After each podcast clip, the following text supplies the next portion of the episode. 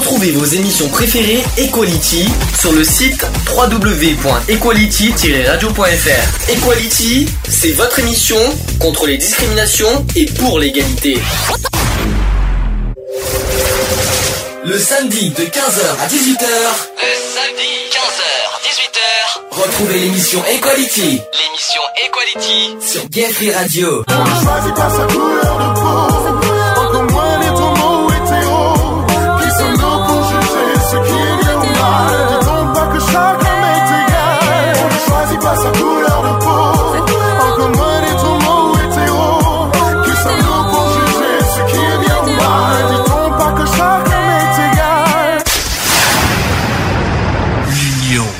La force. Bonjour à tous, bienvenue dans l'émission Equality. Il est 15h07. Nous sommes bien aujourd'hui le lundi 17 avril 2017. J'avais failli dire 2016, pas grave.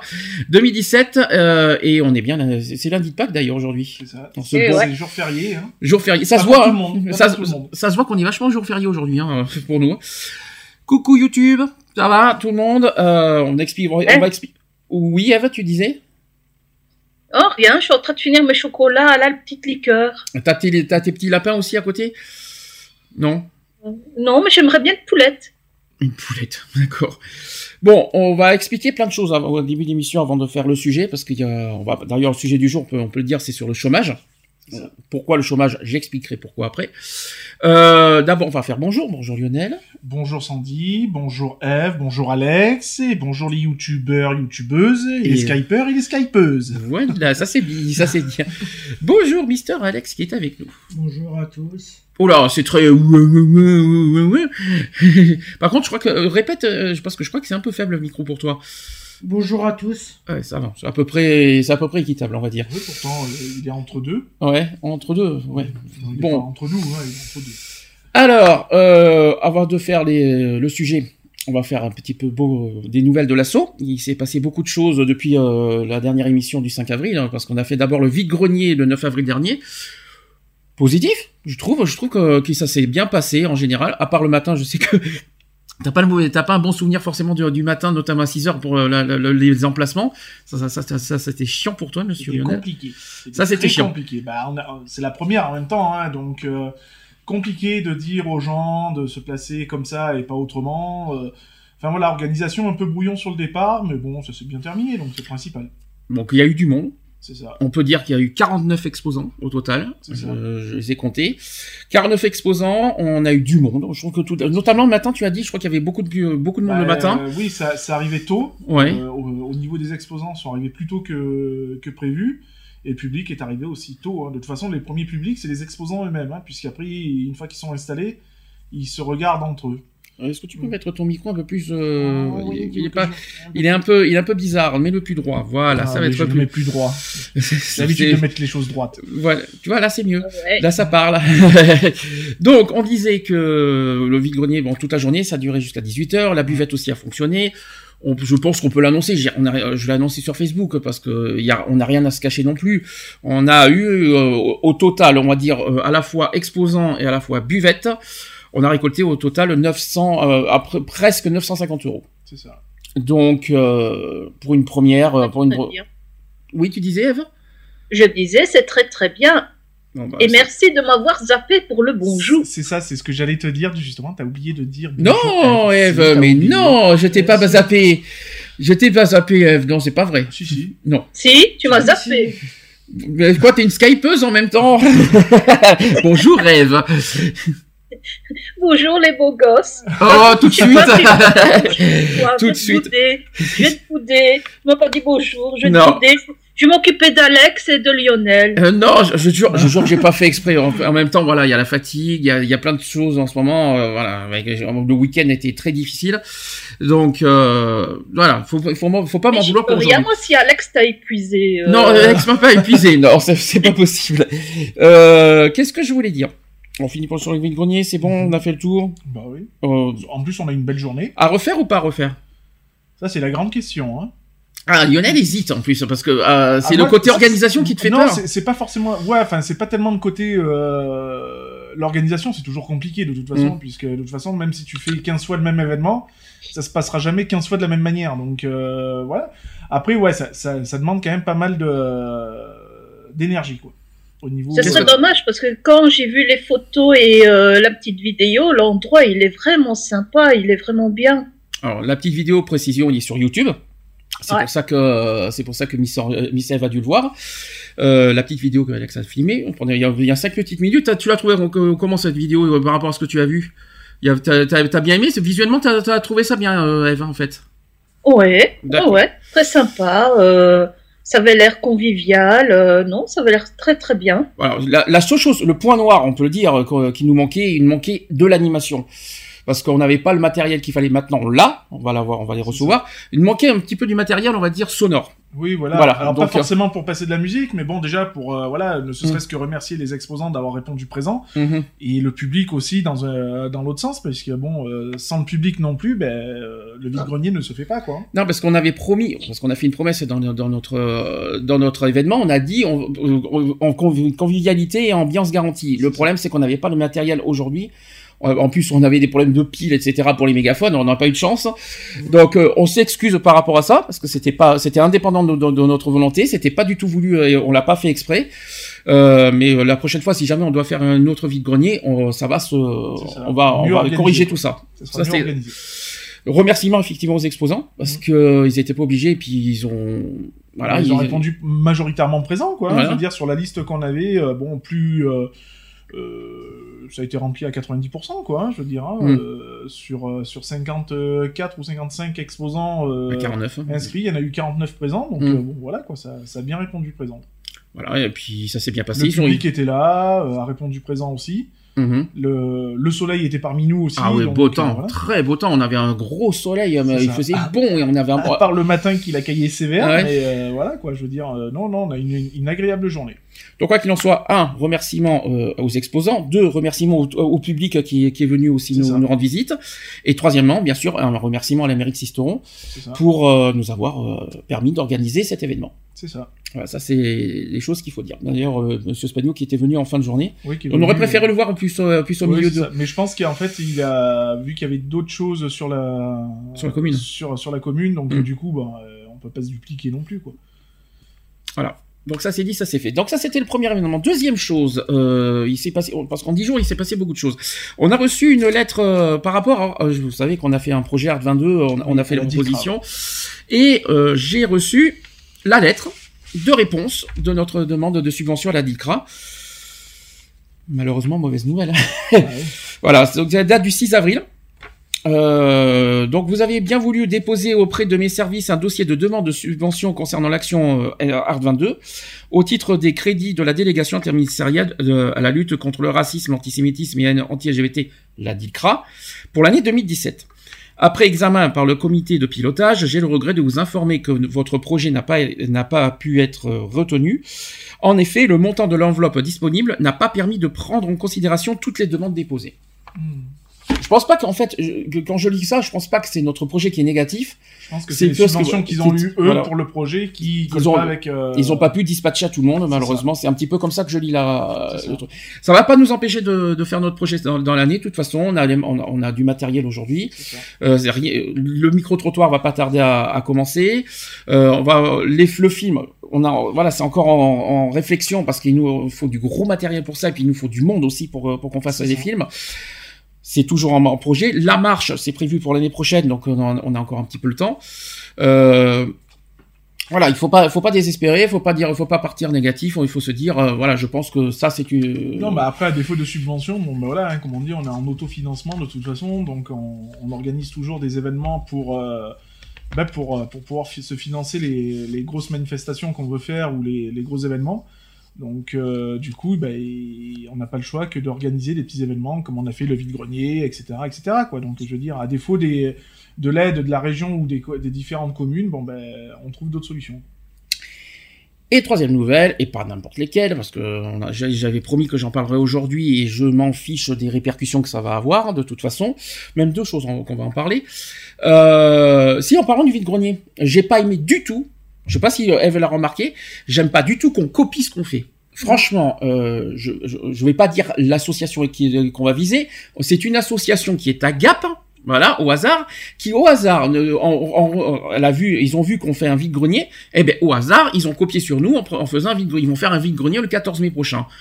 Euh, au lieu de copier sur ce qu'on fait, faites des choses vous-même, euh, euh faites vos, vos, propres actions, vos propres initiatives. À ce qu'on sache, nous on fait pas la même marche qu'eux. Parce que nous, ce qu'on fait, on fait une autre marche, mais différente et complètement euh, qui n'a rien à voir avec les gay pride euh, traditionnels. Ben nous, ça reste euh, dans, dans, le thème de notre association principale. Quoi. Donc, je veux dire, nous, on, on, lutte contre toutes les formes de discrimination. Cette marche aura pour but de lutter contre toutes les formes de discrimination. Et ça sera pas que gay pride. Hein. Voilà, c'est pas que pour le mouvement LGBTI ou LGBTH. ça reste dans, dans, nos cordes à nous, quoi. Je veux dire, donc on, on fait pas une fixation sur un seul mot d'ordre. Enfin, pas sur un seul mot d'ordre, mais sur un, sur un seul, euh, sur une seule discrimination. C'est pas la première fois qu'on nous copie, parce que déjà on avait copié sur notre radio à l'époque. Il y a une période où on copiait notre radio, notre émission, etc. Il y en a plein qui, qui, qui copiaient sur nous. Maintenant, on copie sur nos actions. Euh, merde quoi, j'ai envie de leur dire.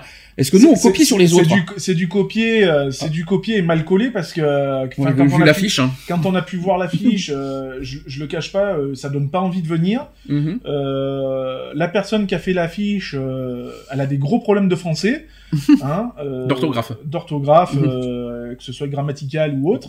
Enfin voilà quoi, je veux dire, il y a et un gros problème de com quoi, je veux dire parce qu'une affiche comme ça c'est moi j'appelle ça une affiche de faite par un par un gamin de, de 8 10 ans quoi, je veux dire hein, euh, Le fond est bon, la forme n'est pas bonne.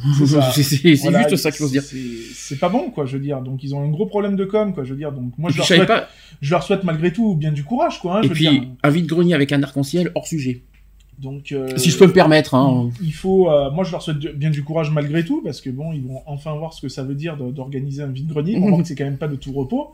Et puis, il faut avoir le, le, le personnel euh, qui répond présent. Mhm. Moi, je leur souhaite du courage, quoi. Je veux dire, hein, il, faut le faire. Voilà, il faut le faire. J'espère qu'ils auront du monde aussi, parce que bon, on va pas leur souhaiter du malheur quand même.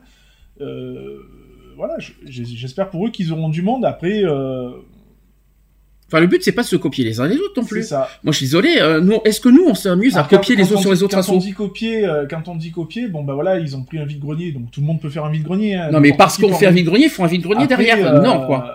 Je suis désolé. Et il faut Après, pas. Ils ont pris exactement les mêmes thèmes que nous, quoi. Je veux dire. Les 2 mètres. T'as vu les 2 mètres, 2 euros le mètre. La buvette à côté, donc.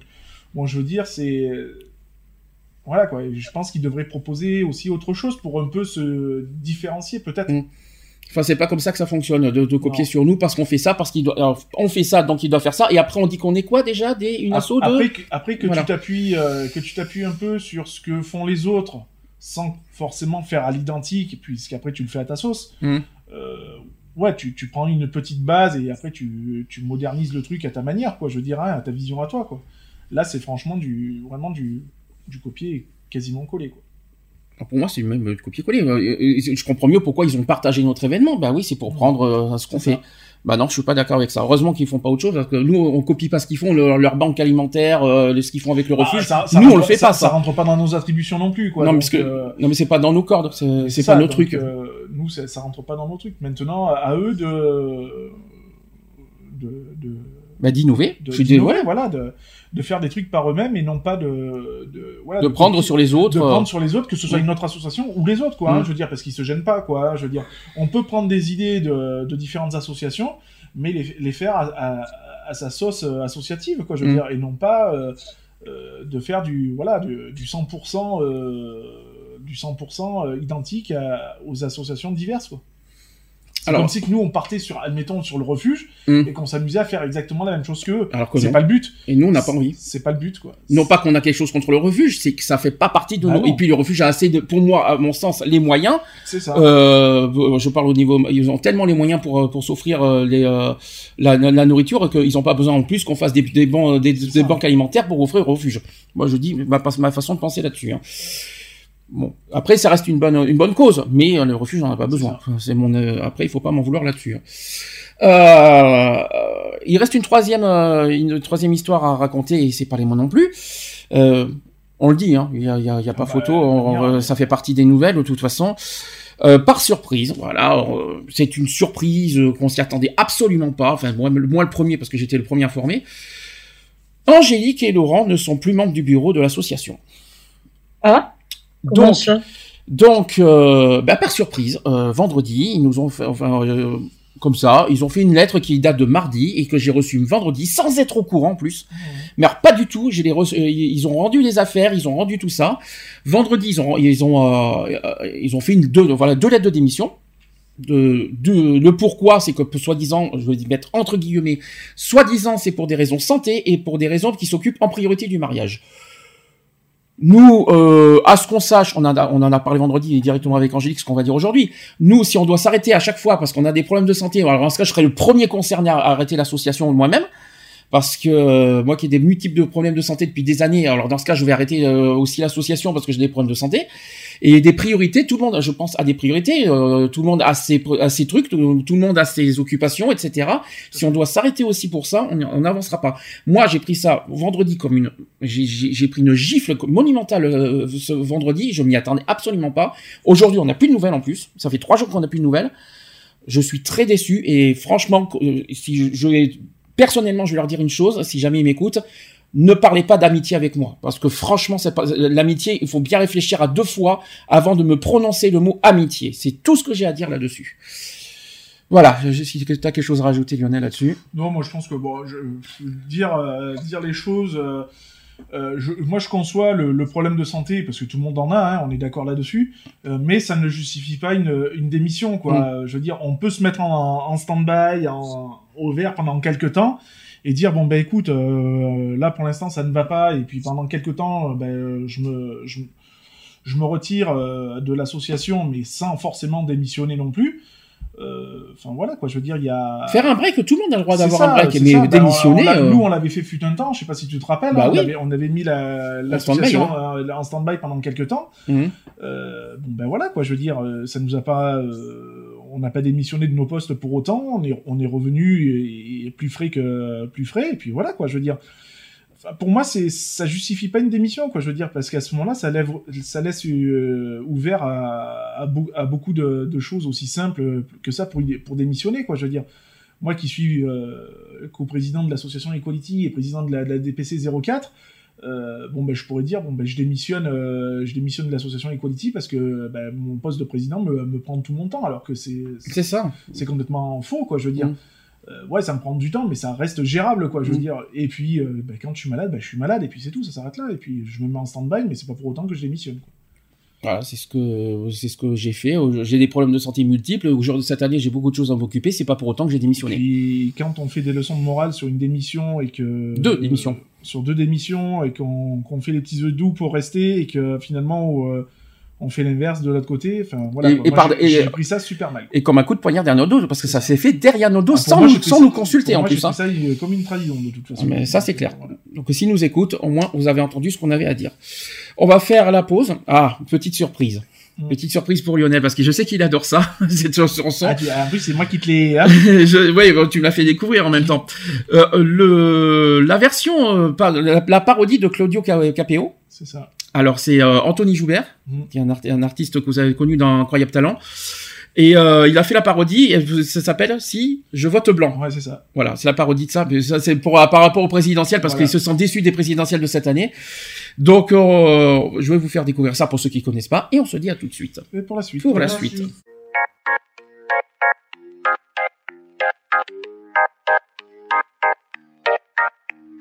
Si je vote blanc, me condamnerez-vous? Ils nous prennent pour des cons, le ressentez-vous?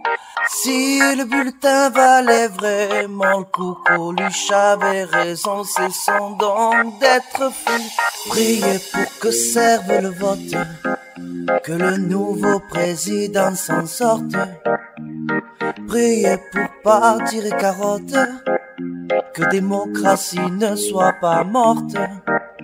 Députés pleins de primes et des Français qui dépriment du chômage, des faux suffrages, chocolatine à 10 centimes, emploi fictif, c'est la coutume, 13 000 euros, les deux costumes, des ministres au seul registre que les impôts toujours nous plument. Si je vote blanc, me condamnerez-vous? Ils nous prennent pour des cons, le ressentez-vous? Si le bulletin valait vraiment Coluche avait raison, c'est son don d'être fou. La, la, la, la, la, la, la, la, la, la, la, la, la, la, la. Mélenchon te traite de con, à mon vide et tout le pognon.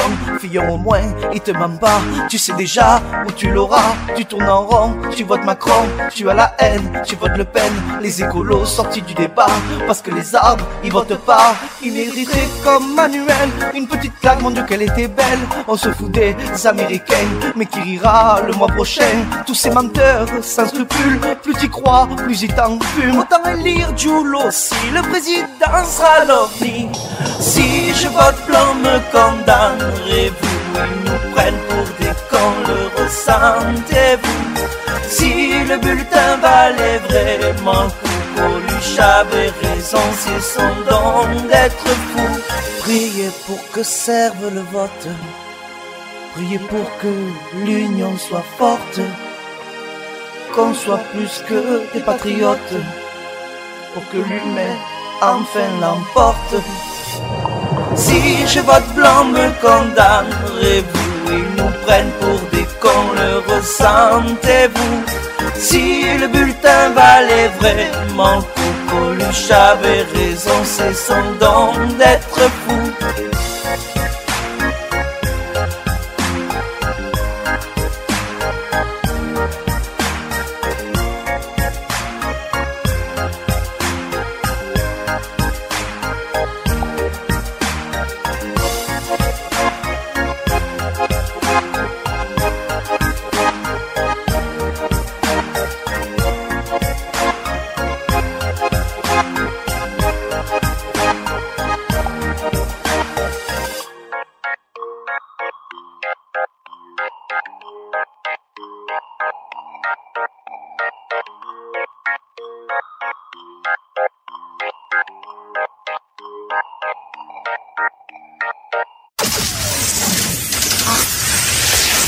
Equality sur Gay Radio, une émission basée sur l'engagement et la solidarité.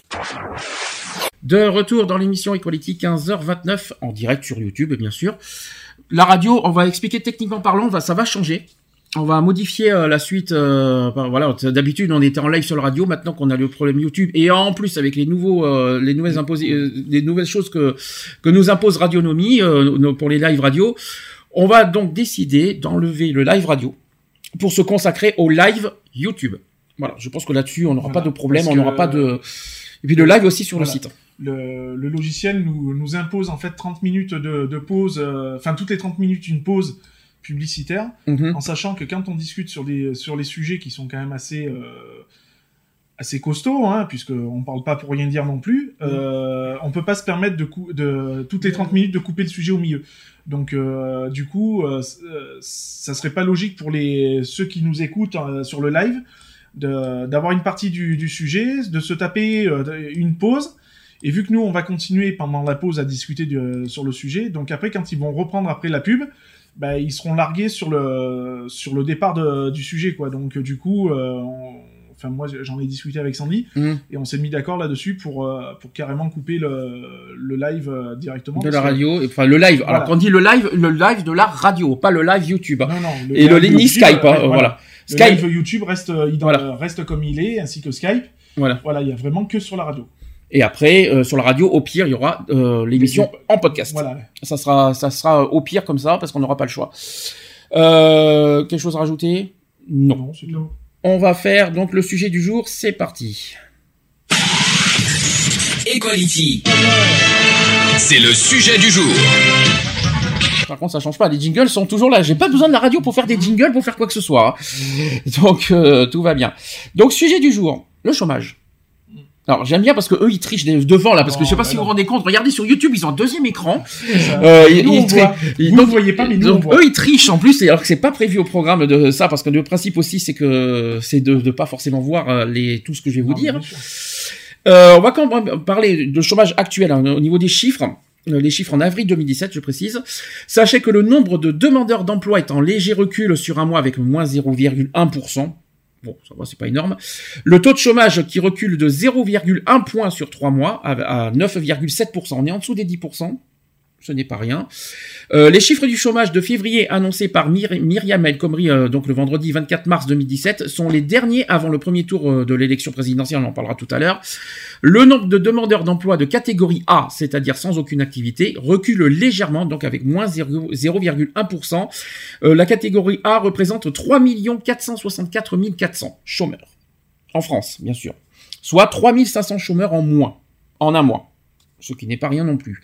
Donc sur un an, ce chiffre est en baisse pour le 11e mois consécutif de moins 3,2%, c'est-à-dire soit 100 113 900 inscrits de moins.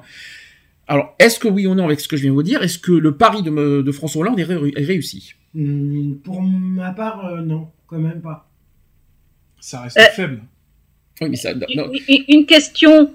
Oui. Est-ce que c'est parce qu'ils ont trouvé du travail ou est-ce que parce qu'ils se, se sont fait virer du chômage C'est ça aussi. Il y a toujours cette histoire de, On sait pas. de, de radiation ou est-ce qu'ils, voilà, comme euh, le dit Eve, est-ce qu'ils ont vraiment trouvé un emploi euh, qui soit à temps partiel ou, ou autre, quoi, je veux dire. hein.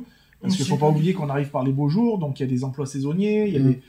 donc automatiquement tu tombes en activité, quoi. Enfin, qu'on le veuille ou non, qu'on le veuille ou non, techniquement parlant, ça fait 11 mois consécutifs que, la- que le chômage baisse. Est-ce qu'avec euh, sous Chirac et sous Sarkozy, est-ce que ce- est-ce qu'on a eu ce, est-ce qu'il y a déjà eu ça? Non, mais je pense que quand même les prévisions sont sont pas ce qu'elles ont été dites au départ. Moins 3,2% en un an. Tu penses que c'est prévu combien déjà? Euh, je sais plus, mais je crois qu'ils avaient prévu plus que ça au niveau. En euh, 5 ans, en par contre. ans, oui. Euh, après, je sais pas. euh, alors c'est vrai qu'on n'a pas les chiffres en 5 ans. Je, je ne sous euh, sous tout le mandat. plus, euh, euh, Je, je me rappelle plus, hein, je veux pas dire de, de bêtises, mais euh, je sais qu'il avait annoncé pas mal euh, sur, sur son quinquennat justement mhm. de faire reculer le chômage euh, bien quoi. Alors je ne sais pas euh, combien en 5 en cinq ans ça a été fait parce que si j'ai les chiffres du faux chômage euh, par depuis 1970 à la limite, on pourra le voir euh, tout à l'heure euh, combien c'était.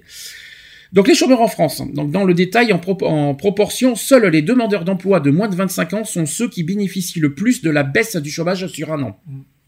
Les jeunes, Oui, bah oui. c'est quand même euh, la, la bonne nouvelle aussi.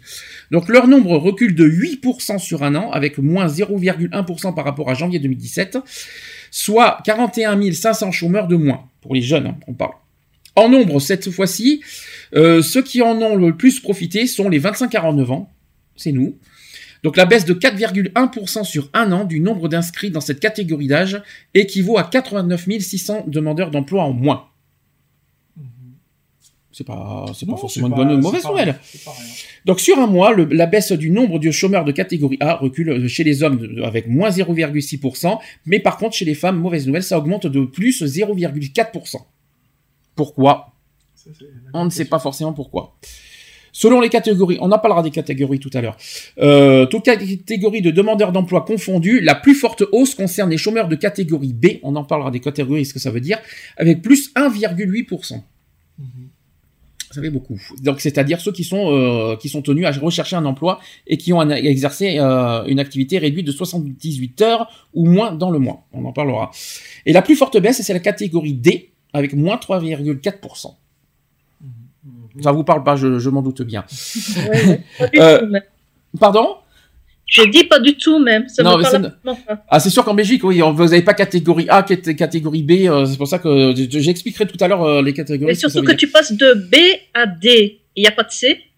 Si, mais euh, heureusement que tu as compris ce que je viens de dire. La plus forte, la, la plus, la catégorie la plus touchée euh, et, ou la moins touchée, c'est la B qui est la plus touchée et la moins touchée, c'est la D. C'est ça que ça veut dire. Donc, les autres sont dans la moyenne, on va dire, euh, si on peut dire ça, comme ça. C'est bien dit comme ça? Oui. C'est bien. En- Ensuite, bon, le graphique, on en parle tout à l'heure. Alors, le chômage de, le chômage de longue durée, et ça s'est accentué avec la crise. Vous êtes d'accord avec ça? Ah oui, car les entrées dans le chômage ont augmenté tandis que les sorties bénéficient en priorité aux chômeurs euh, au chômage depuis peu. Ça, c'est ce qu'a expli- expliqué l'INSEE. Euh, les populations qui ont le plus souffert de l'aggravation, euh, de l'aggravation, de l'aggravation, de l'aggravation, ouh, je, je vole, de l'aggravation, vous savez qui c'est? Non. Voilà, je, je comme ça pas. vous voyez pas la Ah réponse. non, mais, euh, moi je regarde pas donc. euh, Donc, euh, qui sont les plus touchés par le chômage? Est-ce que vous le savez ça? C'est les seniors. Ah Air France, je dirais. Pourquoi tu parles d'entreprise? Je parle des catégories de, de, de, de- Je va pense dire. que c'est les ceux qui arrivent sur la tranche de... proche de la retraite quoi. Alors, je vais vous dire les plus 50 touchés. Les plus touchés, vous avez les ouvriers, Mhm. les employés, les jeunes, les personnes sans diplôme, les parents isolés, les habitants des zones urbaines euh, sensibles et immigrés. C'est voilà, c'est euh, voilà, les UP si vous préférez. Mhm. Euh, Donc, euh, ça vous surprend? Non. Bah non, enfin, après, voilà, voilà les, les catégories au niveau de, de là où l'immigration est beaucoup plus euh, présente, c'est pas étonnant, quoi. Sachez que le 9 février 2015, le, ministre du Travail avait annoncé une série de mesures destinées à lutter contre le chômage de longue durée, donc c'est sous Hollande. Et parmi elles, la mise en place d'un droit dès mars 2015 à une formation qualifiante gratuite pour tous les chômeurs ayant un, un projet de formation éligible au compte personnel de formation, c'est la CPF. Euh, alors, ministre euh, du Travail aussi, François Rebsamen, avait également annoncé la mise en place de deux contrats de professionnalisation, l'un qui est baptisé Nouvelle Carrière, je sais pas si ça vous parle, qui s'adressera aux demandeurs d'emploi et bénéficiant d'une longue expérience professionnelle et devant adapter leurs compétences. Et ça, c'est deux, le premier, depuis le premier semestre 2015. Et le, le, nouvel, le, le deuxième, c'est le contrat Nouvelle Chance, qui est lui dédié aux chômeurs très éloignés de l'emploi. J'ai- J'espère que j'arrive à parler parce que c'est pas facile aujourd'hui. J'espère que vous arrivez à comprendre ce que je dis. Moi, un petit coup, ça va aller mieux. Mmh. Alors, est-ce que vous êtes d'accord? Ah ouais, non, bah après, euh, enfin moi, honnêtement, hein, j'ai jamais entendu parler de ces deux. euh, C'est la première fois que tu entends parler de nouvelle Ah carrière ouais, et moi, nouvelle les- chance. Les, les- les- les deux contrats, euh, c'est vraiment la première fois que j'en entends parler. Quoi. Alors, les motifs du chômage, on va en parler tout à l'heure, parce que j'ai plus détaillé que ça. Ça, ça ira plus vite. Les causes du chômage, j'en parlerai. Par contre, le nombre de chômeurs par département, d'après vous, qui sont les plus touchés par le chômage en France par région? En région, Le Nord? Le Nord est touché, effectivement. Ensuite, Le PACA, forcément. le PACA, oui, il vous en manque un, Après, c'est. euh, forcément. Et puis, il n'y a pas, c'est pas une surprise. Le sud. Marseille. Ah, parce c'est que. Marseille, c'est où Alors, par département, le PACA, c'est pas un département, mister. Je sais pas, tu m'as parlé de région, donc euh, je te, Oui, je te donne la région. Alors maintenant, alors, par département, département en fait. Donc t'as le Nord, ça c'est ce qu'a dit euh, Eve. Marseille, c'est pas le PACA. Marseille, c'est les Bouches-du-Rhône. Oui. Et après, vous avez une, une troisième, et puis c'est pas une surprise. Île-de-France. Non, Forcément, si t'as le, du truc devant toi, forcément. S'il s'il répond tout ce qu'il dit, c'est Paris. Paris est en troisième position. Euh, donc euh, ces trois, oui, ces trois départements sont les trois départements qui comptaient d'ailleurs le plus de demandeurs d'emploi de catégorie A en février 2017. Hmm. Rien que ça. C'est quand même curieux parce que généralement on dit toujours que c'est dans les grandes villes qu'il y a le moins de, qu'il y a le plus d'emplois et en fait compte. Et on pas du tout. s'aperçoit que c'est pas totalement. Eh vrai, bien, quoi. c'est ça qui est bizarre. Et justement, euh, après, c'est les... y en a beaucoup hein, qui disent bon ben moi je quitte ma petite région pour aller, enfin ma petite, euh, mon petit département pour aller euh, dans une grande ville et tout, pour euh, ben, voilà pour avoir du boulot ou quoi que ce soit. ben, finalement, Après, après, si on réfléchit, c'est quand même aussi les trois départements les plus peuplés de France. Donc c'est aussi logique euh, que proportionnel- proportionnellement qu'il y a plus de chômeurs dans ces, euh, dans, dans ces départements, parce qu'on va dire qu'il y a plus d'habitants dans ces départements que dans les autres. Oui. Donc je pense que proportionnellement c'est logique. Voilà pourquoi il y en a plus. Donc on- euh, sachez que donc le premier département le plus touché c'est le Nord. Mm. Euh, voilà que avec le nombre de, de chômeurs de catégorie A qui a le plus progressé sur un mois, euh, avec plus 1,4% par rapport à janvier. Ça fait mal. hein. Ça fait mal, ça. hein. Et à l'inverse, alors là, vous allez voir le- le- la surprise totale. Et à l'inverse, sachez que la- le département qui a le, le plus progressé, c'est le Cantal. Hmm. Un petit peu de fromage, ça fait pas de mal. Qui observe la réduction du nombre de demandants d'emploi la plus importante avec moins 2,1%. C'est énorme. hein. C'est Sur- encore où un mois. Moi C'est sur un mois. Le Cantal, je me rappelle plus, c'est pas en Auvergne euh, Euh, par là, je pense. je- enfin, géographiquement, je suis, je suis très mauvais donc. Euh, je crois que c'est dans l'Auvergne, le Cantal. J'ai, pas- j'ai- désolé, je suis pas, je suis pas doué en géographie non plus. Je pense que c'est, il me semble que c'est là-bas le Cantal. Vérifié en tout cas. Euh, donc, je vais pas vous donner tous les chiffres parce que sinon, ça va être un peu lourd.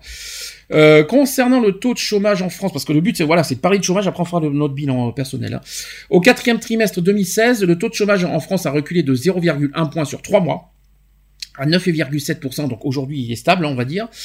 Euh, 2,8 millions de personnes au chômage au sens du BIT. Donc ce qui est bizarre, c'est que le BIT et l'INSEE sont pas d'accord au niveau des chiffres. Euh, je comprends pas pourquoi d'ailleurs. Mais donc euh, c'est un chiffre également en baisse sur un an avec 0,2 points euh, de moins au quatrième trimestre 2015. Jusque là vous suivez. Techniquement c'est pas évident de parler du chômage. Je vous le dis clairement, c'est pas évident. Euh... Tiens, on va parler par exemple sous différents présidents de la République. Vous savez qui a été le président qui a mis, qui a bousillé le chômage, qui qui a- qui a amplifié le chômage? Qui c'est qui a été le pire? A. Mitterrand Voilà. Qui quoi? Mitterrand? Non, c'est pas Mitterrand qui a. hein. Bon, évidemment, il faut en- enlever tous les chocs pétroliers des années 70. Ça, c'est ça, c'est de la crise. Mais qui, euh, quel, pré- quel, pré- quel président de la République on a eu euh, qui a, qui, euh, chômage. Oui, d'après vous. Bah, il est haut comme trois pommes. hein.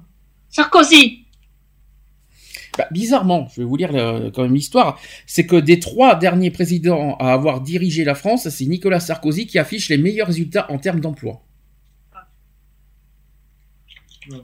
Euh, attends, l'autre, euh, comment il s'appelle Alors l'autre, euh, l'autre, euh, là, c'est encore qui euh, Rappelle-moi son nom. alors les trois derniers, c'est Monsieur Chirac, Monsieur Sarkozy, Chirac, voilà, Monsieur Chirac. et Monsieur Hollande. T'en as pas, t'en as pas que 3 milliards. Donc euh, J'avais j'avais le nom sur le bout de la.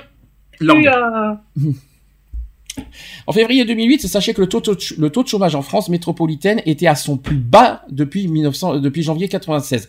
Donc sous Sarkozy, quand même, le chômage était très bas en 2008. Mais ce qui est bizarre, c'est qu'économiquement parlant, il a fait l'inverse. C'est ça. C'est ça qui a tout, euh, qui a tout euh, foutu en l'air. Euh, depuis 1983, euh, oui, qui est au plus bas depuis 1983 avec 7,1%. 7,1% de chômage en 2008 en France. Aujourd'hui, on est à 9,7%. Oui. Ah ah, ça mérite réflexion là. Peut-être. Ah oui, Hollande, t'as merdé. Hein. Est-ce que vous êtes sûr que c'est la faute d'Hollande? Bah, je pense qu'après, c'est euh, général, quoi. Euh, Puisqu'il y a la transition aussi, hein, de toute façon, entre. euh, Sarkozy a fait des bonnes choses, a fait, a fait moins de l'autre côté. Donc, voilà, après, Hollande, il a peut-être essayé de, de réparer un petit peu les conneries euh, faites par, euh, par son prédécesseur. Euh, ben, s'il y a aussi des entreprises qui se délocalisent, qui vont ça. en Thaïlande et autres, c'est sûr il y qu'il y aura des, chômeurs en plus. Hein. Alors, sachez aussi, technique, on parle pour l'instant de technique, hein, ne vous inquiétez pas, on va parler du chômage après au sens euh, large du terme. Pour l'instant, on parle technique en chiffres, après on en parlera. Euh, parce qu'on est aussi sous... euh, voilà, on, a- on- on va faire le bilan de François Hollande la semaine prochaine aussi, donc on va forcément... euh, on est obligé d'en parler un petit peu aujourd'hui. Hein. Euh, sachez aussi que depuis 1996, sachez que c'est aussi Monsieur Sarkozy qui a qui a aussi le, nombre de chômeurs d'emploi, euh, chômeurs d'emploi. Je suis fatigué aujourd'hui, il faut pas me voir. Le chômeur de longue durée, chômeur catégorie A, avec 1 983 500 en février 2008. Donc euh, c'est celui qui a, donc Monsieur Sarkozy a eu, qui a eu le Le le, le chômeur, le, le nombre de chômeurs le plus faible, on va Mm. dire. C'est ça que je voulais dire. Je vais arriver. Dans la métropole, avec 1 983 500. C'est vrai que ça change de 3 millions. euh, ça.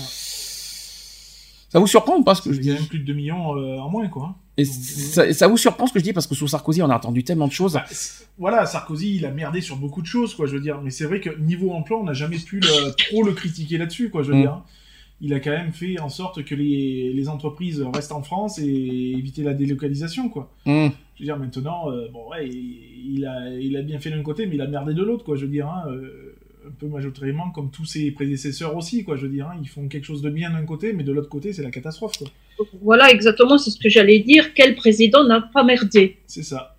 Pour vous, il y a tous les présidents, Bah, quoi qu'il en soit, eu un défaut là-dessus. L'équipe de la balance a jamais été euh, 50-50 en Mm. fait, hein, parce que ça allait bien d'un côté, ça merdait de l'autre, et quand ça allait bien de l'autre, ça merdait de l'autre côté. Donc euh, ça a jamais été équilibré, quoi. Alors justement, la droite aujourd'hui se défend de ça en disant, voilà, voyez, euh, sous, sous Sarkozy, on était le plus bas, alors que sous Hollande, ça a beaucoup monté, et aujourd'hui, Mais c'est c'est fa- c'est facile, euh, c'est la facilité. Il faut, Mm. il faut remonter plus loin. Mm. Je veux dire, maintenant, si on doit re- remonter par, par exemple à l'époque, à l'époque de Giscard, euh, ben, faisons une comparaison, quoi. Je veux dire, euh, qui a été le mieux placé, quoi. Je pense que c'est 50-50, quoi. Alors, euh, la notion de demandeur d'emploi inscrit à Pôle emploi est donc différente de celle de chômeur au sens du Bureau euh, international du travail et de BIT. Un chômeur au sens du BIT est une personne en âge de travailler, c'est-à-dire à partir de 15 ans et plus ou plus, qui n'a pas travaillé, ne serait-ce qu'une heure au cours de la semaine de référence, qui est disponible pour une embauche dans les 15 jours et qui a cherché activement un emploi dans le mois précédent et en a trouvé un qui commence dans les trois mois. C'est compliqué. Hein. Donc de la classification des demandeurs d'emploi dépend également tout un système d'aide, de droits, d'allocation et même de formation. Vous êtes d'accord avec ce que la, la- la fa- la façon que pense le BIT ou pas? Vous, vous, vous préférez l'INSEE Je sais pas, c'est assez complexe quand même. hein. La manière qu'ils pensent Ouais. Et pourtant, il faut. euh, bah, alors, après, vous avez deux sortes de chiffres. Vous avez le chiffre INSEE, le chiffre BIT. C'est pour ça qu'il faudrait euh, faire attention à ça. euh. Donc, euh, moi, je me fie. dans les chiffres Pôle emploi, vous avez une petite belge déjà. Bah oui, mais sauf que les Belges ne sont pas comptés en France. Ah, sur Pôle emploi. vous, êtes combien, vous êtes combien en Belgique de demandeurs d'emploi pour sans être indiscret? Ouf. Ouf, d'accord. Euh, En plus, vous êtes un plus petit pays et vous avez moins, euh, pas beaucoup de, vous êtes beaucoup moins en nombre d'habitants. je suis, de- je suis dans, dans une région sinistrée. Hein. D'accord. Euh, franchement, pour trouver du travail ici, il faut, faut, faut tuer, quoi. faut tuer. D'accord. D'ailleurs, euh, Nathalie, euh, elle a postulé, c'est ça qui l'a dégoûtée, c'est quand elle postulait, elle avait jamais de réponse, euh, et les, les- les peu de réponses, elle est, je sais pas moi, sur 60 CV, elle a peut-être eu trois réponses, et à chaque fois c'était négatif. Quand elle est retournée en France, après elle trouvait du travail. D'accord. Elle, a dit, elle d'ailleurs, elle le dit euh, en Belgique pour trouver du travail, mais vas-y quoi, c'est impossible. Alors maintenant, on va reparler, on va parler d'une chose qu'on n'a jamais parlé. Hein. euh, On va parler des catégories A. A, B, C, D, E. Il y a cinq catégories. Vous étiez au courant qu'il y en avait cinq en France? Non. Moi, j'étais Non. déjà, j'étais sur trois sûrs. A, B, C. Mais tu, tu pensais pas qu'il y avait D et E Non. Eh, Je te rassure, il y en a bien cinq. Hmm. Est-ce que vous savez euh, en quoi euh, que veut dire les catégories? Vous êtes en catégorie, pour sans indiscrétion. Moi, alors, je suis toi, sûr que je suis en A. euh, ouais, toi t'es A et c'est lui. par rapport à l'ancienneté, euh, Oui. non?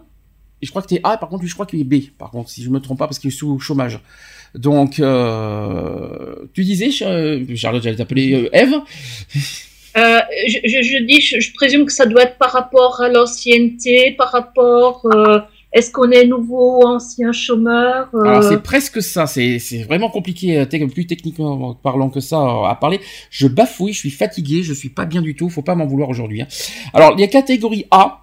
C'est les personnes sans emploi tenues d'accomplir des actes positifs de recherche d'emploi à la recherche d'un emploi, quel que soit le type de contrat, donc CDI, CDD, à temps plein, à temps partiel, temporaire ou saisonnier. alors, donc ça c'est moi. Donc ça, c'est catégorie A. Mm. Et il y en a beaucoup de catégories A, Oui. hein, de toute façon. Ensuite, la catégorie B. C'est une personne ayant exercé une activité réduite de 78 heures maximum par mois, tenue d'accomplir des actes positifs de recherche d'emploi. Ouais, ça doit être ma catégorie, ça. Ça, il me semble, euh, c'est, oui, mais là, tu n'es plus là-dessus. Je crois que tu es Non. redevenu catégorie A, mais pendant une période, tu étais B, hein. C'est- Donc ça c'est ceux par exemple qui travaillent à mi-temps, non? C'est ça, justement, c'est Oui, pour ça qu'il était dedans. C'est pour ça qu'il y était.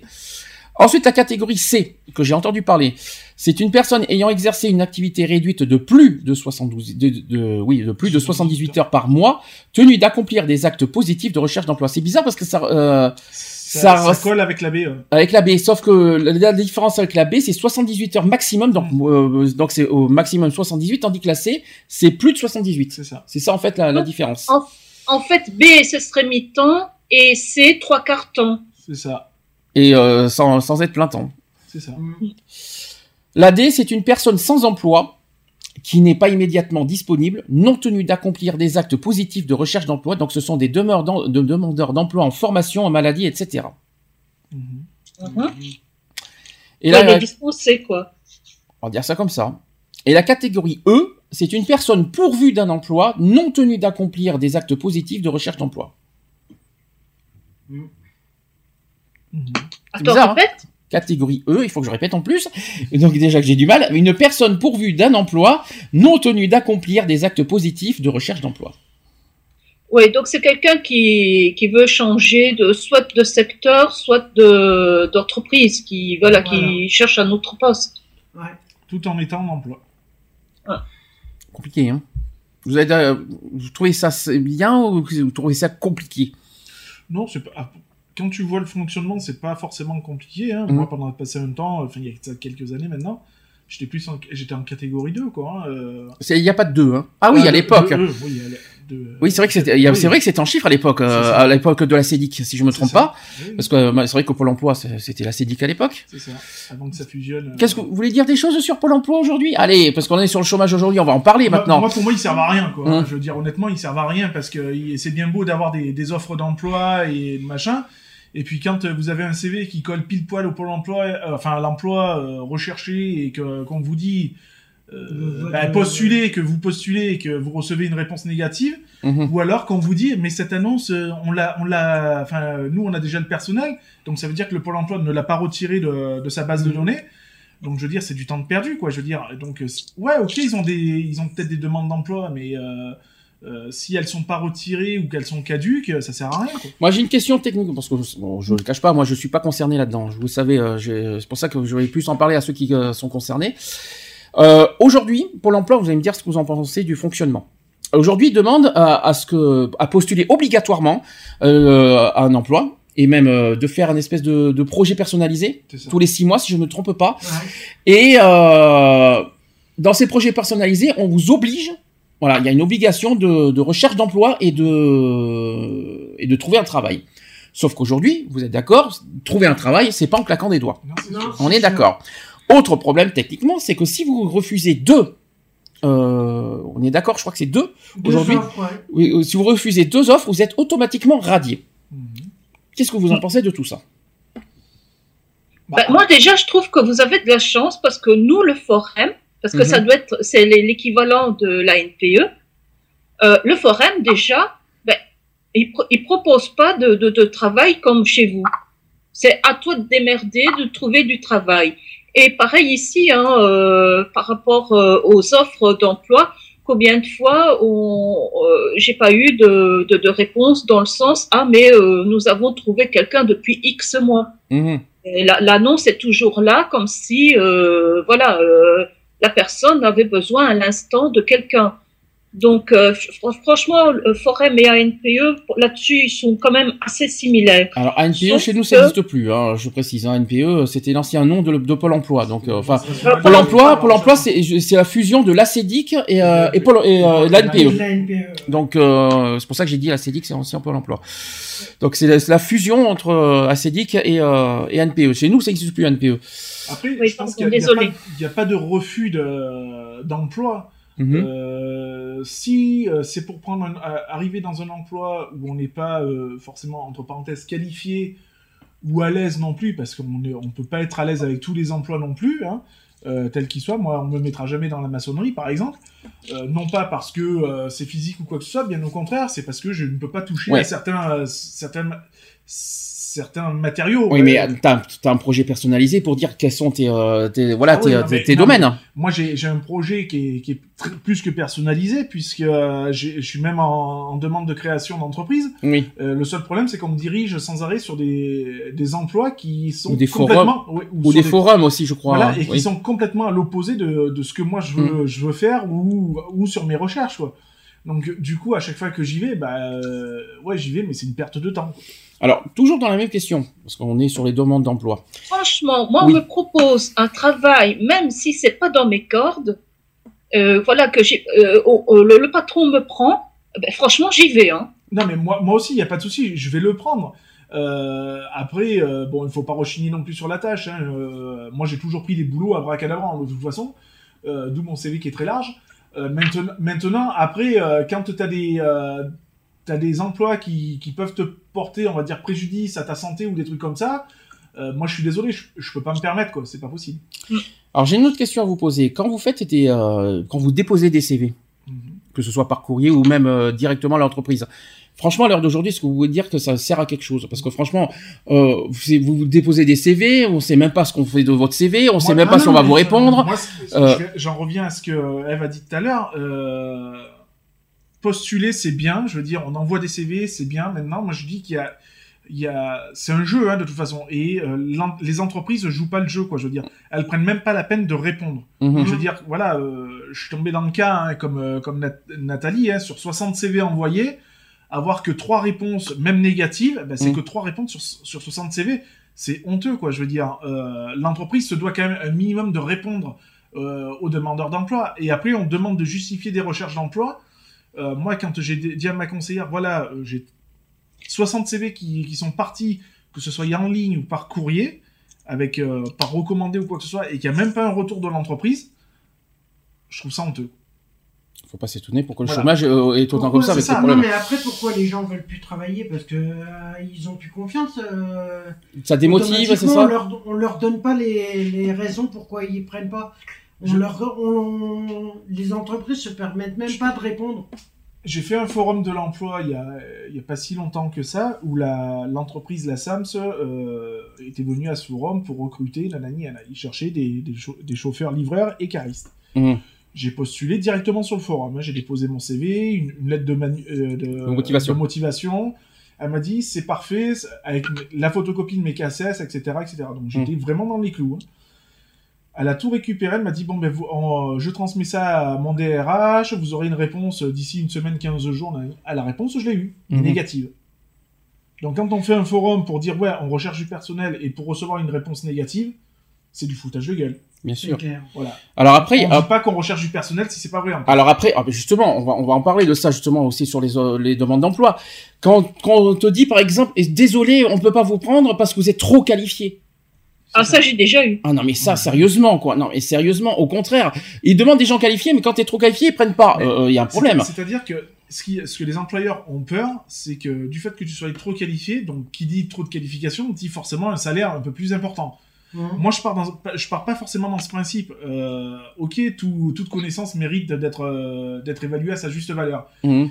Mais si tu peux apporter en plus un, un- un- un surplus à l'entreprise tout en restant dans un salaire raisonnable, parce que moi, comme j'ai dit, ouais, j'ai des qualifications, euh, j'ai des entreprises qui m'ont dit, ouais, vous êtes un peu trop qualifié, mais je vous prends quand même parce que vous pouvez apporter quelque chose à, à l'entreprise. Mhm. J'ai pas demandé d'avoir un salaire a- astronomique, Bien sûr. j'ai demandé un salaire à sa juste valeur, c'est-à-dire à être payé au SMIG et voire avec euh, 100 euros de plus par rapport à mes compétences, euh, ce qui reste tota- totalement rais- raisonnable puisque c'est un engagement avec le, avec le patron et le salarié. Ben, je suis rentré dans l'entreprise, c'était une, une petite entreprise, elle a évolué avec mes connaissances et ce que j'ai pu apporter dans l'entreprise. Ça a évolué et je, je suis resté euh, quoi 4 ans dans l'entreprise, quoi, je veux dire. C'est Et pas pendant mal. 4 ans, j'ai apporté toutes mes connaissances et j'ai été. euh, Et pourquoi ça s'est arrêté au bout de 4 ans bah, ça s'est arrêté parce qu'après il y a eu un changement de direction Ah, et qu'il y en a un qui a, qui a extrapolé et, Mm. et bon ils se sont pété la gueule quoi. Euh, tout simplement quoi, je veux dire. euh, mais bon, j'ai pas demandé à être payé au- à la hauteur de mes connaissances. Mhm. J- J'estime qu'il y a aussi un minimum de, de de réflexion qui doit se faire entre le, le patron et le salarié en disant ouais ben écoutez peut-être que oui je c'est sûr que si vous m'embauchez avec toutes les compétences que j'ai et que je peux vous apporter ça va vous coûter un bras on peut trouver un arrangement Alors aujourd'hui, c'est pas mieux. Aujourd'hui, tu as du mal à trouver un travail parce qu'on te dit t'es trop âgé. Oui c'est ça ben oui l'heure actuelle Sachez qu'on on a déjà, on a déjà fait le coup là, parce qu'on en avait parlé déjà dans les deux émissions présidentielles. On va en parler aujourd'hui. Euh, Sachez qu'aujourd'hui, maintenant, on va faire quoi la retraite à 35 ans parce qu'on est trop vieux à partir de c'est ça. 35 ans. c'est ça Donc sérieusement, à, à 30 ans, même à 30 ans, on te dit déjà que t'es trop vieux. bah oui mais je te dis j'en ai 35 hein, on me l'a claqué je euh, rappelle, d'une euh, fois, je vous rappelle un détail sur ce point-là. Le la discrimination sur l'âge euh, sur l'âge existe. c'est ça Vous pouvez vous défendre sur ça. Mais moi, comme, maintenant, comme je dis maintenant, quand on me sort, euh, comme quand j'ai eu un entretien dans, dans- dans une, dans une grande multinationale, parce que c'est un grand truc, c'est un grand groupe, je, je tairai le nom. Euh, quand on a trouvé le moyen de me dire, ouais, mais euh, enfin voilà, vous êtes un peu limite au niveau de, de la tranche d'âge et tout, j'ai dit, bah attendez, y il y, a un problème. c'est soit vous prenez une personne que vous lui appuyez encore sur le nez, il sort du lait et qui a aucune qui a aucune expérience et qui va peut-être vous freiner dans, dans votre euh, dans l'avancement de votre entreprise, ou alors vous allez prendre quelqu'un de plus âgé et qui est un peu plus mûr et qui va comprendre certainement les choses et qui euh, ben, va vous pousser vers le haut, quoi. Enfin, je veux En dire, fait, il leur faudrait les deux. Il leur faudrait quelqu'un qui sort de, des études tout en ayant 10 ans d'expérience. c'est ça, mais c'est pas possible, ça existe pas. Donc euh, comment dire que c'est pas possible. Donc si on est trop vieux à 35 ans, alors que l'âge de la retraite c'est 62 ans, euh, comment, on, va- comment en 30 ans on va trouver du travail si à chaque fois on nous dit qu'on est trop vieux quoi? Non, mais Non mais c'est il faut, il faut être concret et logique dans, les, dans cet esprit-là. Euh, et puis euh, être trop vieux, euh, en quoi être trop vieux euh, pose problème? C'est pas en plus 35 ans, je savais pas que c'était vieux d'abord. Euh, à moins que j'ai raté des épisodes en même temps. Euh, Non, mais c'est surtout que voilà, il y a même des, des personnes qui ont au-delà de 60 balais et et, qui, qui, qui sont à la retraite et pourtant qui sont encore très actifs, quoi, je veux dire. les agriculteurs qui- notamment. Voilà, et qui, qui Mhm. n'ont pas envie de- d'être mis sur le, sur le carreau, quoi. Mhm. Je veux dire, donc, euh, j'estime que tout le monde a, la- a le droit à, à sa chance. Et quoi, puis dire. trop vieux, regardez, regardez, si on est trop vieux, regardez, on a bien, on a bien des dirigeants politiques qui ont pratiquement plus de 60 ans tous, euh, ou des trois quarts, et euh, Ouais, bah, trop en a vieux. euh, dans les hémicycles, c'est pas de leur faute, mais euh, voilà quoi. Euh, si je peux me permettre, quoi. Non, mais si on est trop vieux, dans ce cas, changer les dirigeants politiques, ils sont trop vieux, alors dans ce cas. Non mais c'est ça. Après, euh, C'est, ridicule, c'est un exemple. hein. tout, tout le monde, tout, tout le monde a, a le droit, euh, de manière, tout le monde a le droit de travailler. Euh, peu importe ses, ses qualifications, peu importe son âge, euh, qu'on ait 18 ou 35 ans, je veux dire, enfin, on a, on a tous le, le même droit, quoi, je veux dire. Et euh, alors forcément, hein, euh, une personne de 18 ans n'aura pas la même expérience qu'une personne de 30, 40 ou voire plus. Mais ça peut apporter quelque chose aussi. Et euh, comme je dis, il y a aussi cette histoire de maintenant dans certaines entreprises où ils remplacent pas poste pour poste, en fait. Donc c'est-à-dire qu'il y a un départ à la retraite, et ben on va pas remplacer la personne. Je veux dire, il y a cet échange aussi qui est, qui est sympathique à faire. Moi, je l'ai vécu cet échange-là, où une personne partait à la retraite, et ben cette personne-là, avant son départ à la retraite, me formait à son poste Mhm. avec toutes ses connaissances et sa façon de travailler pour que je puisse récupérer le poste et continuer dans, dans, dans la lancée, quoi. Je veux dire, c'est donc un, un transfert de, de connaissances, quoi. Alors, très bonne question, très bonne transition, parce que moi, je te coupe parce que tu as dit un, un mot particulier. Qu'est-ce que vous en pensez des formations? Bah, les formations. Utiles ou pas utiles? Les formations sont, peuvent être utiles, mais c'est parce qu'ils donnent un emploi stable. Alors, Mais c'est surtout, c'est si il a un emploi derrière la formation que c'est utile. Parce Mm. qu'il y a beaucoup de formations qui sont, par exemple, ici, euh, donc, euh, zut, allez, merde, Pôle emploi, voilà. Euh, donc, arriver. Pôle emploi, hein, hein, qui, qui dit oui, nous, nous, nous aidons, nous, euh, nous, nous vous remboursons les, les frais de transport, etc. Hein, vous avez 81 cents de l'heure par euh, pour la formation. je l'apprends, ça. Et euh, mais, derrière euh, la formation, ben t'as rien, t'as pas d'emploi. je t'as- savais pas que la formation remboursait les frais de transport. Première Ça nouvelle. dépend- si, ça dépend. Ah chez moi oui, le forum il- quand tu et quand c'est organisé par le forum, Parce que euh, en France, on a une un revenu formation fixe. hein. organisée par le forum. Mhm. Le forum euh, donc calcule la distance de chez toi à l'endroit où tu dois faire la formation et il te rembourse au, ki- au kilomètre. Et par heure euh, de présence, tu touches, non, ils disent un euro, mais c'est pas un euro euh, net, c'est brut. Donc tu touches réellement 81 cents de l'heure quand tu fais une formation. Mais il faut que tu sois organisé par le forum. Hmm. Tandis que nous, en France, c'est un revenu fixe. Qui est, euh, Oui, qui est- je crois que de- c'est le de- CNASEA, de- je crois que ça a changé de nom De encore. hein. toute façon, quand le, le Pôle emploi ou euh, le CNASEA te propose une formation, Hum. euh, ouais, tu, Non, le CNASEA, le CNASEA, c'est pas, il te propose pas, il te, il te Oui. finance. euh, il finance une formation à revenu fixe, donc euh, voilà, et les kilomètres ne sont même pas comptés. Ah c'est ça. donc euh, les, les kilomètres, par contre, c'est pour ta pomme, quoi. je veux Combien, dire. combien on est payé pour une formation en France? Entre 600 et 700, je crois. C'est ça. ouais. Déjà. euh, Ouais, ça dépend de la formation. Non, je crois que moi, je me rappelle à une époque, j'avais fait une, une formation de remise, à, de remise à niveau qui était faite par l'INFREP à l'époque. mhm, voilà, c'est c'est ça. Je crois que ça n'existe plus d'ailleurs. Euh, j'étais dans, dans le groupe de, des 20 qu'on était, euh, j'étais le seul, puisqu'à l'époque en plus c'était en francs, j'étais le, le seul à toucher une somme mais astronomique. Et d'ailleurs tout le monde ne comprenait pas pourquoi. Euh, pourquoi je touchais autant qu'eux, quoi. Parce que euh, à l'époque, eux, ils touchaient 2002 francs. Et moi, et moi, je, et moi, je touchais 4000, euh, donc 2000, plus de 2000 francs de plus qu'eux, quoi. 2000 francs aujourd'hui, ça fait que 300 euros. C'est ça. Mais ils, com- ils comprenaient pas pourquoi, quoi. Mm. Alors qu'en fin de compte, je leur disais, mais le, le, le truc, c'est que, bon, moi, j'avais travaillé déjà, euh, j'ai une ancienneté euh, professionnelle qui, est- qui était déjà bien, bien tassée par rapport à eux. Donc, du coup, ils tenaient compte aussi de l'ancienneté professionnelle qu'il y avait derrière, quoi. Ça, on avait compris que tu avais une vieillesse bien tassée. Oui, hein. oui, bah oui, elle est bien tassée, ouais. Et bien Faut- prononcé même Ouais. en ce moment, pardon. Et, euh, je, dirais pas le reste. on on verra ça en ligne. Et, euh, non, mais bon, voilà, quoi, je veux dire. Donc, du coup, euh, c'est pas évident. C'est franchement pas évident. Et quand j'entends dire, ouais, il faudrait vous déplacer pour une formation, tout ça, ouais, mais euh, je veux bien me déplacer, euh, faire euh, 50 bornes, voire plus. Mais tu vas me payer mes frais Non de mais sont- quoi. ce que j'aime pas, alors justement, c'est là que je veux en venir. Je, je trouve que le- les fonctionnaires, notamment ceux de Pôle Emploi, ils se font pas chier. Eux, ils sont tranquilles, ils sont devant, derrière, derrière leur bureau, ils sont tranquilles. Et après, ils te ordonnent, il faut que vous fassiez ici, il faut que là. Mais de quel, non mais ils sont qui pour euh, pour ça. pour faire ça quoi? Euh, Ils sont pas ministres, ils sont pas euh, tout ce que vous voulez. Ils sont qui pour donner des Surtout ordres quoi eux- comme ça? Surtout que eux, ils ont l'emploi, ils- eux, ils sont, ils ont le salaire à la fin du mois, ils sont, ils sont. Ils sont tranquilles eux, avec leurs 2000 euros par mois euh, dans- Non, sous derrière un bureau. Eux, ils sont tranquilles. Ouais, eux. Et ils sont qui pour demander des, des ordres comme, j'ai entendu parler des choses. Ils une- te donnent des ordres, c'est qu'ils ont des directives, c'est qu'ils ont des ordres derrière. Et- Alors, et- pour justement, mais Ouais, justement, mais c'est abusé. c'est- que ça soit le directeur qui fasse des, qui donne des ordres, encore je comprendrais, mais euh, qui c'est euh, derrière son bureau là, qui, qui, qui- une conseillère Même eux- quoi. Même eux, ils ont un- des problèmes de com parce Hum. que tu tu t'adresses à, à des demandeurs d'emploi, donc tu as, des personnes qui sont euh, qui sont euh, voilà en reconversion, des trucs comme ça, Mhm. qui pour eux c'est pas évident, donc psychologiquement il y a, y a un impact et tout.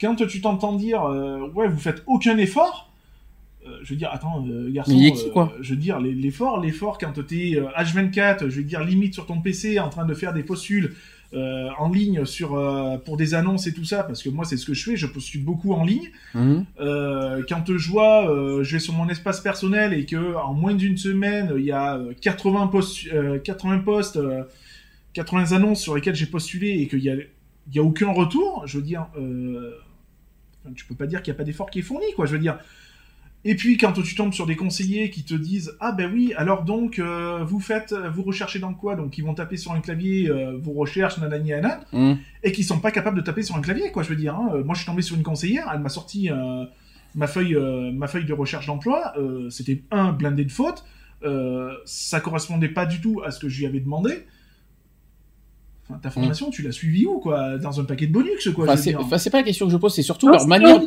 c'est leur manière, leur, leur manière de, de, de fonctionner. C'est moi j'ai du mal à Et quand- concevoir et leur quand manière. on demande de l'aide pour euh, donner des clés pour euh, améliorer ses recherches d'emploi ou autre, Hum. ben, on vous envoie péter tout simplement. Ouais. Hum. On vous dit qu'ils clair. ont pas que ça à faire, quoi. Comment ça, t'as pas que ça à faire? T'es là pour m'aider, c'est pas moi qui suis venu pour t'aider.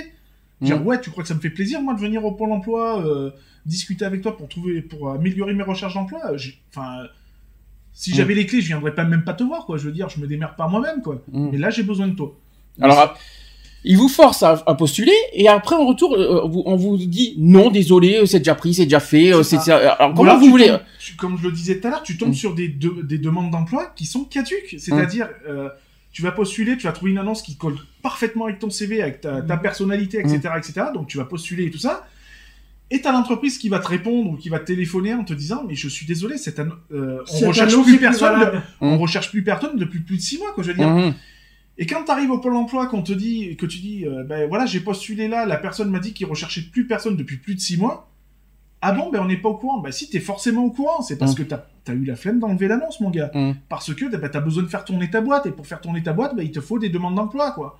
C'est vrai. Donc euh, je suis sûr que si on fait le tri sur le site du pôle emploi avec les demandes d'emploi, Mm. il y en a plus de la moitié qui sont caduques quoi je veux dire. Qui date de loin aussi. euh. Et qui datent de Mathusalem. Bien quoi. sûr. Donc il y a Oui, ou donné, alors, ce qu'il y a aussi comme problème, moi je sais pas si tu l'as déjà eu, euh, par exemple, l'annonce n'est pas euh, complètement rédigée, dans le sens que moi j'ai postulé pour des emplois, l'employeur me contactait, donc me téléphonait pour aller signer le, le contrat, et quand il me demandait où j'habitais, il me disait, ah mais non, vous habitez trop loin, je dois euh, engager une personne de cette région-là. Donc, imaginons, là, j'avais postulé une fois pour tourner, ben, il fallait que j'habite à tourner. Euh, Une fois, j'avais eu à, à- à Bruxelles, il fallait que j'habite à Bruxelles. Donc, il, il devait engager des personnes qui habitent dans, dans, dans l'entité, en fait. Moi, on m'avait proposé un emploi à Gap. et sur l'annonce, il n'y avait rien du tout de, là-dessus. Moi, on m'avait proposé un emploi légèrement au-dessus de Gap, à, à quoi, 5-10 km de, au-dessus de Gap. J'ai dit, ouais, il n'y a pas de problème. J'ai dit, mais par contre, vous me payez les, les déplacements en plus? J'ai dit, parce que Sisteron, vu que j'habitais Sisteron, j'ai dit, Sisteron au-dessus de Gap à faire matin, midi et soir. euh, Les frais, Enfin, hein. les frais de, les frais de, de gasoil, voilà, quoi. Je veux dire, euh, il, il faut les payer, quoi. Ah non, non, c'est pas compris, euh, c'est pas compris. Ouais, mais non, ça m'intéresse pas, quoi. Mhm. Je veux dire. Et moi, euh, ils ne voulaient pas m'engager uniquement parce que, en fait, ils ont des primes. Oui. Et c'était uniquement pour la prime, en fait, qu'ils ne voulaient pas m'engager. Alors, dans le même euh, système, que- euh, par rapport aux intérims, Hmm. est-ce que vous avez vous aussi vos opinions là-dessus? Bah, l'intérim, alors. Est-ce que ça sert à quelque chose? Bah, moi, j'ai travaillé plus de 6 ans en intérim, hein, donc euh, c'est comme ça que j'avais eu mes contrats justement à durée indéterminée, puisque je passais par intérim. Euh, moi, l'intérim m'a beaucoup servi dans le sens où c'est eux qui m'avaient fait passer mes permis en tant que cariste. Donc c'est quand même grâce à eux parce que c'est eux qui ont financé tous mes permis. Il y en a quand même 12. Donc euh, 12, quand tu comptes, c'était à peu près euh, 1000, euh, 1000, 1500 euros le, permis. Donc ça calme quoi. Quand t'en as 12, euh, ça fait cher quoi, je veux dire. Mais derrière, ils proposaient quelque chose. Il y avait toujours quelque chose. C'est-à-dire que, ok, on te fait passer ton permis de, de cariste, t'es sûr que demain, t'as un emploi en tant que cariste. Ouais, Disons qu'il y en a qui prennent, euh, qui prennent des emplois d'intérim comme des emplois de dépannage et pas donc comme du- des emplois concrets, durables, etc. Et il y en a plein qui prennent pas en compte justement les intérims à cause de ça, le fait qu'il n'y a pas eu six mois de CDD, etc. Tandis que si, si- si- il y a plusieurs expériences de un jour, deux jours, Ah, c'est euh, pas pris en compte forcément par les employeurs. quand je suis rentré en intérim, euh, je suis tombé dans une entreprise en tant qu'intérimaire. Donc, je faisais du boulot de merde, préparateur Mmh. de commandes, du nettoyage, etc., etc. Et mes contrats étaient sans arrêt renouvelés dans cette même entreprise. Donc, euh, contrat d'une semaine, contrat de deux semaines, etc., etc. Et puis, euh, un jour, je suis venu à discuter avec le, patron de, l'entreprise. hein. il m'a dit euh, Ah, ça fait un petit moment maintenant que tu étais chez nous et tout. Donc, j'étais j'étais plus vu comme un intérimaire, j'étais vu comme un salarié permanent de l'entreprise.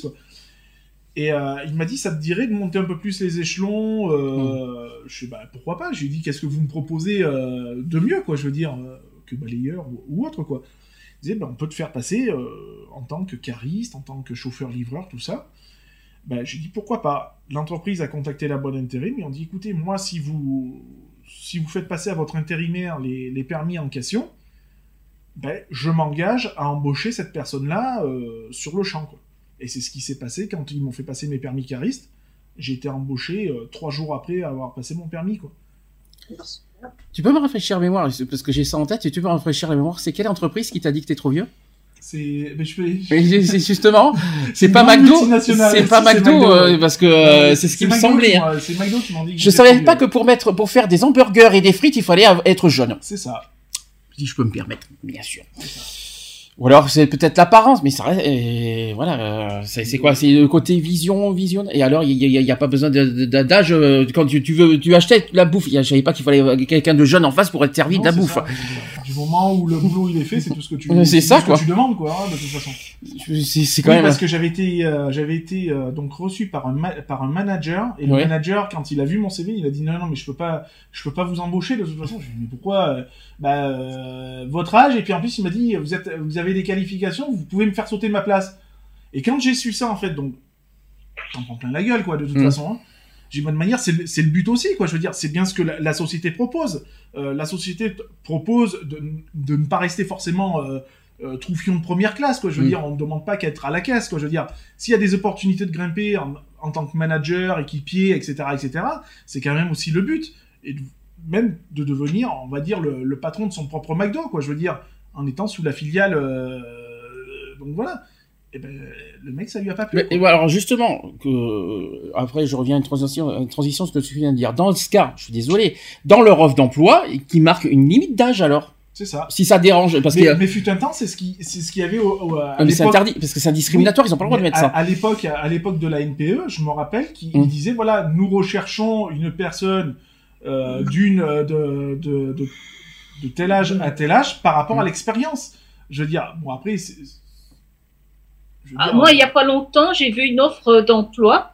Euh, j'ai fait pour postuler et ben, je n'étais pas dans la, la tranche d'âge. J'étais pro 3G. Vous savez pourquoi ça n'y est plus ça bah, C'est discri- discriminatoire, donc euh, c'est pour ça qu'il n'y a plus le- les limites d'âge. Alors c'est con parce qu'il n'y a plus cette limite d'âge dans les offres, mais euh, maintenant concrètement parlant, il y a toujours cette limite d'âge. C'est ça. Euh, c'est comme, tu prends euh, les, les- par rapport aux offres euh, où il y a marqué débutant etc. euh, ils font toujours euh, ce critère-là de. c'est vrai. Alors là, là c'est plus sur le problème de qualification et Oui, pas d'âge. voilà, C'est pas la même chose, Oui, hein. mais à ce compte-là sur une offre, à ce compte-là sur une offre, oui. Pas mettre Alors-. Alors je suis d'accord avec lui parce que je suis d'accord avec lui dans le sens et, et c'est je comprends ce qu'il est en train- ce qu'il veut dire c'est qu'il y en a qui recherchent euh, qui, qui- qui font des offres d'emploi en disant oui les débutants les débutants sont acceptés. Or le- une fois que tu as les CV que tu envoies tout ça, ils te demandent si, combien de est-ce que vous avez des qualifications, est-ce que vous avez euh, des expériences, est-ce que si et là? Alors dans ce cas pourquoi débutant accepté alors? C'était euh, débutant, donc Ben, novice. Bah, Aucune, euh, aucune notion, aucun, aucun, aucune, connaissance. Ou c'est comme tu tombes sur des annonces, euh, expérience de 50 souhaités. Oui.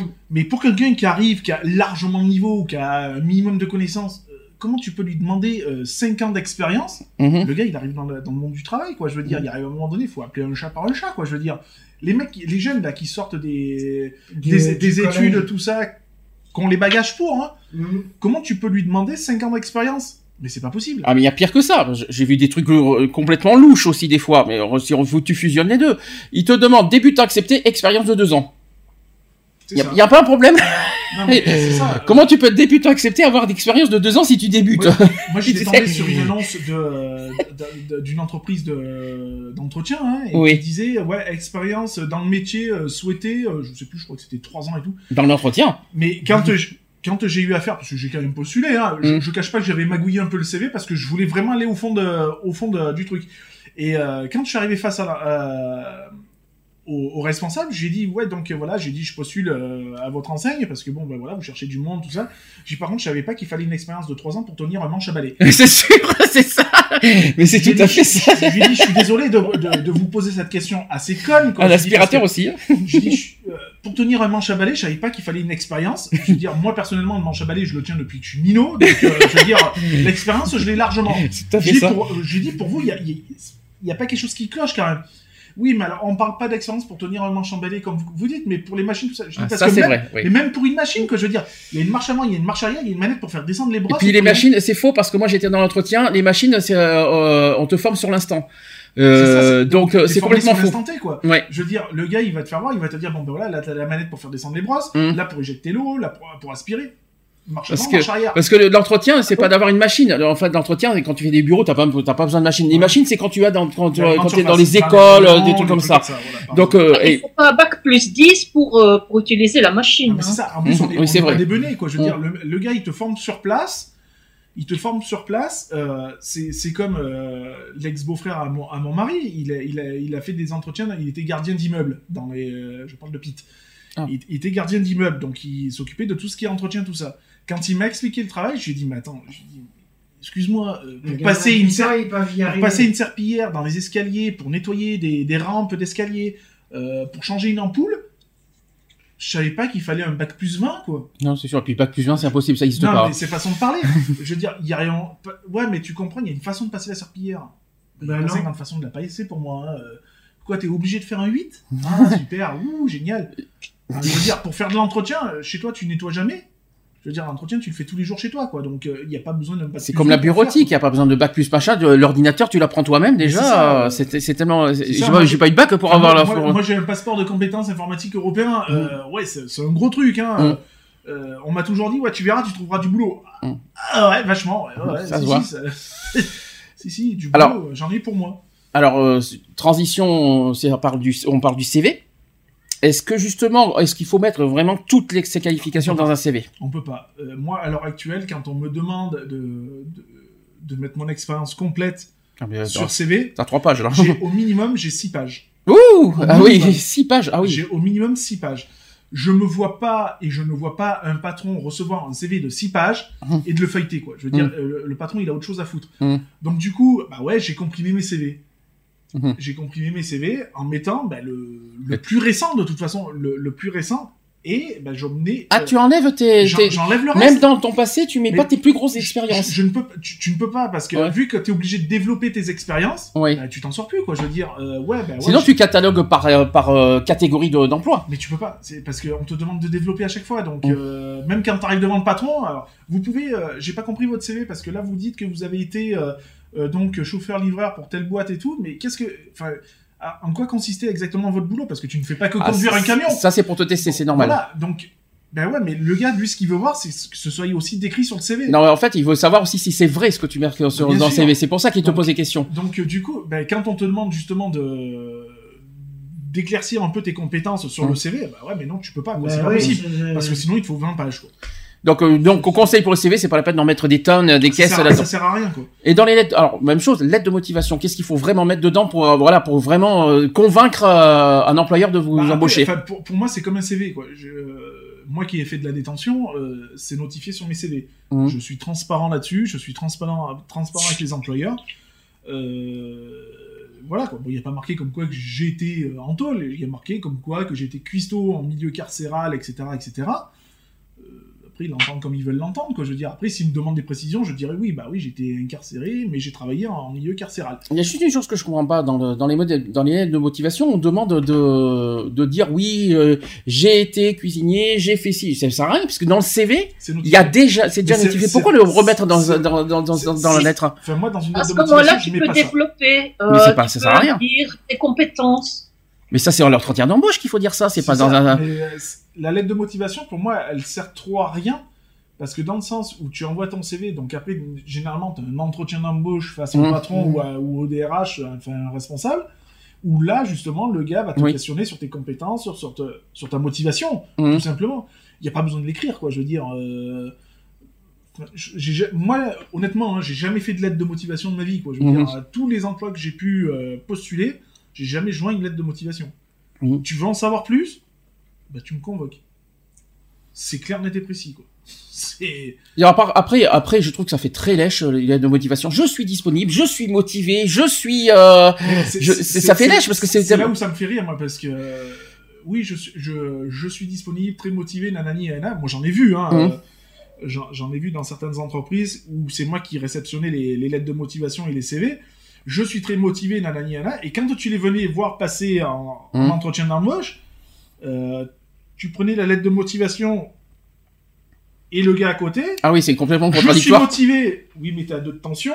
Euh, tu es ponctuel. T'arrives avec un quart d'heure de retard. Ah, il y a marqué je suis ponctuel dans le dans, Ah, moi, dans le- moi, je, moi, je, je l'ai toujours. Enfin, sur mes CV, tu vois, vos atouts, ben, euh, ponctuel, motivé, nanani. Ouais. Enfin, je- j'y vais, quoi. Et je, mais je suis honnête. Ça se dit pas je suis ponctuel dans un, dans une lettre de motivation. Moi, moi, je le, bah, euh, bah, ponctuel, disons que quand t'es ponctuel, ça veut dire que, bon, on te dit, tu commences à 8h, à 8, enfin, à 8h, t'es sur ton poste. S'il mais- n'est pas 8h30, quoi. Non, c'est sûr, mais ça se Tu dit. Mais dans un, gars, un gars, tu lui donnes euh, un entretien d'embauche, il dit bon, ben, vous avez rendez-vous demain avec euh, monsieur euh, Pierre pour un entretien d'embauche à 9h. T'as le gars qui se pointe à 9h15. Mhm. Le patron, il a peut-être pas que ça à foutre, quoi, non plus. Quoi, ça donc, m'est- ben, moi, c'est comme l'expérience que j'ai eue là, euh, récemment. euh, Ah, Super U peut-être. hein À Super U. Euh, moi, là, à 9h du matin, euh, Alors, la responsable, elle m'a appelé. Fais-le dans l'ordre. D'abord, t'as postulé sur internet deux jours avant. Voilà, j'ai postulé. On t'a appelé deux jours après, le lundi matin. Ouais, on m'a appelé le lundi matin. Et euh, Elle m'a en fin de compte, euh, on m'a appelé et en fin de compte, euh, elle me dit Vous pouvez être là dans combien de temps Je lui fais, elle me fait, euh, je lui fais, ben, dans la demi-heure qui suit, je suis là. Oui, c'est ce que t'as Et fait. voilà. Mais t'as pas tenu. compte, Elle me dit ben, Je vous attends pour 10 heures. Oui. Et à 10h moins le quart, j'étais déjà sur poste. Oui, mais t'as pas tenu pour autant la journée. Non, non, mais, non, mais voilà, j'ai pas, j'ai peut-être pas tenu. Oui, mais t'as testé. On, va, on peut pas lui enlever ça. Il a testé. C'est pas son domaine, hein, la Non, mise en rayon. Hein. C'est pas, c'est en pas son rayon, domaine. C'était Hein. pas mon domaine du tout. et- C'est c'est costaud à faire, hein, je, le, je le cache pas. hein, moi, c'est une de mes, de mes expériences euh, euh, au niveau professionnel. euh, c'est pas donné à tout le monde hein, de Mhm. faire de la mise en rayon parce que ça demande des codes bien précis. euh, une certaine rapidité aussi, parce que Mhm. on te demande pas de dormir toute une, de faire 8 heures dans un même rayon. Hein, quand il faut Mhm. envoyer, il faut C'est envoyer. clair. Euh, voilà, hein, moi j'ai eu travailler pour une ancienne, une enseigne, pardon, à l'époque ça s'appelait ED. Euh, Oui. Je crois que ça existe encore. hein. je, ben, quand on faisait de la mise en rayon en fruits et légumes, Mm. euh, fallait, on se pointait à 5h du matin, à 9h, fallait que les 45 palettes soient déballées et, euh, et mises en rayon, quoi, je veux dire. Et ben, quand tu comptais, ça te faisait 5 palettes minimum de, à l'heure, quoi, je veux dire. Donc, euh, quand tu as des palettes qui font, euh, allez, on va dire, euh, 2 mètres de hauteur, sur 80 par 120, Mhm. 5 palettes, je te dis qu'il faut envoyer sévère. hein. Parce que, Il y a une- voilà. Mais c'est pas donné à tout le monde que je veux dire. Tu peux pas demander à un mécano de construire un mur s'il a pas l'expérience, quoi, je veux dire, ou s'il a pas un minimum de connaissances. C'est pas possible. Ou un minimum de formation. C'est clair, tu peux pas. Il y a une chose que vous m'avez dit tous les deux euh, en début d'émission, c'est que à l'heure d'aujourd'hui, tellement que c'est chiant, euh, voilà, de sans cesse postuler, postuler, postuler, postuler, à un moment, vous dé- ça- Ça ça- on, en arrive à la démotivation. démotive. Pourquoi complet. Parce que ben, euh, on, a- on nous demande des efforts qu'on produit Mhm. et il n'y a pas de retour derrière, quoi. Je veux dire, donc t'as l'impression d'être pris pour un con, quoi. Je veux Mhm. dire. Et le mouton, ben, ça va 5 minutes, quoi. Je veux dire, hein, euh, il y en a marre d'être dans la prairie et brouter pour rien, quoi. C'est là que Pôle Emploi. euh, Surtout que tu mets tes, tes compétences en doute pour finir. Tu dis, est-ce que vraiment j'ai les, les, les compétences euh, adéquates? Est-ce que c'est pas moi qui suis à côté de la plaque? Est-ce que voilà, est-ce que je remplis bien euh, euh, les conditions que, enfin, est-ce que le, le patron attend? Et quand Pôle Emploi vous, vous appelle et qu'il vous, vous propose des offres, vous dites oui ou vous dites non? Parce que là aussi, ça, il, il vous appelle par téléphone maintenant Ah, pour ça. moi, il m'a- il m'appelle pas. Moi, ils Toi, jamais- toi, toi, j'avais jamais- parce que toi, ça t'est arrivé deux fois. euh, il y a pas longtemps. Deux fois, Oui, on il y a t'avait appelé longtemps. pour les offres. Alors, t'as fait une grosse connerie il y a pas très longtemps. Ouais. Euh, de- de- ne redis jamais non en plus. Hein, euh, alors, toi, d'abord, il faut jamais dire non. Parce que c'est pas tous les jours ça qu'on vous offre quelque chose. Euh, parce Non, que moi j'ai toujours eu des, des, ma- des mails ou des trucs en disant voilà, un emploi se rapproche de vos compétences ou de Mm. machin, donc qui, qui serait susceptible de vous intéresser. Libre à moi d'ouvrir le mail et de regarder l'offre, de postuler ou de ne pas postuler, quoi, je veux dire. Mais je réponds toujours au mail en disant voilà, j'ai consulté l'offre que vous venez de m'envoyer. euh, je suis rentré en contact avec la personne en question. euh, mon profil ne convient pas. Hum, Voilà, c'est tout. Euh, la personne, je sais que de, de- le- 10 secondes après, la, enfin, le- la conseillère ou le conseiller va contacter l'entreprise pour voir vraiment si c'est vrai, quoi. De toute façon, donc il y a un traçage qui, qui est fait automatiquement. Moi, de toute façon, moi, quand je fais des, quand je postule euh, pour des offres, automatiquement, j'ai une réponse souvent par texto. exact. Voilà. Comme ça, moi, je sais si je corresponds à l'annonce Mhm. et ou pas. Et si je corresponds à l'annonce, il m'envoie un texto comme quoi vous êtes éligible et qu'il faut que j'envoie mon CV à telle adresse et machin. Ça aussi, c'est chiant parce que souvent, tu postules euh, et on te dit oui, euh, ça correspond pas à votre profil. Ouais, ça, c'est voilà, sur Internet, ça. C'est ça. Euh, sur Internet, c'est ça, ça correspond pas. Alors, les trois quarts de ce que vous postulez, les trois quarts sont refusés. Moi, Ah oui, Euh, et après, on vous, après, on vous reproche de pas trouver sur- un emploi. Sur le site de Pôle emploi, moi, à chaque fois, on me demande euh, de rafraîchir le CV. Oui. Mais comment tu veux le rafraîchir? Si t'as pas, si ta dernière expérience, par exemple, à l'heure actuelle, moi, c'est le bar. Euh, Mm. Ben ouais, mais ma dernière expérience, c'est le bar, quoi. Je veux Mm. dire, Qui- tu veux que je rafraîchisse quoi? Je vais enlever le bar et je vais marquer ben, toujours en recherche d'emploi. Hum. C'est débile, quoi, je veux dire. Euh, je l'ai dit à ma conseillère, elle me dit Ah ouais, mais ça, c'est un truc, c'est automatique et tout. J'ai dit Mais qu'est-ce que vous voulez qu'on rajoute? J'ai dit Après, on se fait jeter parce qu'on rafraîchit pas le CV, mais on peut, je peux pas plus rafraîchir que ça. Je veux dire, moi, mon dernier emploi, c'est barman. Euh, je vais pas mettre, euh, je sais pas, euh, à inventer des choses, quoi. Ça sert à rien, quoi. Je veux dire, Euh, C'est surtout en cas où tu aurais suivi une formation entre temps. Voilà, pour dire, euh, Ça voilà, serait j'ai déclaré. suivi une Ça serait- formation où j'ai été stagiaire dans telle entreprise. Mais non. Réfléchis, ça serait déclaré de suite à Pôle emploi si les formations. Parce que Mhm. euh, de- comme on déclare tous les mois, alors Là, ça tu, aussi. tu- euh, tu vois, par exemple, mon CV, Oui. là, il- il- là où ce que j'ai rajouté, ben, c'est mes. Ça, commence à dater, hein, c'est les, les, deux, les deux diplômes que j'ai passés, quoi. Le, euh, les, enfin, même les trois. Les trois diplômes que j'ai passés en secourisme, quoi. Je veux Mm. dire, ils sont notifiés dessus, quoi. Je veux dire, mais c'est- pas pour autant qu'on m'appelle c'est pas un emploi, mais bon. Oui, non, mais ça rentre en, en, En expérience. compte pour l'expérience Mm. et aussi en formation Mm. au niveau Pôle emploi, parce que la, la- Pôle emploi finance ces formations-là. Alors moi, à chaque fois, on me dit oui, mais pourquoi vous n'êtes pas passé pour- par nous pour, la- pour la formation? Bah parce que j'ai pas besoin de toi, quoi. Pour passer cette formation-là, j'ai pas besoin de toi, quoi. Enfin, quoi qu'il en soit, pour, euh, pour, euh, Pour, par pour rapport moi, à Pôle le Pôle emploi. emploi n'est pas, n'est pas essentiel. Ah non, c'est sûr. Mais Il y a, ils il y a sont. d'autres- moyens de, de trouver un emploi hors, hors Pôle emploi, quoi. En revanche, est-ce que, euh, en parlant de chômage, vous trouvez ça normal aussi euh, pour ceux qui touchent le chômage? Parce que ça, je, je l'ai appris il y a pas longtemps, ça. hein. Ceux qui ne, ils sont, euh, on- ceux qui touchent le chômage, on leur oblige à trouver un emploi sous peine de couper le chômage. Bah, c'est ce qui se passe ici. Hein. Est-ce que, est-ce que vous trouvez ça normal? Le chômage, c'est que ça fait quand même de votre salaire, ça fait partie de votre salaire brut, à ce que je sache. Euh, C'est ce que vous avez gagné en travaillant. Après, euh, après, après, enfin moi, quand j'ai été mis euh, licencié euh, économiquement euh, sur la dernière entreprise que j'avais faite avant le bar, hein, euh, avant le bar, donc je me suis retrouvé au chômage, j'ai touché donc mes salaires à plein pot pendant un certain laps de temps. Ils m'ont jamais obligé à retrouver un emploi de suite derrière. Quoi. Ah bah, maintenant, aujourd'hui, c'est ça. C'est, Maintenant, c'est obligatoire. Maintenant, c'est obligatoire. Euh, voilà. Mais comment tu veux demander à une personne de retrouver un emploi euh, Déjà, Or que la psychologiquement, t'imagines la personne qui est restée, on va dire, je, je vais, je vais donner euh, des abracadabras, hein, qui est restée 15 ans dans la même entreprise. Du Mm. jour au lendemain, elle est licenciée pour des raisons X ou Y. Donc elle touche ses salaires plein pot. Comment tu veux lui donner, euh, lui obliger psychologiquement, lui dire, vous avez euh, 15 jours, 3 semaines pour retrouver un emploi rapidement, sous peine qu'on vous coupe. Mais attends, le Mm. gars, ça fait 15 ans, ça fait- il a travaillé 15 ans dans une entreprise, du jour au lendemain, il est, lar- il est largué, quoi. Euh, psychologiquement, le gars, faut qu'il s'en remette.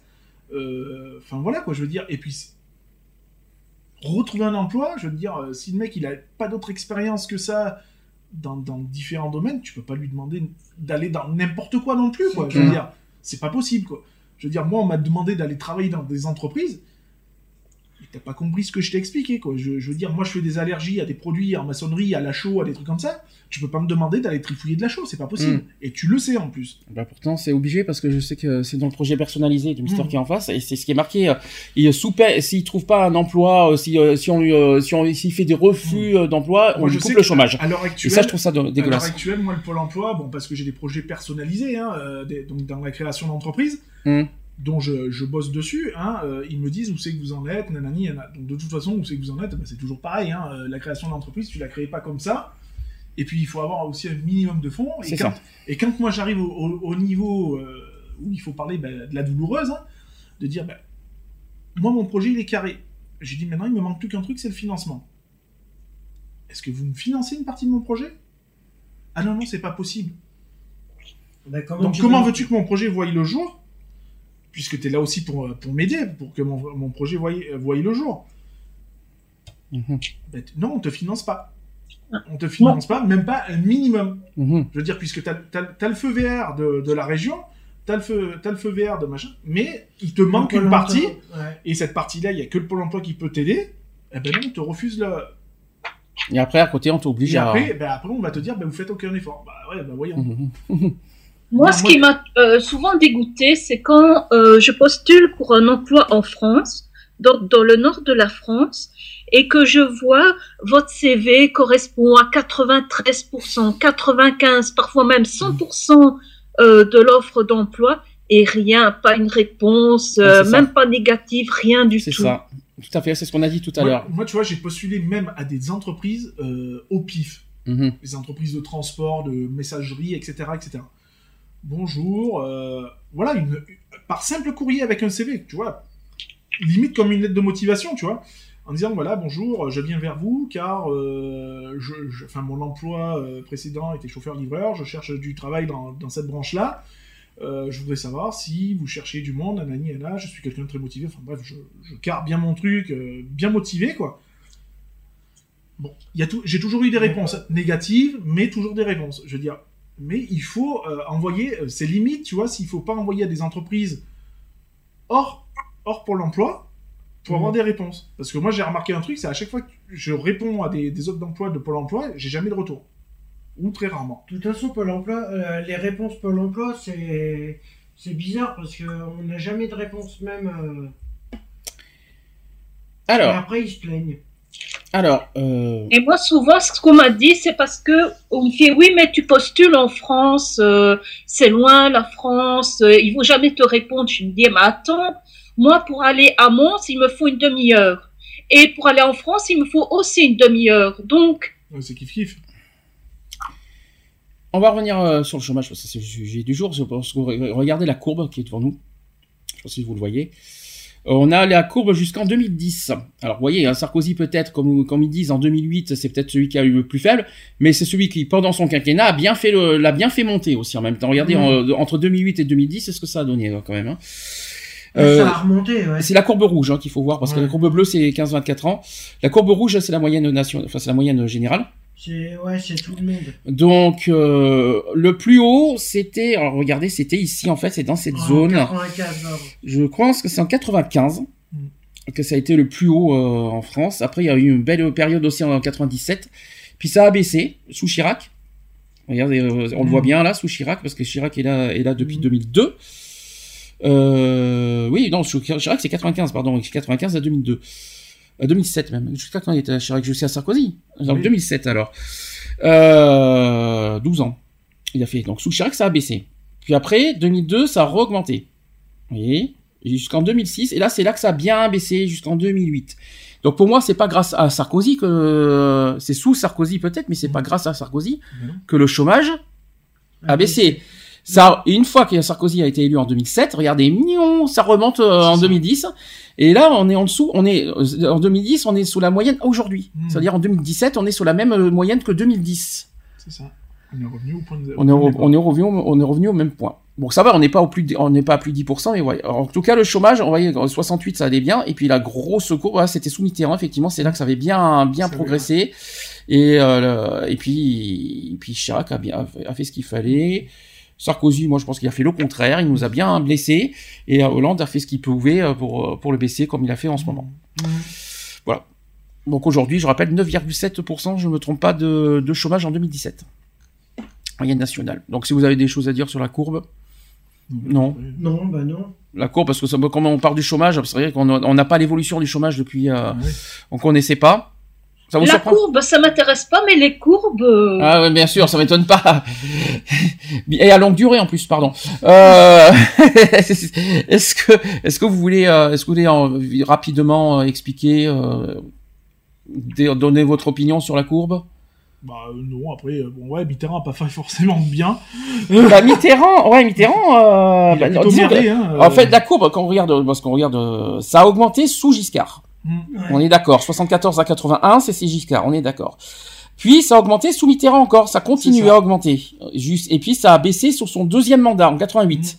Parce que de- le deuxième mandat de. Mitterrand, c'est de 88 à 95. Ça a baissé. Puis ça a recommencé à augmenter. C'est vrai que Mitterrand n'a pas été très fort finalement au chômage. Ensuite, 95, c'est Chirac. Ça a commencé à baisser. Puis ça rebaisse. Je pense que Chirac a été le plus fort, je pense, euh, sur la baisse du chômage quand même pour moi. Alors, si on doit faire un comparatif, c'est-à-dire si tu fais une découpe de Chirac et de celle au niveau de, de Sarko, il Mhm. n'y a pas photo, quoi. hein. je veux dire, hein, à équivalent, euh, Chirac a fait mieux que. Ah oui, Chirac a fait largement mieux que tout, même que tout le monde, je dirais, parce qu'il a fait Bah, une seul, énorme hein. baisse. C'est le seul, hein, parce que même si on doit comparer la, la descente de chômage de, de Mitterrand par rapport à la sienne, il Mhm. n'y a pas photo, quoi. hein. Ça se voit, hein, à l'œil nu, ça se voit. Et puis 2006, et c'est toujours Chirac. En 2007, c'est Sarkozy. 2008, voilà. Et puis euh, regardez, euh, en là 2009, ça a re-augmenté. C'est ça.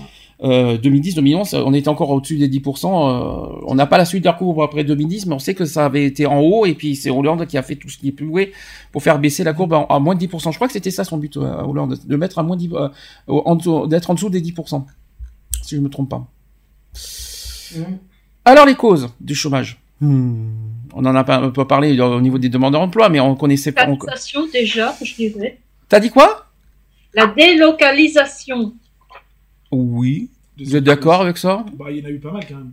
Enfin, il y en a pas mal. Maintenant, ça revient en France, parce que, bon, voilà, on les oblige un petit peu à rester aussi. Euh, mais bon, il n'y a, pas que- il y a pas que ça, quoi. Alors la première question, c'est est-ce que la faiblesse de la croissance du PIB serait-elle la cause du, euh, du chômage? Hum, Bah, le pouvoir d'achat des Français, il est en diminution, quoi, hein, donc... euh, ouais. Tu penses que c'est que ça en fait partie? Bah, la crise, elle a fait mal, hein. Donc euh, la faiblesse de la croissance du, du PIB est souvent présentée par les politiques comme la, principale cause de la hausse du chômage. La relance de la croissance serait donc la seule solution euh, envisageable pour inverser la courbe. Donc afin de valider ou d'informer cette, cette affirmation, il apparaît pertinent de comparer l'évolution du PIB en valeur avec celle du taux de croissance sur la période de 1950 à 2013, même jusqu'à aujourd'hui, 2017. Euh, Il y a eu un graphique, mais j'ai pas le, graphique du PIB. Je, je, vous le cache pas, je l'ai pas sur moi. Euh, mais j'ai quand même certains résultats. C'est que de 1950 à 2013, le PIB progressait de 15,5 à 2, vi- à 2113 milliards d'euros. Son taux de croissance diminuait de 17,3 à 1,1%. Et même si le taux de croissance réalisé entre 2012 à- et 2013 était seulement de 1,1%, la valeur générée en 2013 était très largement supérieure à celle de 1950. Aujourd'hui, pouvoir, si on parle de, de, de- de croissance, c'est pas, c'est, on est sur les 0, Oui, euh, on est encore plus bas, hein. 0,2, 0, et encore, je crois qu'on est, il y, a- y a pas, voilà, il y a pas moins, mais c'est quoi, 0,1, Oui, on est à la 0,2%. limite du zéro, quoi. hein. Euh, on peut pas parler, C'est pas une croissance, hein. Non, c'est pas une, non, Non, j'appelle c'est pas une ça. décroissance, hein, de toute façon. 0,2, c'est- oui, c'est sûr que c'est rien. Ah oui, c'est...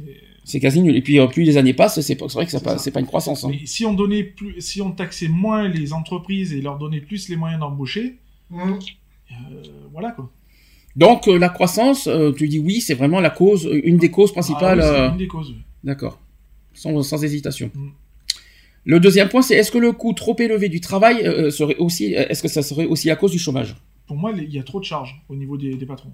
Mhm. On demande trop aux patrons, donc du coup, bah, ils peuvent pas embaucher, quoi. Trop de charges, trop de... Voilà. Il y aurait moins de charges. On leur dirait, bah voilà, on vous baisse les charges, mais vous vous engagez donc à, à embaucher... euh, Bah ouais, quoi. Alors sachez que pour le MEDEF et les ultralibéraux, la première cause du chômage, c'est le coût du travail, c'est-à-dire rémunération plus les charges sociales. Car en effet, le SMIC et le coût trop élevé du travail qui apparaissent comme un frein à la compétitivité des entreprises et donc à la création d'emplois. Hmm. Voilà, en fait, ça serait ça. Et pour eux, le marché de l'emploi idéal serait celui où le coût horaire du travail serait fixé librement entre les acteurs en fonction de la loi dite de l'offre et de la demande. Ça, ça, ça, on, a entendu, on a entendu parler pendant Parce des années, qu'il y a ça. plus de demandes que d'offres, mais. C'est vrai. voilà. Ah mais complètement, ah mais totalement, bien sûr. Donc si l'offre d'emploi est plus importante que la demande, le coût horaire euh, augmente pour inciter les salariés à travailler. Par contre, si l'offre est plus faible que la demande, le coût horaire baisse ou plutôt s'ajuste en fonction de l'offre. Et étant donné, alors je vous donne un exemple, en 2013, que le taux de chômage officiel était à l'époque de 9,8% comme en 2017, 2009, euh, on est à 9,7%.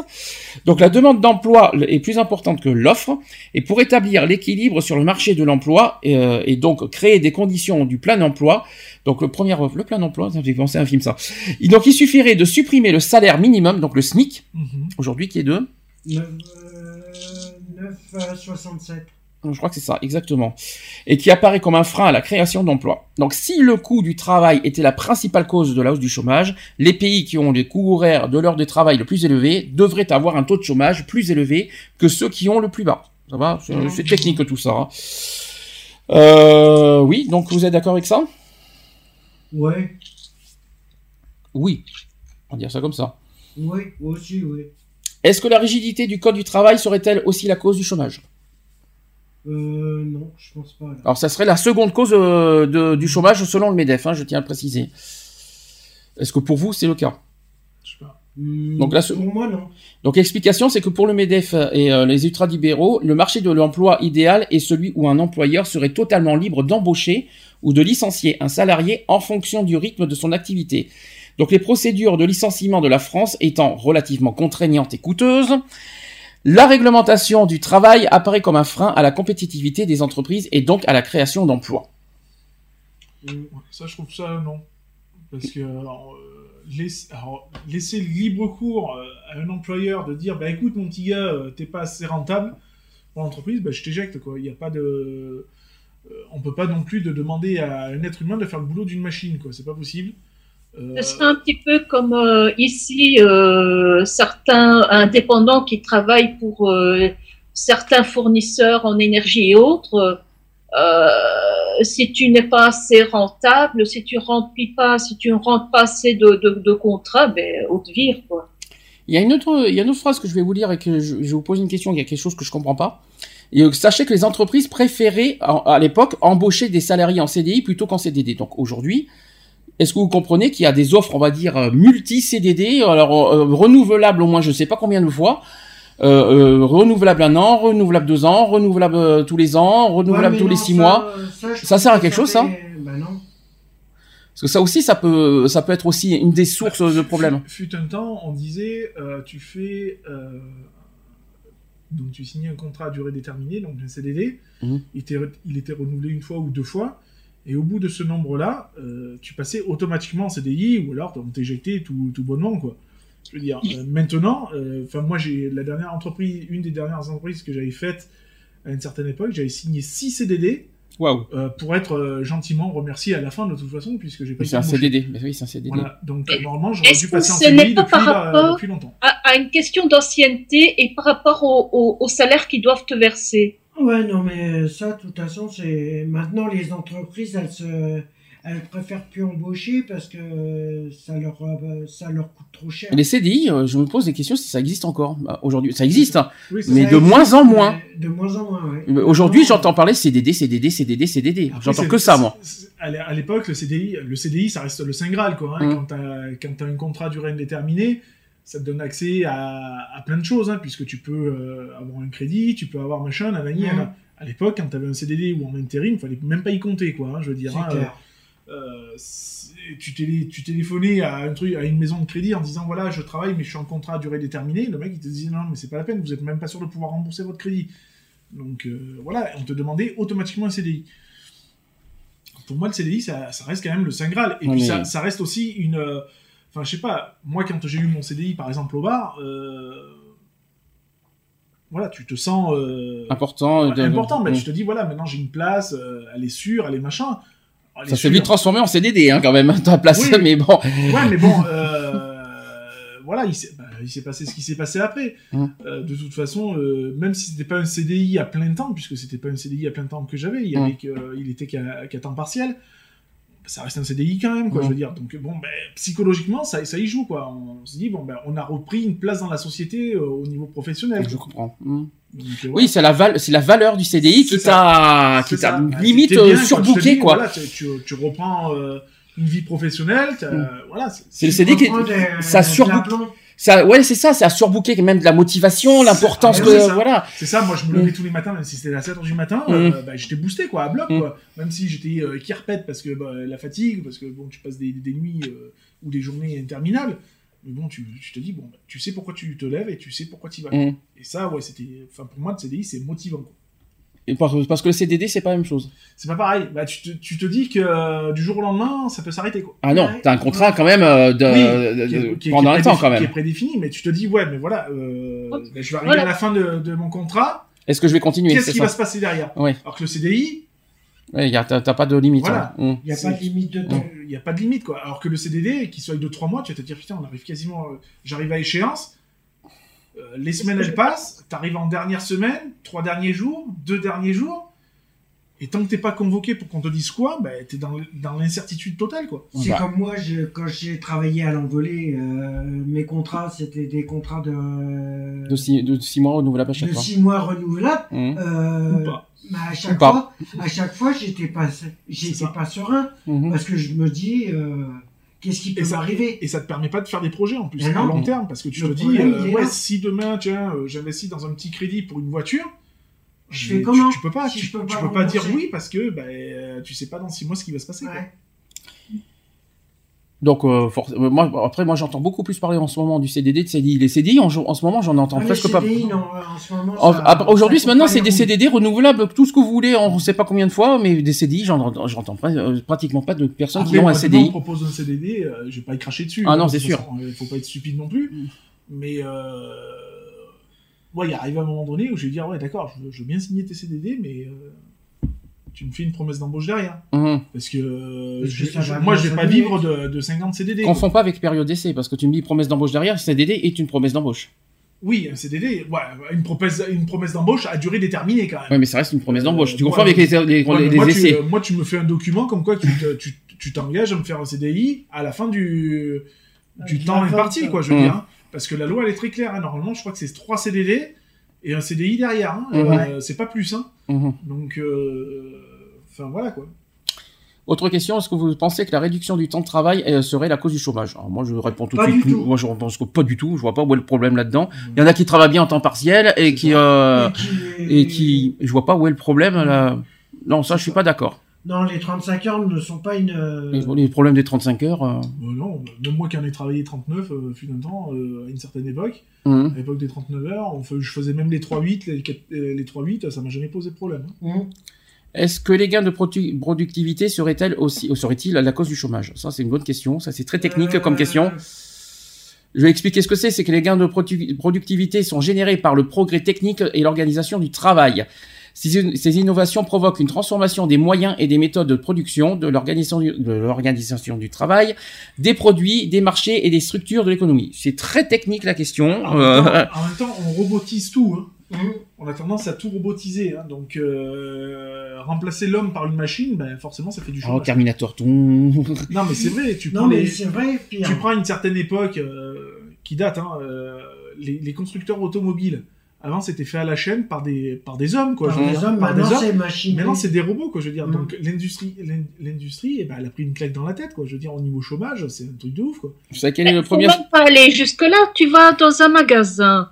Combien de magasins n'ont pas des caisses libres Ah euh, oui, que bah tu, oui, tu encodes toi-même tes articles? C'est ça. Vous savez quel, Et sec- c'est des caissières en moins. vous savez quel secteur d'activité a le progressé le plus en gain de produ- productivité? Non, Bâtiment. Ah non. Non, non, c'est pas le bâtiment, je dis que c'est Ah. l'agriculture. Non, c'est pas l'agriculture. Si, c'est l'agriculture. Hein Oui, c'est l'agriculture. Avec les moyens, avec les progrès des outils euh, de production Ah oui, agricole. oui, bah oui. Les tracteurs, les charrues, bah oui, les bien moissonneuses sûr. batteuses, etc. Ben, c'est eux, c'est eux qui, ont, qui ont bénéficié le plus de, ce, de ces gains de productivité. Après, si on doit parler de- de- d'autres moyens, c'est l'informatique, parce que c'est vrai que là-dessus, plus ça va, plus ça progresse bien. Ah bah, Donc, euh, l'informatique c'est- là-dessus, euh, voilà, l'informatique euh, qui évolue de plus en plus, et on peut dire que là-dessus, euh, il y a un énorme progrès. On est dépendant, hein, de toute Mhm. façon. Maintenant, on devient dépendant. Alors, voilà, donc ça c'est dit, ça c'est fait. Alors, tiens, regardez. Euh, Ah oui, non, je vais pas vous le montrer maintenant. Comme ça, je vous le dirai après. Est-ce que vous savez, on va- revenir sur le, problème du chômage. Le chômage, je rappelle, fait partie des, des préoccupations des Français. mm, Oui, Je pense que vous étiez au courant là-dessus. Est-ce que vous savez euh, en quelle position est le chômage en, euh, en termes de préoccupation des Français? En quelle position c'est, Vous doit être en deuxième ou en troisième. d'après vous? Euh, Avant, c'était la première préoccupation des Français, le chômage. Moi, je Sous- pense que c'est la deuxième. Sous ou François. Hollande, sous François Hollande, c'était le premier. Je Est-ce dirais que... que maintenant, c'est la santé, non? Et non, En premier. et non. Bah non, c'est C'est bah, non? effectivement le chômage est devenu la deuxième, est, de- est devenu en deuxième pro- euh, position, pardon, et c'est en deuxième position après quoi d'après vous? Bah, après l'éducation. Et non, Non. et non. Qu'est-ce qui s'est passé ces deux dernières années? Ah, le terrorisme. Le terrorisme, le terrorisme est passé en première position euh, en préoccupation des Français. On a, j'ai le tableau ici. Chouette. On va avoir des Les larmes. 11, les 11 sujets, donc je vais vous le dire. Donc euh, le premier, effectivement, euh, c'est le terrorisme, soit euh, avec 64%.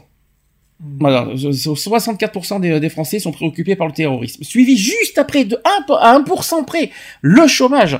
La lutte contre le chômage, c'est 63%. Mhm. C'est pas beaucoup. En troisième position, c'est le niveau des impôts, avec 50%. Mais à ce moment-là, il y a une égalité alors. Avec le, le terrorisme. Non, Ah ben, un- non les 50% de, de la troisième position et de, de la suite. Non, non, t'as pas compris. C'est que tous les Français euh, sont à 64%. Euh, Oui. Voilà, c'est tous les, voilà, c'est 64% sont euh, par le terrorisme. En fait, c'est global. Tu, tu vois. Le troisième position, c'est le niveau des impôts. Ouais. Quatrième position, c'est la question des migrants, tout de même, 50%. Donc ça fait une. Là, il y a une égalité avec Voilà. la troisième, quatrième. Là, je suis d'accord. Euh, oui et non, parce que regarde pourquoi il y a le, parce qu'en fait, je crois que c'est le, le niveau médium qui est, qui est plus important en troisième position. C'est pour ça qu'ils sont en troisième. Le, là, en cinquième position, c'est la lutte contre la délinquance. Mhm. 47%. La sixième, euh, en sixième position, c'est l'éducation nationale. Alors ça, ça te surprend par contre que ce Bah, soit qu'en oui, sixième. parce que on n'arrête pas d'en entendre parler, euh, de dire qu'il faut, euh, il faut améliorer le système scolaire, etc., etc. Je suis quand même assez étonné que ça, ça soit descendu. Attention, préoccupation des Français, pas préoccupation des politiques. Tu confonds les deux là. Oui, mais non, on, on a, enfin, quand je vois les manifestations qui se font sur le nombre de fermetures d'écoles ou quoi que ce soit, mm. euh, enfin voilà. quoi. Seulement 41% des Français pas beaucoup, quoi, se, sont préoccupés par l'éducation nationale. C'est faible. Hein. C'est pas énorme. L'intégration des immigrés concerne euh, 37% des Français, en septième position donc. Pas terrible. Ensuite, en huitième position, c'est la concurrence avec les pays avec où la main d'œuvre est moins chère euh, dans le cadre de la mondialisation. Ça, personnellement, ça ne m'intéresse pas du tout. en neuvième position, c'est le fonctionnement de l'Union européenne, avec seulement Ouais. 33%. C'est pas toujours la main. euh, Ouais, c'est- ça préoccupe pas tant de monde que ça, en fait, finalement, le- l'Europe. hein. C'est ça. 33%, c'est rien l'Europe. Hein. En dixième position, c'est la protection de l'environnement. Ça, c'est pas ça. Par contre, je suis déçu parce que seulement 32% se, se, se préoccupent de l'environnement. Euh, l'environnement, c'est euh, dans 10 ans, si on a plus d'eau, on va, vous allez voir si, euh, si, si ça va pas être en première position. Hein. Ah bah, Je vous le dis. Hein. Non, parce que ça. déjà certains pays, c'est c'est la pré- préoccupation numéro un. hein. Ben, moi, je peux dire que c'est, moi, je suis déçu sur le, la position de l'environnement parce que c'est un des, pré- voilà, c'est euh, aujourd'hui avec la- le- les sécheresses et les, les changements de climat, les, euh, les températures qui sont bizarres, etc. L'hiver qui n'existe pratiquement plus, l'eau qui va, qui va déserter. Vous allez voir, il y aura pratiquement plus d'eau en 2050. Enfin, bref, quoi. C'est quelque chose euh, qui, il Pas faut grave, penser. On ira sur Mars, ils ont trouvé de l'eau. Nous peut-être, mais il faut penser aussi à, nos- à la nouvelle génération. Faut quand même pas l'oublier ça. Nous, on n'ira pas sur Mars, hein, je te rassure. Peut-être. Moi, je ah, me souviens. Moi, je me souviens, il y a 20 ans, Eh bien, euh, au Maroc, il y avait déjà des, des- des- des gros problèmes d'eau. Alors, euh, j'imagine maintenant, ça n'a pas dû s'améliorer. hein. Et enfin, en onzième position, c'est pas terrible, c'est l'encadrement du secteur de la finance. C'est pas intéressant. Ouais, c'est- la finance, c'est très Alors, euh, pour moi, le- les, les positions sont logiques, sauf pour moi l'environnement. L'environnement est très mal passé. Et toi, toi, c'est plus sur la surprise de l'éducation nationale. On, on en entend tellement parler des fermetures d'écoles, de, de, de réformer le milieu scolaire, tout ça, nanani. Enfin, je sais pas quoi, il arrive un moment donné où tu te dis, ouais, bon, ben, euh, euh, les, les, les parents qui, qui, qui habitent dans des petits villages où on ferme des écoles et que les, les parents sont obligés d'amener leurs gosses à l'école euh, euh, 40 km plus loin ou je ne sais quoi d'autre, euh, enfin, je trouve que ça reste quand même une préoccupation majeure, quoi. Bah, apparemment, non. Mais moi, ce qui m'étonne, c'est que tu n'aies pas parlé de la santé. Non, la santé n'y est pas. Mm. Non, non, je confirme, euh, ça n'y est pas. euh, Il me semble, euh, non, non, la santé n'y est pas. Bizarrement euh, aussi. Non, non, je confirme, il n'y est pas. On peut avoir des armes alors pour lutter contre le terrorisme Oui, peut-être le, mode, le mode américain ensuite. Mode américain, ouais. Et on dit, tu sais que ça a été déjà réfléchi cette Bah histoire. Euh, Il y avait quelqu'un, il y avait quelqu'un qui avait pensé à ça. hein. Euh, le mot chômage, pour ce- c'est vrai qu'on a, on a, on a dit toujours chômage, mais que veut dire chômage? Alors le mot chômage signifie pour une personne une période plus ou moins longue euh, durant laquelle elle est privée de son emploi volontairement ou involontairement. Ce chômage résulte des difficultés liées au travail et le chômage a des conséquences graves sur la vie de chacun et du pays tout entier. Et justement, c'est ce qu'on va parler des conséquences du chômage. C'est là, euh, ça sera la dernière partie du sujet. Les difficultés liées au, tri- au travail, par exemple. Vous en, a- vous en avez euh, quelques-uns à, bah, a- Bah, à dénoncer d'achat. Le pouvoir d'achat, forcément. bah, il y a la- Dans le travail. Les conditions, Les conditions de travail. Ah, conditions, ah oui. Alors, je vais expliquer. Les heures de travail supplémentaires, par exemple. Mhm. Est-ce que c'est euh, difficile ou est-ce que, Ah ou est-ce bah, que ça vous dérangerait pas? surtout- que oui, ça peut être euh, ça peut être difficile puisque souvent les heures travaillées supplémentaires ne sont pas payées. Apparemment, la- les heures de travail supplémentaires, ouais, ça dépend par qui, mais les heures de travail supplémentaires seraient ab- aboutir richement à la fatigue, et c'est ce qui en- justement entraîne, euh, voilà, Ça le, le- Moi, ça m'a jamais gêné de faire des heures sup. Hein. après physiquement, est-ce que tu tiens, est-ce que tu tiens, aujourd'hui, tu tiens, tu tiendrais à faire des, heures- des heures Moi, sup? je- bah oui, je l'ai fait. hein. D'accord. Donc, euh, Ah, moi, si c'est bien payé, enfin, voilà, s'il y a une ré- rémunération derrière, euh, moi, je suis à 100%. Alors, autre difficulté au travail, euh, par- il y a- c'est des exemples, ce que je vous dis. Il y a quelqu'un qui, euh, par exemple, resté debout longtemps. Mhm. Oui. Après, ça dépend le boulot que tu fais aussi. hein. Parce que ceux qui sont derrière un bureau, euh, excuse-moi du peu. Bah euh, ouais, Ah, Dans un bureau, t'es assis, hein. Ouais, mais quand t'es constamment assis aussi, c'est pas Bah, évident. hein. Ouais, non, mais. Tu bon, peux le dire, attends, t'étais dans a, un bar, t'étais debout toute la journée. Ah. Et c'était Bah, comment au à la début- fin Au début, c'est dur parce que bon, ça faisait aussi X temps que j'avais pas, j'avais pas retravaillé, que voilà. Mm. Après, moi, euh, ouais, c'est- dur. Donc, à un moment donné dans ta journée, ben, tu t'assois, quoi, hein, puisqu'il faut aussi reposer ses jambes. Bah, mal de jambes, etc., etc., quoi, hein, je veux Mm. dire. hein. Donc, euh, C'est une cadence fatigant. à reprendre aussi, c'est des habitudes à reprendre. c'est ça, Être dans une mauvaise position aussi, c'est ça. on, peut, on peut le dire. Alors, conséquence de ce que je viens de vous dire, ça, provoque la fatigue et l'accident, euh, même Et un accident de travail. bien sûr. Eh oui. Et malheureusement, il faut y penser à ça aussi. Hein, donc, euh, Après, euh, enfin, les, les positions, euh, t'es es censé euh, t'adapter à ton poste de travail. Donc, euh, quand tu dois euh, ramasser un carton qui, est, qui a un certain poids, qui est au sol, euh, t'es censé te baisser correctement.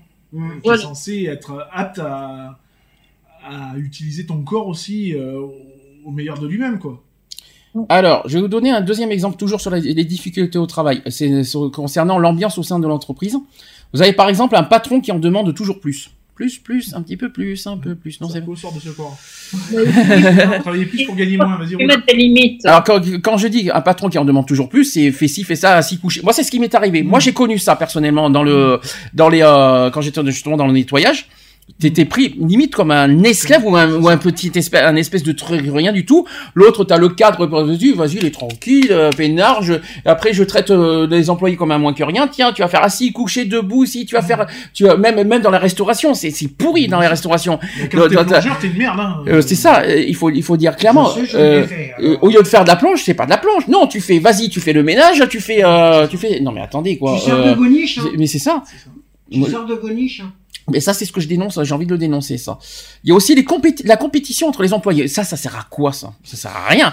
Ah, Lionel connaît ça. Alors, Ah c'est oui, la compétition entre les Non, employés. alors, je connais ça. Enfin, nous, on, le- on le faisait, euh, on le faisait surtout sous forme de jeu, quoi. Hein, Ouais. Plus. euh, Mais il y a.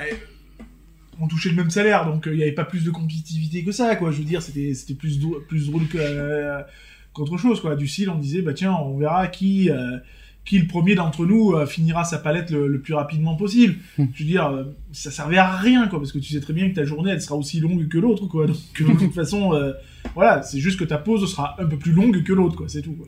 Ouais, bah là, c'était plus dans le, dans, dans le sens du jeu. euh, C'est ça, c'est plus dans le jeu, quoi. Je veux dire. Après, y a, ça sert à rien d'avoir de la. C'est pas parce que euh, tu vas vendre plus que l'autre que ça va te rendre plus fort, quoi. Non, c'est clair. Alors, travailler dans la peur. Ça, ça, oui, c'est possible. Est-ce que c'est tout, est-ce que c'est tout le temps? Est-ce que quand vous connaissez pas, vous savez pas où vous tombez dans la, la- la Euh, première fois que vous tombez, ouais. euh, que vous mettez les pieds dans une entreprise Ça, ça arrive parce que quand tu tombes sur des entreprises, moi, quand je travaillais dans le cosmétique, par exemple, quand tu connais rien en cosmétique, tu te dis ouais, mais attends, euh, je vais jamais m'en sortir. euh, Enfin voilà, je vais jamais pouvoir donner le meilleur de moi-même et tout, etc., etc. Euh, puis bon bah après t'es là pour aussi apprendre le boulot quoi donc je veux dire hein, euh, généralement tu travailles avec des gens de compétences qui sont censés aussi te transmettre un minimum Hum. Mhm. donc après la peur généralement elle, elle s'en va quoi je veux dire après euh, tu peux pas travailler non plus De toute façon, dans n'importe quel domaine, toute euh, première situation est angoissante. On, se demande ce qui, ce, à quoi on, on- enfin, les attentes de la personne, euh, du, Déjà, du rien que moi, pour moi, l'entretien voilà. d'embauche est une source de pression monumentale, quoi. Je suis franchement pas à l'aise. Alors, conséquence de tout ce que je vous ai dit, c'est le stress, Mm. les maladies cardiovasculaires, quand tu es trop stressé, Mhm. la dépression, et le suicide, par exemple, France Télécom. Mhm. Faisons un exemple là-dessus. Concernant la hausse du chômage, alors les causes, vous allez me dire si vous êtes d'accord. Cause, ça serait la crise économique de- depuis 2008, donc c'est sous Sarkozy, au passage, avec moins d'offres de travail et plus de licenciements, ainsi que la hausse de la technologie. C'est ça. Alors, est-ce que vous êtes d'accord avec ça? Bah, on, est dé- on devient dépendant hein, de la technologie hein, maintenant, Ouais. puisqu'on informatise tout, on, Mm. on robotise tout, donc euh, voilà quoi. Et puis, il y a d'informatique, moi, il y a besoin d'hommes. maintenant, tu, tu, tu prends des voitures, quoi. Tu, ta voiture, tu la conduis même plus, c'est elle qui conduit toute seule. Donc, Mm. euh, enfin voilà quoi. Il y, a- il y a un moment donné, faut, faut arrêter quoi. Je veux dire, euh, l'être humain, il sert à quoi quoi?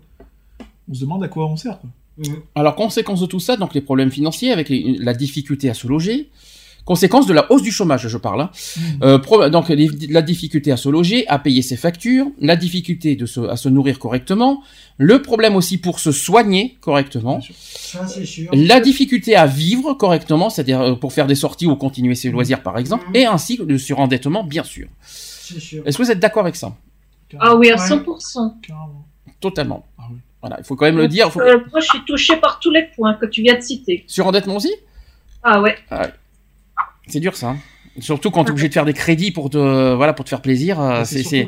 Ah non, c'est même pas par rapport à ça, c'est par rapport euh, aux frais de- d'hôpitaux, etc. Puisque j'étais toute seule à tout payer. Mhm. Euh, père devait payer la moitié des factures, mais monsieur ne voulait pas payer, donc je me suis retrouvée à tout payer tout toute seule.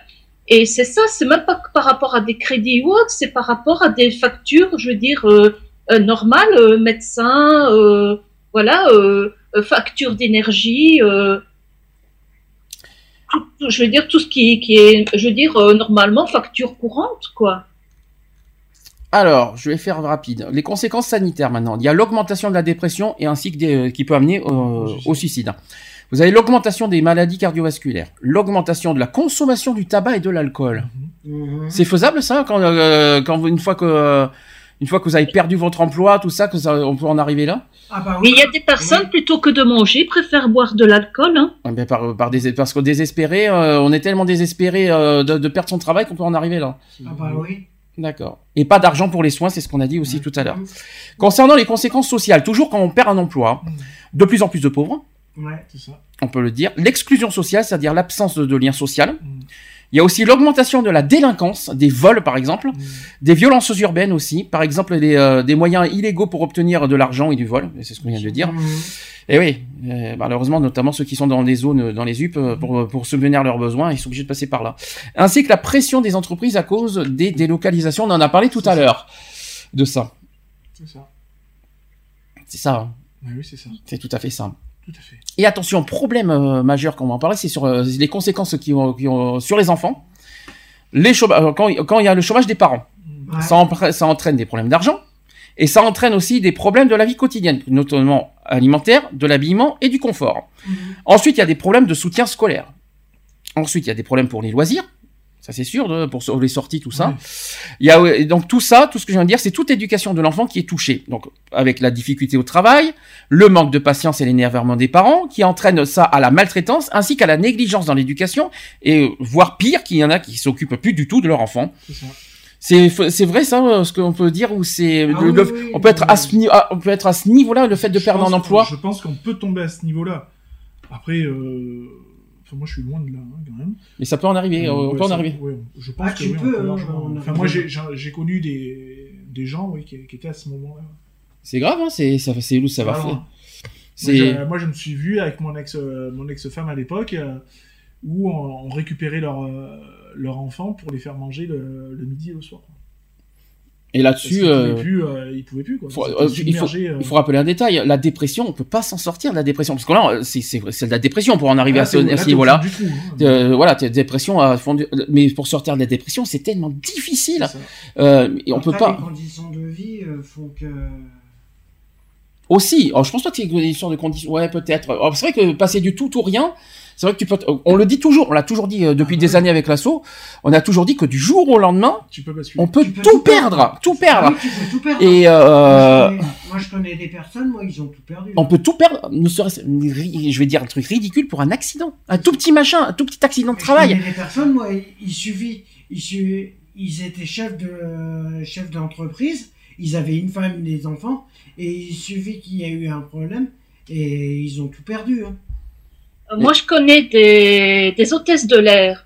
Euh, donc, euh, elles, elles avaient le, leur conjoint qui était steward. Et quand la Sabena a fermé, euh, ils se retrouvaient tous les deux au chômage. Mm. Donc, euh, d'un très très bon salaire, ils avaient villa, euh, voiture de luxe, etc. Et bien, ils se sont retrouvés euh, avec 1000 euros, je vais dire, chacun de même pas 1000 euros de, de, de, de chômage. Et par rapport à, aux sommes astronomiques qu'ils gagnaient, ben, ils ont dû tout vendre. La, la- les voitures, la villa, tout, pour, euh, parce qu'ils n'arrivaient pas à payer euh, les mensualités déjà de la voiture, ni, et encore moins de, de, de, de la villa. Alors autre, d'autres, j'ai d'autres euh, exemples à vous donner. J'ai une quatrième, euh, quatrième cas de figure lié au travail. Donc les difficultés, il y a la démotivation, Mhm. Il y a les conflits avec le personnel et les supérieurs. Ça c'est dur, ça. Mhm. Quand il y a des conflits. Ça, c'est sûr. Ah, Mais on peut pas aimer tout le monde, mais c'est pas pour une, c'est pas une raison que c'est pas parce qu'il y a des conflits qu'il faut tuer le travail d'autrui, quoi. Ouais. Euh, après, Non, il mais faut. les patrons là-dessus, ils se... Faut quand pas- il y a une mauvaise entente comme ça. Ouais, ils- mais un, ils conf- sont- un conflit personnel ne doit pas, c'est ce qu'on dit toujours, ne pas mélanger le personnel et, euh, et le travail, quoi. Ouais, mais souvent, Euh, les patrons, ils, ils font pas la différence. Ben, ils- oui, alors justement, le côté euh, supérieur, euh, le côté, qu'est-ce que vous en pensez des gens qui sont supérieurs, qui se croient tout permis, qui Moi, se croient tous des- les droits J'ai euh. eu des entreprises hein, où, où j'ai eu des conflits euh, avec les, mes supérieurs hiérarchiques, tout ça. Euh, bon, c'est pas pour autant qu'ils m'ont viré, quoi, hein, je Mm. dire, hein, puisque mon boulot, je le faisais quand même, je le faisais bien. Après, c'est parce que, voilà, on n'était pas d'accord sur certains points, quoi, je veux dire, Mm. et qui faisaient que moi, je voyais l'amélioration de mon poste de travail d'une manière que eux ne, ne concevaient pas du tout, quoi. Parce que je veux dire, c'est qu'on peut perdre son emploi suite à des conflits. Mais c'est complètement con, quoi. C'est.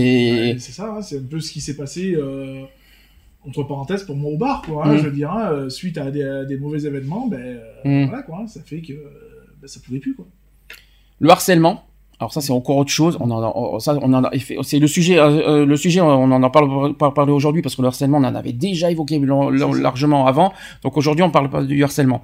Vous avez aussi le sentiment d'incompétence. Hmm. Bonjour. Tu as quelque chose à dire sur ce thème? Ah non, mais non, c'est vrai que moi, par la. Ah bah après, quand, t'es- quand tu connais pas un truc. euh, Ah, Tu peux. Alors justement, c'est là l'erreur. Comment tu peux, comment tu peux juger un truc sans, sans connaître?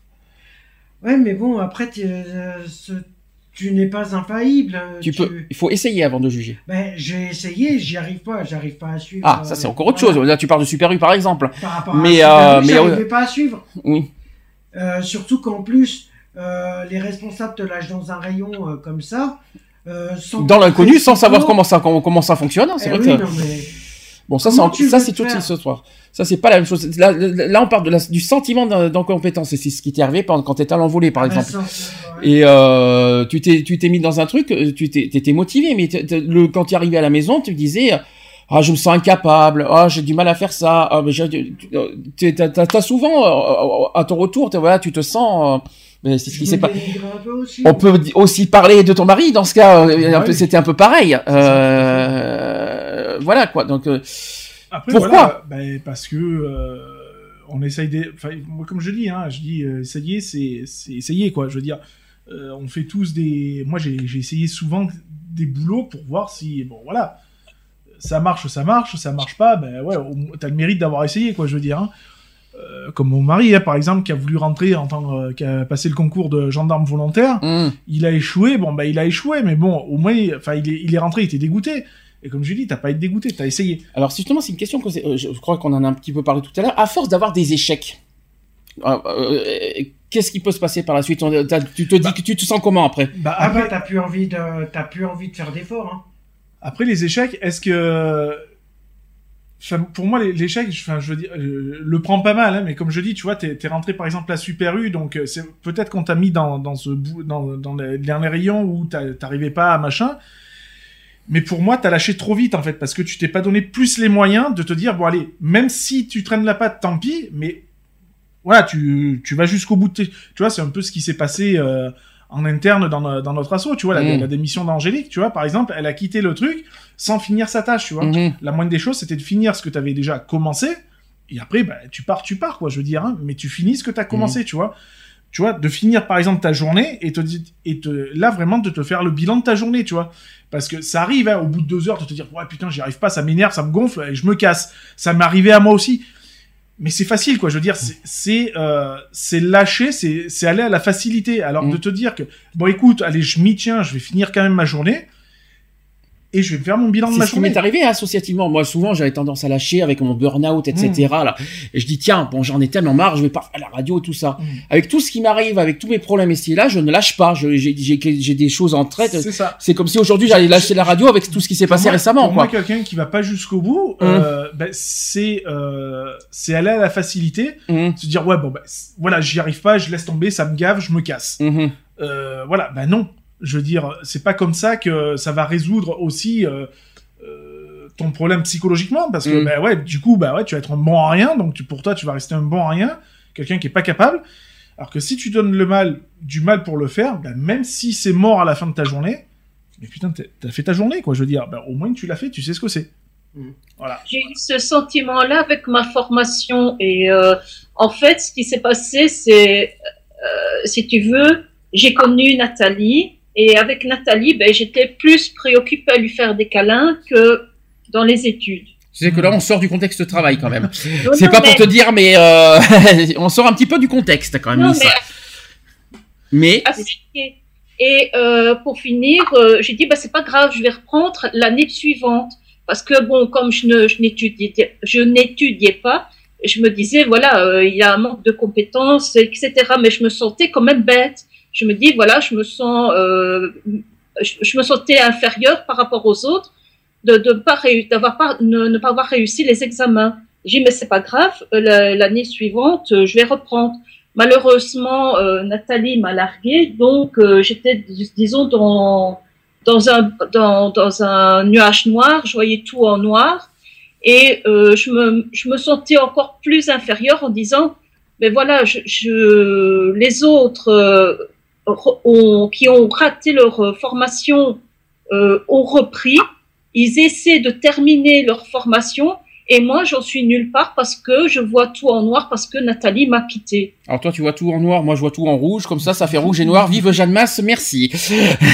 Voilà, c'est- je, je prends un exemple tout, tout con. Hein, quand j'ai passé ma formation de PSE2, Mhm. euh, je l'emmenais pas large. Hein. Mhm. Il y a un moment donné, euh, j'étais limite à baisser les bras.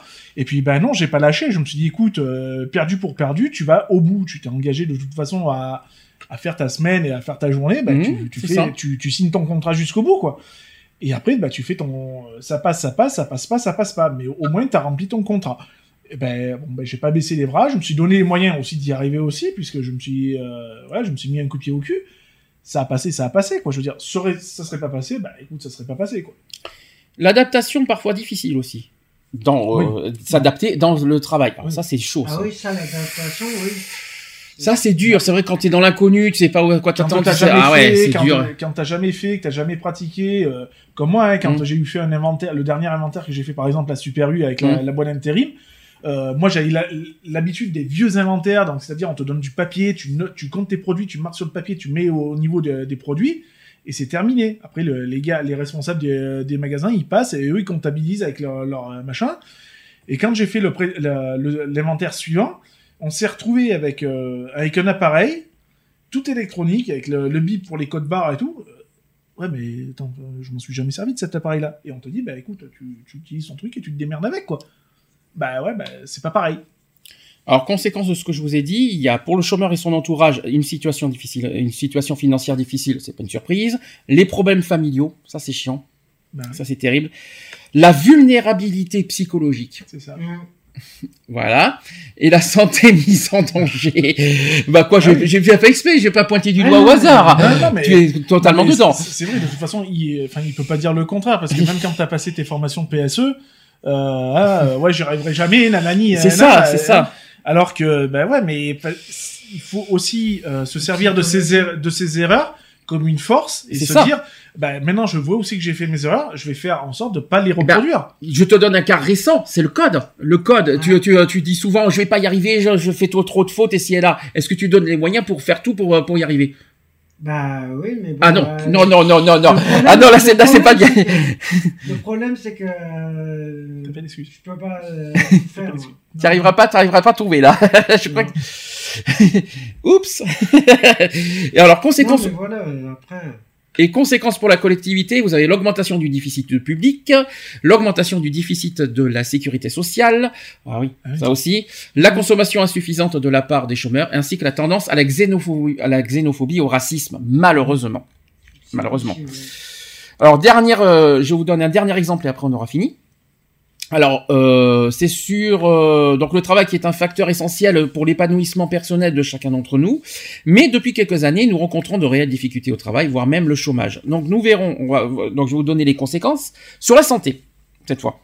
Conséquences sur la santé, on va, on va, on va- il y a des choses qui vont revenir après en plus détaillé. Donc le stress au travail, avec la déprime, le repli sur soi et le manque de motivation, Forcément. forcément.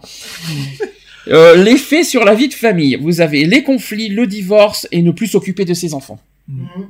Ça, c'est encore plus dur. Ainsi pour la santé, donc l'insomnie, manger mal, boire de l'alcool, fumer, se droguer, donc tout ça avec des maladies cardiaques, la dépression, le suicide, donc tout ça, ce sont des vrais problèmes de santé publique.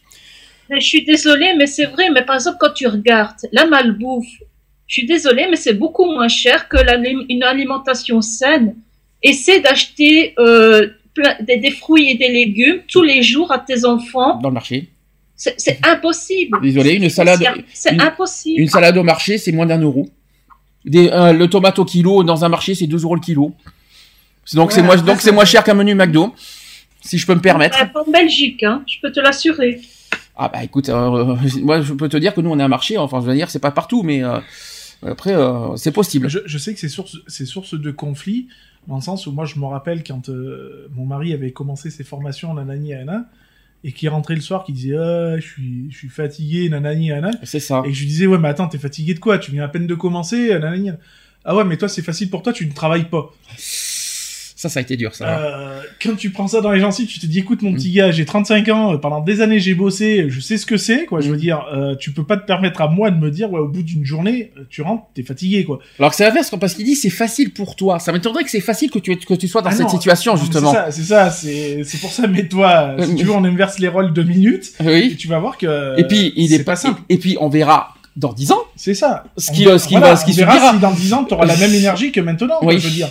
Euh, je dis pas que j'ai pas d'énergie, mais euh, comme je te l'ai toujours dit, hein, je t'ai dit, au plus ça va, au moins je suis motivé, quoi. Mhm. Ça c'est clair. Alors, il y a des préventions sur les campagnes pub télé, chez les médecins et au lieu de travail. Mhm. C'est ce qu'on dit. Euh, Il faut savoir en discuter avec son entourage, Ouais. N'est-ce pas? Mais l'entourage n'est pas toujours réceptif non plus. Ah, hein. si, si, si, si, si, mais ça, dé- mais il y en a qui veulent Ah, pas en ça parler. dépend- Ouais, après ça dépend de l'entourage. Hein. Alors, euh, au médecin du travail, euh, pff, bof, Ouais. ça sert à rien. Par contre, médecin euh, généraliste, ça, ça me dérange pas. La famille, euh, si on a une famille, bien sûr. Par contre, Ta famille, il faut même pas écouter. hein. euh, non, il faut pas écouter sa famille parce que ta famille va, va plus te- te t'effondrer que que te- que t'aider. Je tiens à le dire parce que c'est par expérience, n'est-ce pas? Non, par expérience, on peut le dire. Ça, la famille euh, n'aide pas pour moi. Euh, Il faut pas, se- il faut se fier à la famille, par contre, pour nous aider à s'en sortir au niveau au travail?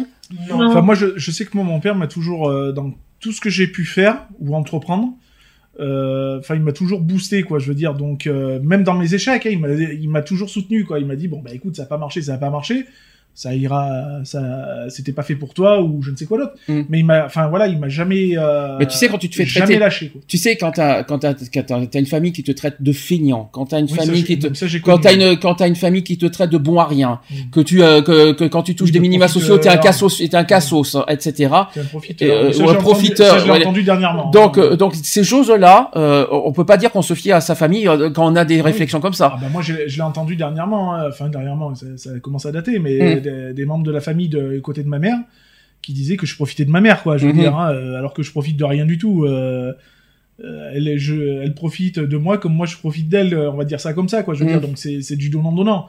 Euh, Ouais, sans elle, on s'en sort pas, et sans moi, elle s'en sort pas non plus. Donc euh, voilà, Mm. elle, elle vit avec sa retraite, je vis avec mon RSA, et puis voilà, quoi.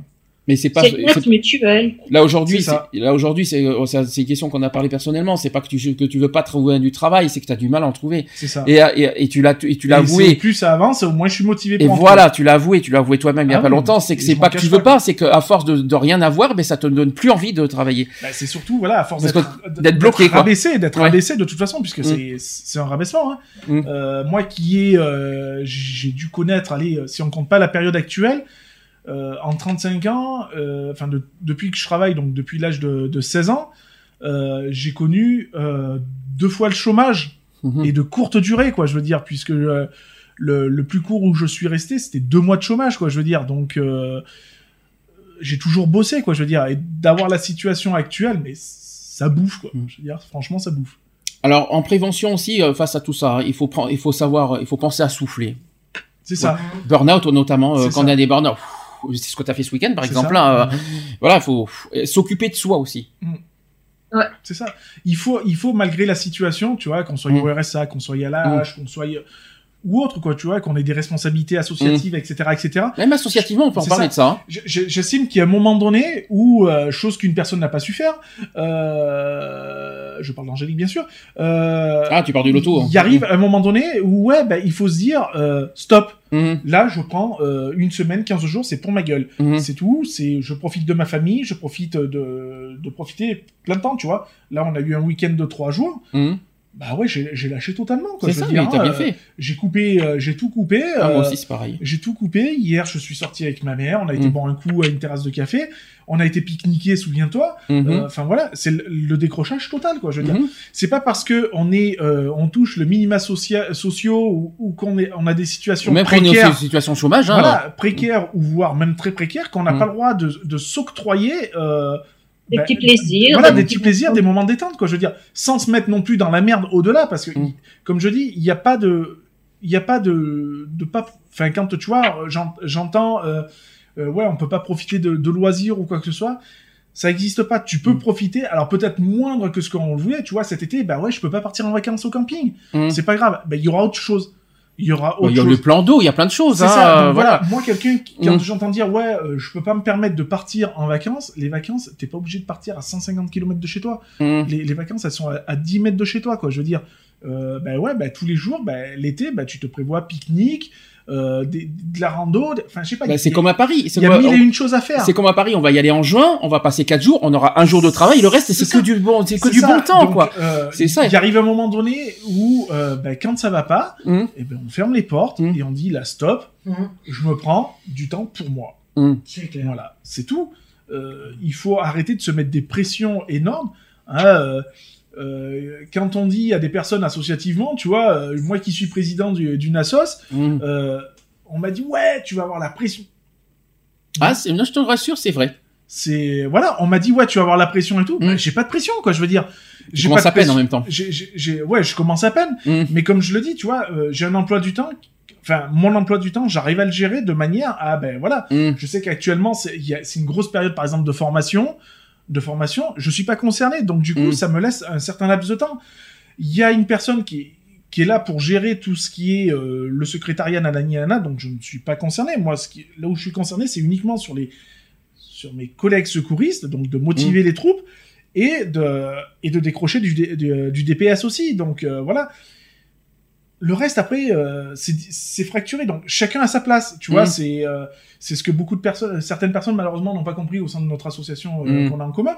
Euh, voilà, c'est ton chacun, on a tous notre place quoi. Je veux Mhm. dire. Et ben justement, ce qui fait d'éviter les pressions. Après, si tu te donnes une pression non plus, euh, si tu te tu te mets des pressions toi-même, on n'est pas responsable, quoi. Je veux dire, euh, tu vois, par exemple, c'est malheureux, mais Angélique, à la fin du loto, elle s'est Ah, encore loto, mis ouais. une pression Mm. énorme pour le reste. Mais oh, décroche, quoi. C'est pareil, mais même au vide-grenier, elle en a même ça. pleuré. Alors, je veux dire, ça a à rien. Donc, donné, euh, la journée stop. Le plus gros, il est passé. Tu vois, Mm. le vide-grenier, la, la Mm. plus grosse pression, c'était de placer les gens.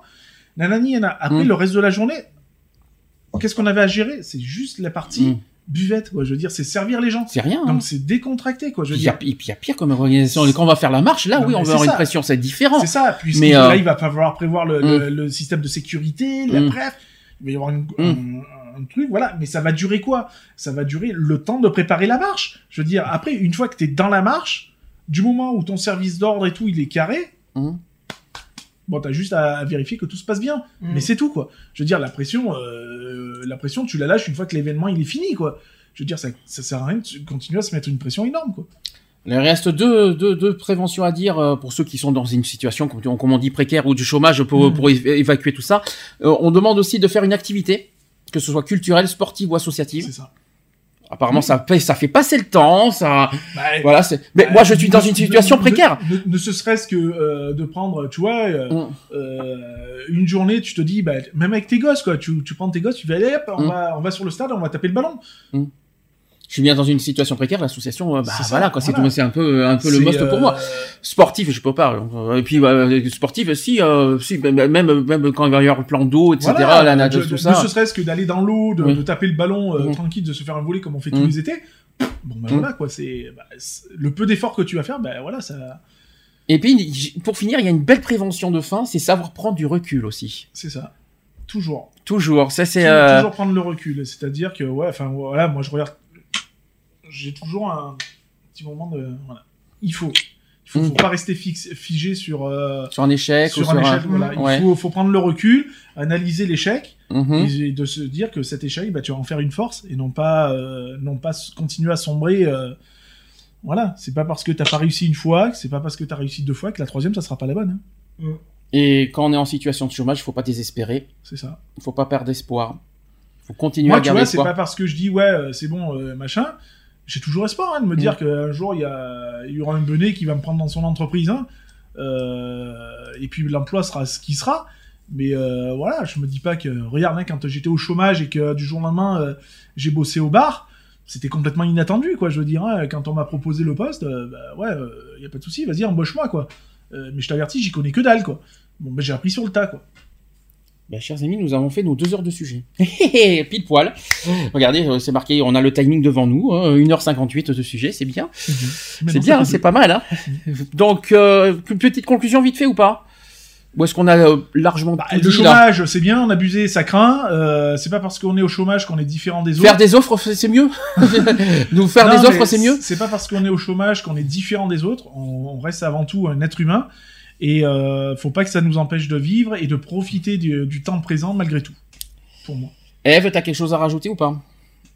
Euh, je dirais pas mieux que Lionel, oui, tout à fait. Euh, et euh, ne vous ne vous sous-estimez pas. C'est voilà, euh, c'est peut-être un moment passager dans votre vie, mais c'est pas parce que vous êtes au chômage que ça fait ce que vous êtes. Parfait. Alors les amis, on va faire une pause. Tranquille, mais sûr et certain même.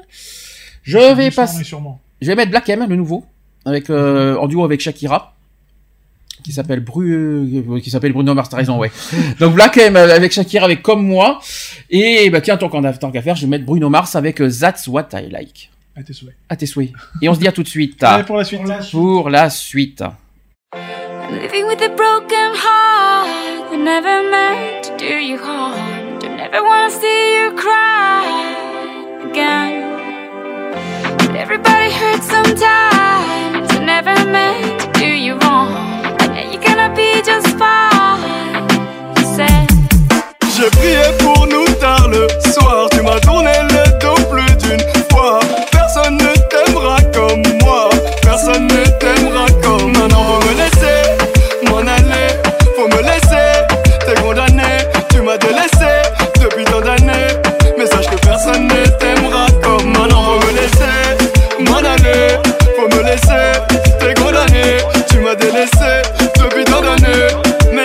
personne ne t'aimera comme moi. I'm living with a broken heart. I never meant to do you harm. I never wanna see you cry again? But everybody hurts sometimes. I never meant to do you wrong. I know you're gonna be just fine. You said. J'avais des problèmes, tu t'en foutais. Riches, on m'a vu manger celle le fouquette. Pourtant j'aurais tout fait, je me serais laissé étouffer. Façon de parler, mais tous les âmes sont pas pareils. Rends-moi l'appareil, ou alors on arrête. Je m'étais juré que tu serais la seule dans mon harem. Oui, tu ressembles à ma rhum, c'est pour ça je suis piqué. Mais dis-moi de quoi t'as rep, on est juste en train de s'expliquer.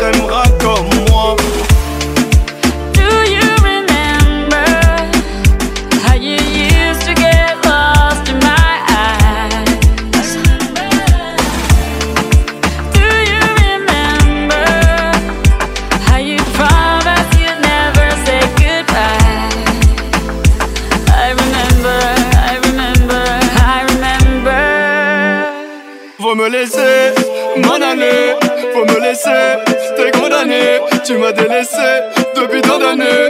Mais sache que personne ne t'aimera comme moi. But we said whatever that we said, and what we made, we know we cannot make, and what we get is only what we get. Mais sache que personne ne t'aimera comme moi. I got a condo in Manhattan. Baby girl, what's happening? You and your ass invited. So gonna get to clapping. Go pop it for a plan. Pop, pop it for me. Turn around and drop it for a plan. Drop, drop it for me. I'll rent a beach house in Miami. Wake up with no jammies. Lobster tail for dinner. Julio served that scampi. You got it if you want it. Got, got it if you want it. Said you got it if you want it. Take my wallet if you want it now. Jump in the Cadillac. Girl, put some miles on it. Anything you want, just to put a smile on it. You deserve it, baby. You deserve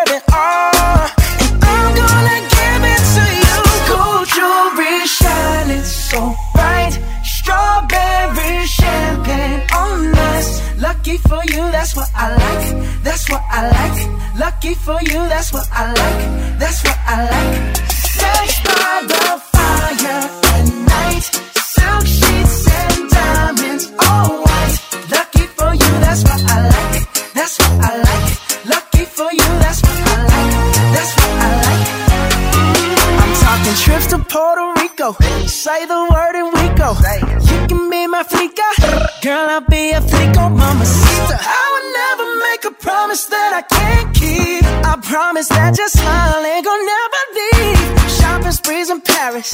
Everything 24 carats. Take a look in that mirror. Now tell me who's the fairest.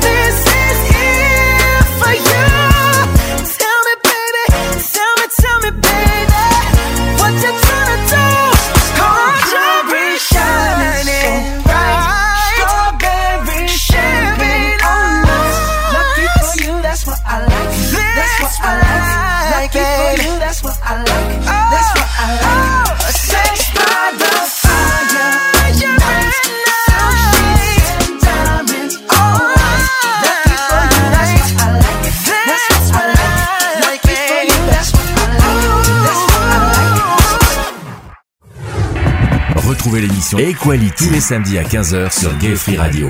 Avec le débat du jour, Sujet de société, actu politique actu LGBT et messages de prévention. et messages de prévention. De retour dans l'émission Equality 17h35 en direct sur YouTube, je précise, en direct sur Skype aussi. Je précise comment nous rejoindre, gayfree.radio pour euh, le Skype. Et vous pouvez nous joindre aussi par téléphone, j'ai oublié de vous dire. Alors par contre, le téléphone 04 86 15 44 45. Ainsi que sur YouTube, vous avez Eve qui vous attend, euh, si vous, avez- si vous voulez réagir par le chat, vous pouvez aller sur le chat de YouTube ou sur notre site euh, www.equality-radio.fr. J'ai tout dit. Et si affinité, je donne mon 06. Non, mais non, non, non, non, non, non, non, non, non, il faut quand même pas exagérer non plus. C'est On... t'as raison, c'est à 07. Bah, je t'en prie, mais c'est tout. Bon, actu politique, c'est parti. Equality. Les actus. Politique. Politique. Politique. Les actus politiques qui sont de retour, parce que c'est vrai qu'on avait fait euh, les, les deux dernières émissions, c'était sur les présidentielles, donc on n'a pas pu faire les actus ni politiques ni LGBT. D'ailleurs, actu LGBT, il y a de quoi faire, parce que euh, il va, il faut rattraper notre retard. On a beaucoup d'actu à dire au niveau LGBT. Côté politique, on va revenir à ce qui s'est passé tout le mois d'avril. Malheureusement, il y a eu pas mal d'attentats. Euh, J'en ai Trois pour être pris exact. trois pour être voilà. Il y, a, il y a les trois. Donc il y a eu un à Stockholm. Ça vous aussi, ça vous parle euh, non Mhm. Oui. alors, je vais expliquer. euh, L'attentat à Stockholm, c'était le 7 avril euh, dernier. Donc, il y a eu deux Suédois, un Britannique et une Belge, qui ont été tués dans, un, euh, dans l'attentat au camion bélier de Stockholm, qui a également fait 15 blessés, donc le vendredi 7 avril. C'est ce qu'a annoncé le dimanche 9 avril la police suédoise. Donc, ils ont dit ceci. Nous avons confirmé les identités des personnes décédées et leurs familles ont été informées. Donc, plutôt, donc dimanche. Euh, donc euh, c'était il y a deux semaines. Le ministre euh, belge des Affaires étrangères avait annoncé aussi la mort d'une de ses compatriotes lors de l'attaque. L'une de- des deux victimes suédoises décédées est une fillette de 11 ans. Rapporte, c'est ce qu'a rapporté le quotidien suédois Expressen, qui cite son entourage. Ses parents avaient lancé un appel euh, après la disparition de l'enfant et qui rentrait de l'école. Le principal suspect de l'attentat à Stockholm reconnaît avoir commis un acte terroriste, c'est ce qu'a déclaré son avocat commis d'office devant un tribunal suédois le 11 avril dernier. Donc il s'appelle Rakhmat Akilov. Voilà, donc il y a que euh, c'est le suspect, hein, c'est c'est, euh, c'est lui. Hein. Donc il accepte son placement de- en détention provisoire. Euh, et l'auteur présumé de l'attaque au camion, camion bélier qui a fait 4 morts et 15 blessés ne s'est pas exprimé directement. Donc Rakhmat Akilov est un ressortissant Westbeck de 39 ans. Il avait été arrêté et placé en garde à vue quelques heures après l'attaque. Les autorités ont précisé le 9 avril dernier que cet homme était un demandeur d'asile débouté, connu des services de- du renseignement suédois. Rakhmat Akilov est entré sous escorte dans une salle en sous-sol du tribunal de Stockholm, gardé par de nombreux policiers lourdement armés. Les accès du bâtiment avaient été fermés euh, à la circulation, des mesures de sécurité sans précédent pour la capitale suédoise. Donc le visage dissimulé euh, sous une polaire verte, le terrorisme présumé a été enjoint par la juge de se découvrir, et maîtrisant mal le suédois, il était assisté par un interprète. L'audience s'est poursuivie à huis clos à la demande du parquet. Le suspect euh, devrait être écroué, je pense qu'il est même en ce moment, en attendant son renvoi devant un tribunal pour être jugé. Mhm. Il faut attendre la suite des événements. Pour vrai qu'on voir n'a un pas- petit peu, euh, Et pour l'instant, il n'y a pas le jugement. Oui, voilà, donc euh, on peut pas. euh, Ça reste horrible, hein, de toute façon. Et puis voilà, encore. euh, Alors c'est compliqué parce que voilà, comme, comme ils le disent, hein, c'est un, un demandeur d'asile qui a été débouté. Donc euh, est-ce qu'il a fait ça par euh, du fait qu'il avait été refusé, euh, que sa demande d'asile avait été refusée? Tou- Toujours est-il que ça n'excuse pas l'acte Ah, en lui-même. Ah non, ça c'est clair. C'est pour ça que Voilà. je vois pas où est l'excuse. Disons que ça, ça, ça, ça, ça permet de, de se poser quand même la question du fait des, des ressortissants maintenant. Mhm. Parce que si tous les déboutés de demande d'asile s'amusent à faire ça, Mhm. on est en proie à, à des attaques peut-être à venir aussi. quoi. On attend le jugement. C'est ça. On aura des nouvelles, bien sûr, dans les semaines à suivre. Il y a eu aussi, le 9 avril dernier, un attentat, en, enfin même deux, je pense, euh, en Égypte. Donc, c'est passé le dimanche 9 avril, c'est le jour de, de notre vide-grenier en plus.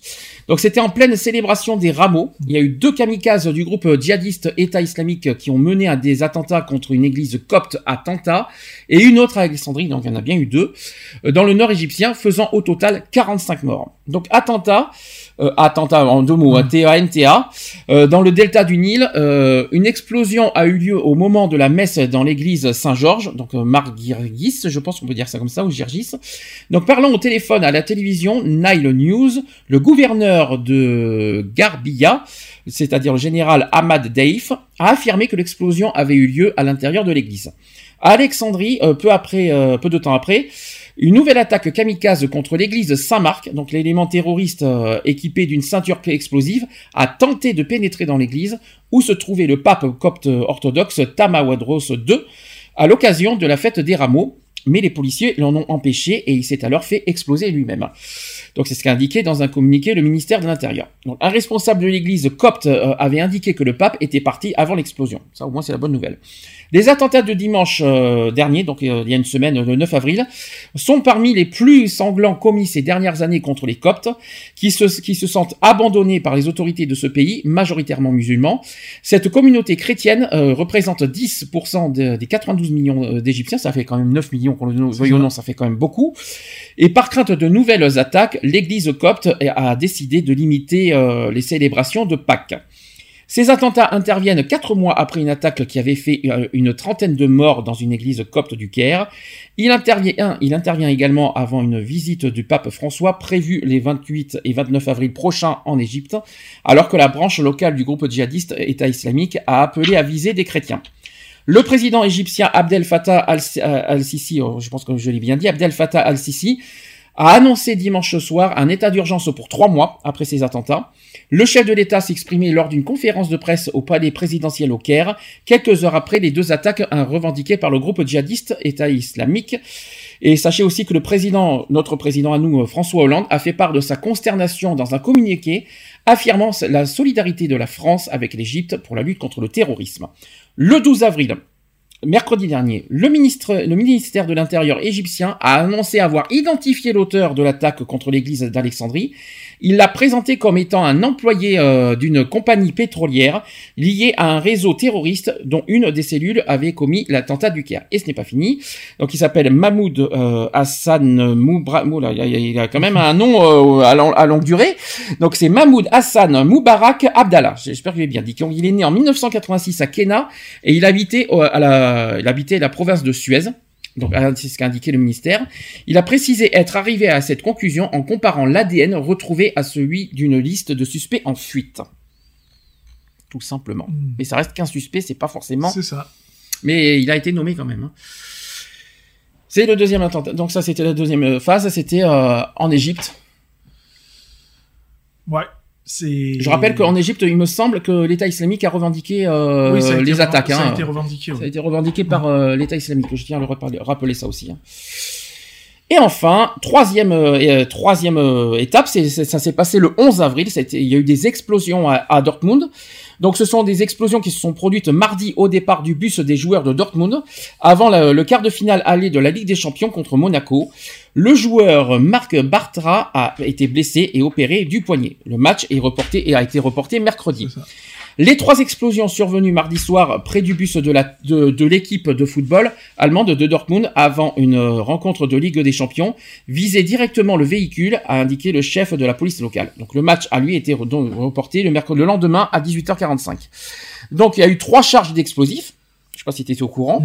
Le bus s'est mis en route depuis l'hôtel de l'équipe à- dans cette ville de l'ouest de l'Allemagne pour gagner le stade à une dizaine de kilomètres de distance lorsque trois charges explosives ont détonné. C'est ce qu'a expliqué un porte-parole. Il s'appelle Gunnar Wortmann. Ensuite, le joueur, le joueur Marc Bartra a été blessé. Le défenseur international espagnol de Dortmund, âgé de 26 ans, a été blessé dans les explosions. C'est ce qu'a confirmé le club sur Twitter. Il a été opéré au poignet. Et le premier ministre espa- espagnol Mariano euh, Rajoy a lui, euh, euh, souhaité un bon établissement sur Twitter. Ça reste gentil quand même. Le bus était directement visé dans cette attaque. Les trois explosions visaient directement donc euh, ce véhicule, c'est ce qu'a indiqué le chef de la police locale. Le parquet local a par ailleurs révélé euh, qu'une lettre avait été retrouvée près du lieu des explosions. Son, authenticité, est en cours de vérification, sans donner de détails sur son contenu. Donc un responsable du parquet, euh, Sandra Luc, a indiqué qu'une enquête pour tentative d'homicide avait été ouverte. Donc au lendemain de cette attaque à la bombe, la porte-parole de la justice allemande indique mercredi 12 avril qu'un suspect de la mouvance islamiste a été interpellé. Les habitations de, ceux, de deux suspects ont été euh, perquisitionnées. De son côté, le ministre de l'Intérieur euh, de la, de la Rhénanie du Nord, qui, euh, euh, oui, de Rhénanie du Nord euh, West- Westphalie, je connais pas du tout, affirme que les services enquêtent dans toutes les directions. Donc plusieurs lettres de revendication. Donc selon le porte, la, la- la porte-parole du parquet fédéral allemand, l'acte a été motivé pour, pour des raisons terroristes. Donc je pense que l'État islamique a, a dû euh, est encore là-dedans. Elle a indiqué que plusieurs lettres de revendication été retrouvées sur place. Dans l'une d'elles, l'auteur se revendique de l'État islamique. Et dans une autre, publiée sur Internet, l'auteur se réclame de groupes d'extrême gauche, mais il existe de gros doutes sur son, euh, sur son authenticité. Hmm. Voilà la troisième affaire. Pas joli hein, ce qui s'est passé. Ah euh, c'est sûr. Et c'est pas fini, hein, euh, il faut s'attendre à tout encore. C'est ça. Nul n'est euh, à l'abri maintenant, Mhm. parce que ça tape vraiment de partout. hein. Et ça va, ça va aller vraiment de partout, partout là. C'est hein. ça. Personne n'est à l'abri finalement. Et en, en- plus, les attaques, on ne sait même pas qui viser, n'importe qui peut te viser Ah oui. maintenant. On ne connaît pas, on connaît pas forcément les, euh, les cibles précises de, de l'État islamique et surtout pourquoi, quelles sont les motivations, pourquoi s'en prendre euh, aux footballeurs. C'est ça. Ça, par contre, j'ai pas compris. Bah non, c'est un peu... euh, Enfin, les footballeurs, ils sont pour rien, quoi. Non, c'est sûr. Mais j'ai pas compris. Enfin, tout le monde n'y est pour rien, quoi, je veux dire. Allez, revenons un petit peu à notre sujet essentiel euh, politique. Euh, Dans une semaine, dans moins d'une semaine, dans six jours pour être exact, le premier tour des élections présidentielles. On en a fait un gros, on a fait 10 heures de débat euh, la semaine dernière, il y a deux semaines déjà, ça. le 3, les 3 et 5 avril dernier. On a fait donc un débat sur les présidentielles. On a les résultats du dernier sondage, ce sera le tout dernier avant les élections. Et euh, sachez que dans ce, dans ce sondage, eh ben, il y a des surprises, parce qu'on ne sait même plus qui va être au deuxième tour maintenant. C'est ça. Ça arrête pas de bouger. Ça bouge, mais on ne sait pas qui va être vraiment au deuxième tour. On a les résultats. Alors, je rappelle que ce sont des résultats de l'IFOP euh, et Paris Match, aussi CNews aussi, et de Sud Radio. Sachez que Marine Le Pen est, euh, est en tête, avec 23%, Hmm. juste devant Emmanuel Macron qui est à 22,5%. François Fillon et Jean-Luc Mélenchon sont à égalité avec 19%. Et ce, donc, sachez que seulement 4 points séparent ainsi la première du quatrième. Hmm. Donc en fait, c'est tellement indécis que les quatre premiers peuvent être au deuxième tour. C'est ça. C'est ça qu'il faut se dire. Loin derrière, loin, loin, loin derrière, Benoît Hamon est seulement à 8%. Oh là, là, là, là, on est, là, on change du tout au tout, là, Il a pris la gifle, hein. Hein? Il a pris une gifle, hein. Et un gros gifle même. Nicolas Dupont-Aignan à 4%. Mhm. Philippe Poutou à 2%. Jean Lassalle a récolté 1%. François Asselineau 1%. Nathalie Arthaud 0,5%. Et Jacques Cheminade avec 0,5%. Il n'y a pas de 0%, c'est déjà pas mal. Ouais, ça. Alors au second tour, s'il y a un duel, si uniquement il y a un duel entre Emmanuel Macron et, Fa- et Marine Le Pen, sachez que Emmanuel, Emmanuel Macron, selon le sondage, je précise parce qu'il faut faire très attention à ça, selon le sondage, euh, il, il gagnerait avec 59% au deuxième tour contre 41% par Marine Le Pen. 41%. Ça fait beaucoup pour le deuxième tour euh, au Front beaucoup. National. Ça ferait, ça, ça ferait, oui, a été conditionnel. Ça ferait beaucoup pour Marine Le Pen selon le sondage. C'est ça. Après le les résultats officiels, on verra. 41% c'est faisable? Bah oui, pourquoi pas, hein. Hmm, je, trouve ça, je trouve que ça fait trop. Parce que vu euh, les, les résultats de régional, euh, on verra, hein, de toute façon. Ce n'a reste qu'un sondage. ah, toi, t'es toujours, euh, t'es, Ah ouais, t'es toujours bloqué là-dessus. Ça. euh. Moi, les sondages, ça fait Et attends, je suis désolé parce que t'en as parlé sur ton Facebook du sondage quand même. Ah donc, oui, euh, bah oui, j'en ai parlé. Bah, Après, euh, je m'y fie pas à 100%. hmm. Ça reste des sondages, mais il faut quand même le dire aussi. Rien n'est joué, de toute façon. T'es en train de me dire qu'on n'est pas à l'abri d'une surprise là, au C'est deuxième ça. tour. C'est ça que tu veux dire. C'est ça. Et ça, c'est quand même dans six jours, ça s'approche. Là, le stress, Bah ça augmente. Là, le. hmm. Ah oui, c'est pour ça qu'il faut rester attentif et voilà quoi. Euh, on en parlera après parce que dans les actus LGBT, il s'est passé des choses aussi, notamment Mhm. avec François Fillon. Euh, on en parlera tout à l'heure. Euh, Même pas mettre 50 centimes de côté. pourquoi faire Pourquoi Bah, il sait pas mettre de l'argent de côté, le pauvre. Il sait pas faire d'économie, hein. Mais pour qui tu veux mettre 50 centimes? C'est pas je dis, le pauvre, il sait même pas mettre de l'argent de côté. Avec ce qu'il touche, il sait même pas faire d'économie. D'accord. Ok, bon, j'ai pas tellement compris, mais euh, je, je- je- on t'en veut pas, Eve, hein, mais... Euh... c'est- Qui ça, Fillon? Ouais. Ah. Ah oui, mais on en parlera tout à l'heure de, de Fillon parce qu'il y a- il, y a- il s'est passé quelque chose euh, hier. Alors, euh, autre chose, c'est sur les campagnes officielles qui ont qui ont été publiées depuis lundi de la semaine dernière. J'ai les, les messages audio. Je précise que les messages audio de chaque campagne, je les diffuserai samedi. Il y aura pas d'actu politique samedi prochain. En revanche, euh, comme ça sera week-end euh, électoral, je passerai les 11 euh, campagnes euh, bah, de, de ch- tous les de tous les candidats samedi prochain à la place des euh, bah, des, des- à, la, à la place des actus politiques. Tout simplement. Tout voilà. Et puis c'est normal, je trouve. Mais euh, par contre, aucun débat. Ah, non. Aucun débat, pas de pas de d'influence au vote, rien. Uniquement dans, dans les actus politiques, leur campagne euh, en audio. Point. Aujourd'hui, par contre, on peut en parler de, de leur affiche parce que je sais pas si tu vois leur affiche. On a on a leur affiche officielle qu'on voit d'ailleurs partout sur les euh, Euh, sur les panneaux. placardé, hein, donc, Euh, Est-ce qu'il y en a un qui vous qui, que vous aimez? Est-ce qu'il y en a un qui vous repousse? Est-ce que est-ce qu'ils sont tous bien faits? Euh, Notamment, alors euh, on a les, les, les mots là, on a les, les leurs leurs slogans si vous slogans. préférez. Euh, par exemple, on va dire euh, Nathalie Arthaud, c'est la première qu'on a. Faire entendre le camp des travailleurs de- avec Nathalie Arthaud. Bon, ça encore, c'est c'est pas une surprise. Philippe Poutou, lui, euh, a marqué nos vies par les pro- par leur profit. Non, nos vies pas leur profit. Point d'exclamation. En rouge. Nos vies Nos vies. Mais et pas, mais leur profit. pas- ça pas- oui, c'est ça. C'est en rouge, euh, fond rouge déjà. Mhm. Non. Quelque chose à dire sur. euh, Non. Ça reste basique. Hein. Jacques Cheminade a, lui, euh, marqué se libérer de l'occupation financière. Je pense que ça, on a tout compris. Ouais, on, bah on ouais. en a parlé. C'est de sortir de l'euro.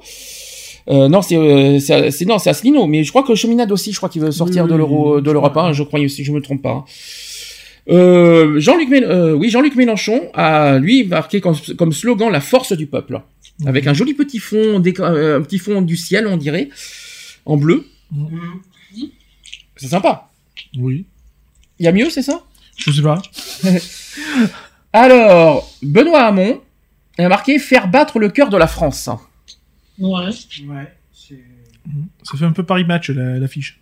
Ah ouais, carrément. T'es en train de manger F derrière ou j'y arrive pas là Non, c'est moi qui prends des pochettes et je mets mes feuilles dedans. D'accord. Non, parce qu'on entend beaucoup de bruit. Euh, nous avons Emmanuel Macron. Alors lui, euh, par contre, il y va fort. Attention, c'est Macron président. La France doit être une chance pour tous.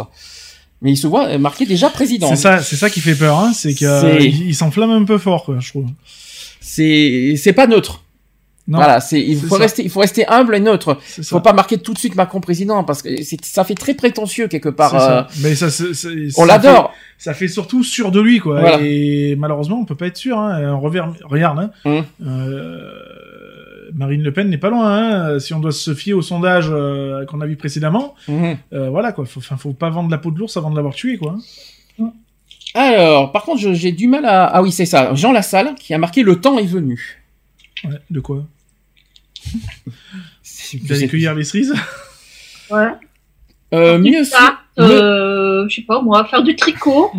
Alors François Fillon a marqué une volonté pour la France. Volonté de quoi? De nous la mettre un peu plus. Pardon. Ne- du- Nicolas Dupont-Aignan a marqué. On va. Nicolas Dupont-Aignan a marqué debout la France. Ça me fait penser à quelqu'un, ça, debout la France. Ouais. Ça, ça me fait penser à quelque chose. C'est c'est pas la première fois que j'en vois debout la France. Il y a, y a pas y a pas un ancien candidat qui avait marqué ça? Sarkozy par exemple? Non, lui, c'était. Oh, je sais plus. Je me rappelle plus. Enfin, Debout la France, c'est pas, c'est pas la première fois que je vois ça. Je, j'en ai déjà entendu. Pour Asselineau, alors lui, c'est le Frexit. Ouais, bah ouais, Il a marqué un choix historique, c'est ça. tout simplement. Et enfin, Marine Le Pen a marqué remettre la France en ordre. Mhm. En 5 ans, parce qu'il y a marqué un petit logo bleu juste en dessous. Mhm. Alors, déjà, quel slogan vous attire le plus? Pour être honnête, faut être honnête, faut être logique. Est-ce qu'il y en a un qui vous, quel slogan vous, vous attire le plus dans, dans la fiche là? Si on, si on doit vraiment parler machin, moi, je serais plus pour celui de Mélenchon. Qui a marqué euh, la, force du peuple. Ouais. Mhm. Ouais, c'est pas mal. Si on doit parler slogan, on est d'accord, pas campagne, hein, on est, d'accord. On parle de slogan là, Mm. oui, oui. D'accord. Et celui qui vous plaît le moins? Euh... il y en a une- Déjà de Paris, c'est pas terrible. Hein. Celui que j'aime pas trop, c'est Nathalie Arthaud parce que ça fait pas neutre. Parce que de la mettre tous les textes comme ça, non, ça fait pas affiche pour moi. Euh, si je dois parler affiche, pour moi, celle de Nathalie Arthaud me convient pas parce que ça fait campagne son affiche. Mm. C'est pas, ça fait pas affiche ni slogan. Enfin, bon, c'est mon, c'est mon opinion personnelle. Après, vous, euh, lequel ne, ne vous plaît pas? Moi, ça serait celui de Jacques Cheminade, libérer l'occupation financière. Moi, ça... C'est le slogan qui, euh, qui te plaît pas, c'est ça Ouais. T'as dit, le, t'as dit qui Jacques, Jacques Cheminade. Se libérer de l'occupation financière. Ouais. D'accord. En même temps, il a une belle tête de vainqueur. Comme ça. Celui, alors lequel Moi, c'est. Je pense que. euh, Enfin, Le moins, hein. Le, le moins, je pense que c'est plus Jean Lassalle, moi, je pense. Pour Ouais. moi. hein. C'est vrai que le slogan, il est tout petit. C'est ça. Et, on va voir, et celui de Benoît Hamon est pas mieux, hein. Bon, aussi, on, Ouais. on voit un petit peu en carré. Mais c'est vrai que le Jean Lassalle, ouais, le temps est venu. Parce que toi, tu, tu sais pas où ça aboutit, C'est le slogan, tu sais pas ça où reste est. vague, quoi. Ouais. D'accord. Moi, le côté affiche, en tout cas, celui de Nathalie Arthaud me Mm. dérange, parce que ça fait campagne, son affiche. C'est, ça me dérange un peu. Le reste, euh, voilà, il au moins, ils ont été neutres. Alors- Parmi les affiches, le seul quand même qui s'est fait couper la tronche, c'est quand même Philippe Poutou. hein. ah oui, parce que Parce qu'il manque le haut du crâne. Ah oui, un petit peu, ouais. Je vois ce que tu veux dire. Alors, Mac- Monsieur Macron, en tout cas, j'aime beaucoup son slogan, mais attention, Mais le, le président à côté, Très, très... ça fait prétentieux quand même. ça, hein. très prétentieux, ouais. Faut quand même le faire attention. Alors, vite fait, par euh, détail par détail. Alors, Nathalie Arthaud, donc seule face à la caméra devant un fond rouge, avec quelques images d'illustration. Donc, la candidate de la lutte ouvrière s'adresse aux travailleurs et travailleuses. Elle a dit, c'est nous qui faisons vivre la société, c'est ce qu'elle a affirmé. Il faut que nous imposions nos intérêts contre les dividendes des actionnaires, contre les fortunes d'une minorité capitaliste, contre les parachutes dorés des PDG. Voilà ce qu'a dit Nathalie Arthaud pour son affiche. Et sa campagne audio au passage. François Asselineau a dit que, donc lui c'est le candidat du Frexit, qui a choisi pour sa part un fond vert. D'une façon professorale, il explique la façon dont la France pourrait sortir de l'OTAN, de l'Union Européenne et de l'euro, et en présente les avantages. Il a dit ceci, je ne joue pas sur les émotions, je m'adresse à votre intelligence. C'est ce qu'il a assuré avec les chiffres illustrant ses propos à la pluie. Quant à Jacques Cheminade, donc le candidat reconnaît que, les, que, de, que de terribles urgences existent en France, mais il insiste d'abord sur l'occupation financière qui aliène le pays. Il a dit ceci, je ne veux pas vous mentir.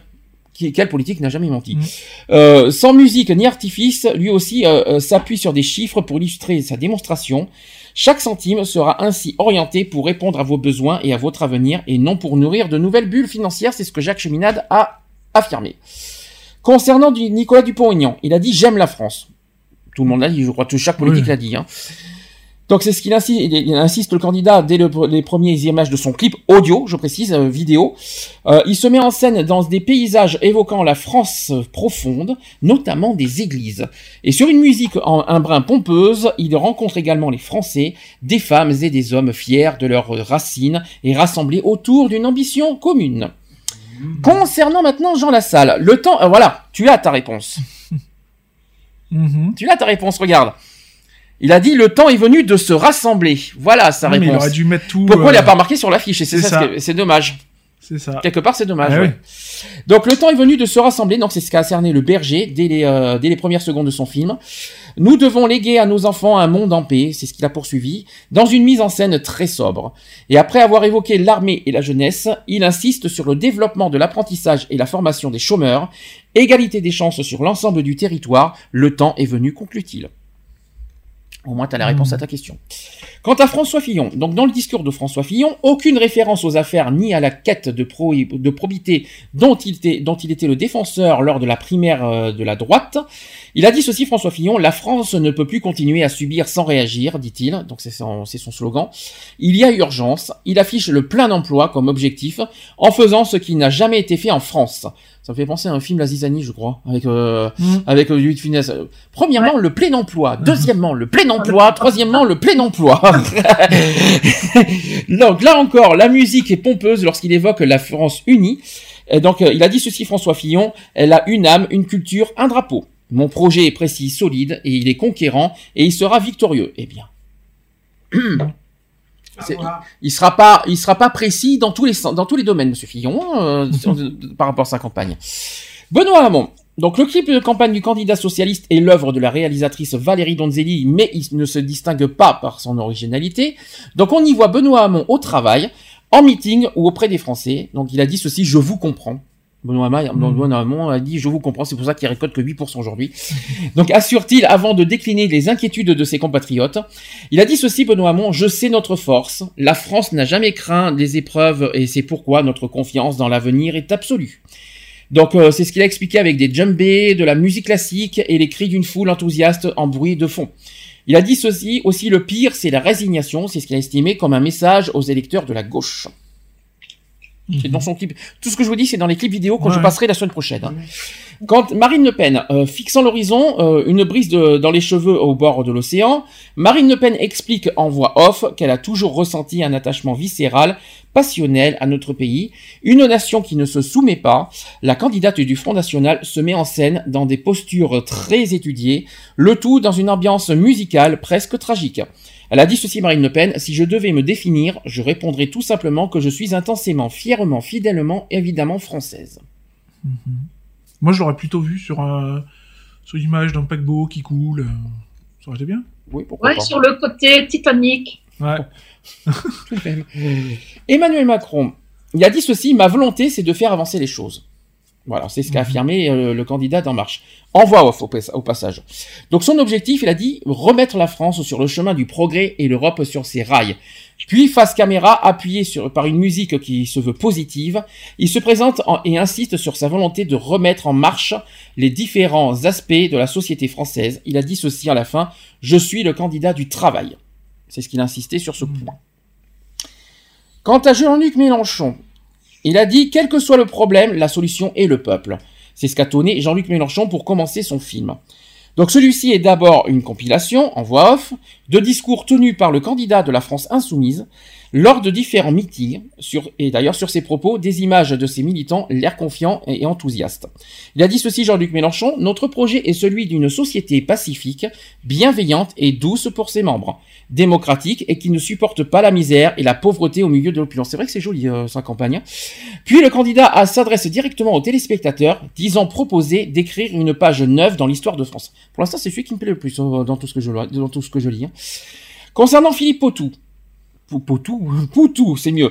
Donc Philippe Poutou. Euh, Donc le premier clip de campagne de Philippe Poutou a déjà beaucoup fait parler. Dans celui-ci, il ridicule euh, les présentateurs de l'émission On n'est pas couché. Je l'ai vu, et Ouais, c'est pas- ouais, j'ai- ouais. j'aime bien, je l'ai vu, il est pas mal. Donc à, tra- à travers une parodie, donc On n'est pas touché. Et il profite de ce film pour évoquer le crédit d'impôt pour la compétitivité et l'emploi, donc le CICE, sachant que d'autres clips sont programmés dans les prochains jours. Hmm. Est-ce que là, on- je rappelle que tout ce que les 11 que je viens de vous dire, ce sont les campagnes vidéo de, qui bah. durent 2 minutes, 3 minutes par euh, par film. Est-ce qu'il y en a un qui qui qui vous on- on- je les ferai, je les passerai la semaine prochaine, hein, je tiens à vous le dire. Mais là aujourd'hui comme le débat, on peut pas en faire de débat la semaine prochaine. Aujourd'hui, quel, quel est celui qui vous attire le plus vidéo, euh, concernant le thème de leur campagne? Vidéo hein. Il y en a un qui vous moi, attire moi, le plus y a... enfin, moi, je les ai vus, hein, euh, parce qu'ils les ont, ils les ont passés. Euh, Il y en a aucun qui m'a, qui m'a forcément attiré dans le sens où il n'y a pas de nouveau en fait. Mhm. Il n'y a pas de renouveau si on doit se fier aux, aux précédentes présidentielles, Mhm. euh, etc., etc. Je trouve que c'est, c'est- il n'y a pas d'innovation, quoi. Je veux dire, c'est, c'est du surfait, c'est du, voilà. T'as l'impression Il y a que très ça, peu de c'est- naturel. Tu penses que c'est surjoué, les paroles sont tellement, C'est on ça. dirait, on limite un petit peu faux cul en disant oui, j'aime la France, oui, C'est j'adore. Il y a- pas de oui, naturel. je- Il y a rien, ouais, pour toi, c'est C'est pas... pas naturel. Contrairement au débat, là, dans leur truc, c'est tellement, ouais, tout est beau, tout est rose, tout Voilà, est super, euh, je suis le meilleur, je suis le... C'est ça. Moi, quand je les ai vus, euh, ça m'a pas emballé, quoi. Aucun. J'ai trouvé même celui de Poutou minable. Ah, t'as, ah, l'histoire de On n'est pas couché, ça t'a Ouais, pas... J'ai pas aimé, j'ai Ouais. pas compris d'ailleurs, de, de toute façon. Ouais. Et puis j'ai pas cherché à comprendre. Euh, voilà, j'ai trouvé ça. Euh, Il y a rien qui a été, il y a rien qui a été cash au niveau de, des paroles, même Jean-Luc Mélenchon, parce que c'est vrai que c'est- pas mal quand même ces paroles. Il faut quand même. c'est le- pas mal dit, mais euh, non, le- moi son, son clip m'a pas m'a pas emballé quoi. D'accord. Ni, les uns ni les autres d'ailleurs. De toute façon, là, on peut pas faire de débat. Je dis clairement, euh, enfin, on peut faire débat aujourd'hui, mais la semaine prochaine, je vais passer les 11, de toute façon. Euh, Au départ, c'était prévu aujourd'hui, mais comme le programme était assez euh, surchargé, je pouvais pas les passer aujourd'hui. Donc, du coup, on les passera samedi prochain, sans débat. Mm. J'ai dit ce que, j'ai dit, euh, à quoi consistent les campagnes. Je pense que tout le monde connaît les campagnes. On les passera quand même samedi, samedi prochain. Voilà, par, par souci d'équité et puis parce que c'est week-end électoral. Donc, euh, on fera ça. Moi, je les connais aussi. Euh, c'est vrai que c'est pas, disons que c'est joli, c'est beau, c'est bien, mais c'est pas, comment te dire, c'est pas sincère. Je sais pas si c'est pas sincère. Je sais pas si on peut parler de sincérité. Mais pour moi, c'était pas béton, quoi. C'était pas. Ça, ça. manquait de peps, quoi. Ça manquait de quelque chose de de, de fort, quoi. C'est pas vrai, quoi. C'est ça manquait. Ça manque d'authenticité, ça manque de, de réalisme. Enfin voilà quoi. Parce puis ça que fait un petit se peu- mettre sous derrière un fond, euh, c'est facile fait- à faire. Puis ça fait pas campagne 2017, ça fait campagne quoi, 1980 C'est ça. C'est. Ça fait pas rajeuni, quoi. en- Voilà, c'est ça. Ça fait pas neuf. Ouais, c'est oui, c'est ça. On peut le dire ça comme ça aussi. Vous en jugerez samedi prochain quand on passera les 11 campagnes audio dans euh, notre émission. Nous avons fini nos actus poli- politiques. Je vous ai dit que ça sera court, euh, les actus politiques aujourd'hui. On a fait ça en une demi-heure, imaginez. 30, voilà, regardez, 30 minutes, regardez, je, on le voit défiler. Donc on va pouvoir faire la dernière pause. Dernière pause avant les actus LGBT à longue distance, par contre. Il y en a 7, pour être honnête. Euh, et on, je vais passer avant Katy Perry avec euh, This Is How We Do. Et on se dit à tout de suite Pour la pour la suite. suite.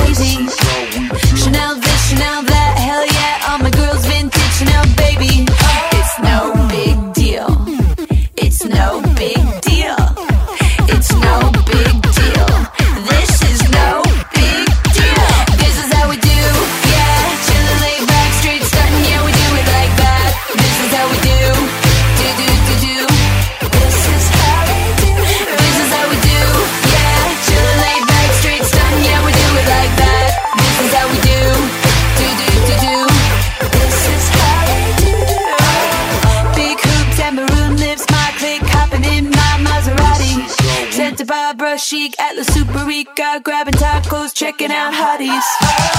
Now we're talking astrology, getting our nails did all Japanesey. Day drinking at the Wildcat, sucking real bad at Mariah karaoke. It's no big deal. It's no big deal.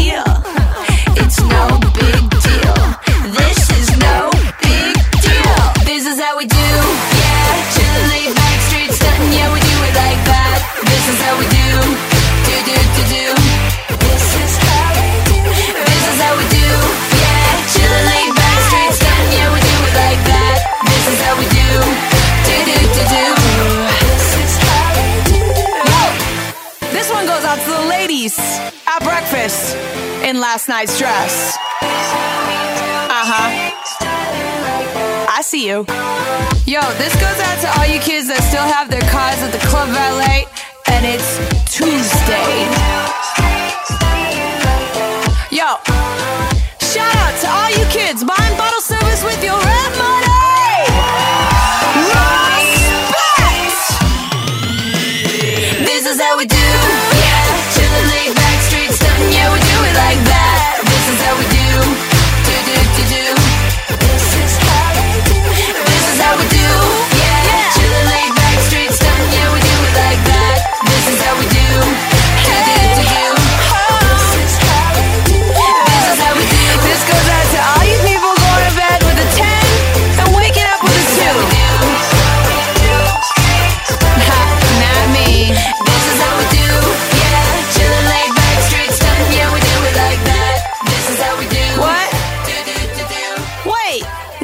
No, no, no, no. Bring the beat back. That's right.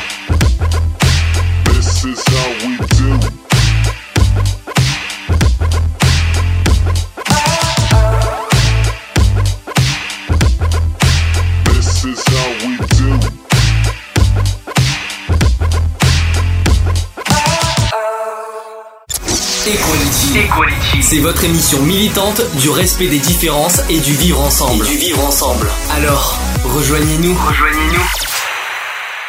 De retour dans l'émission Equality, 18h08 en direct sur YouTube. Beaucoup, encore YouTube. Il y a eu des réactions, euh, Miss Eve, ou pas sur YouTube Euh, Non, tu sais pas? Oh non, toujours rien pour l'instant, sinon je te l'aurais dit. Merci Eve, il n'y a pas de souci. En, sans transition, parce qu'on a, beau, on a une fin d'émission très surchargée, euh, les actus LGBT. LGBT, c'est parti. Equality, les actus LGBT.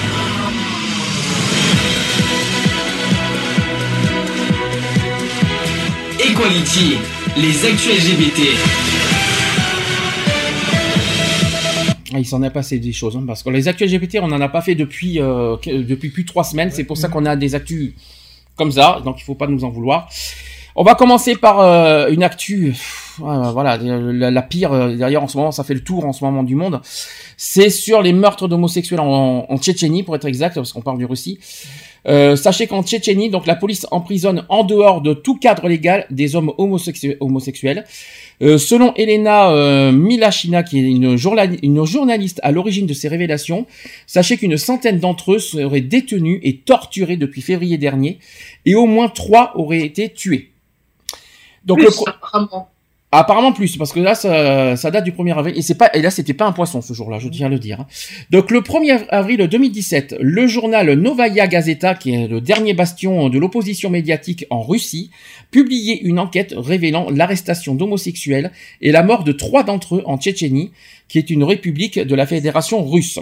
Le journal indépendant qui compte parmi ses actionnaires, donc le milliardaire et opposant à Vladimir Poutine, qui s'appelle Alexandre Lebedev, rapporte que plus d'une centaine d'hommes âgés de 16 à 50 ans sont détenus de façon irrégulière non loin de Grozny, qui est la capitale tchétchène.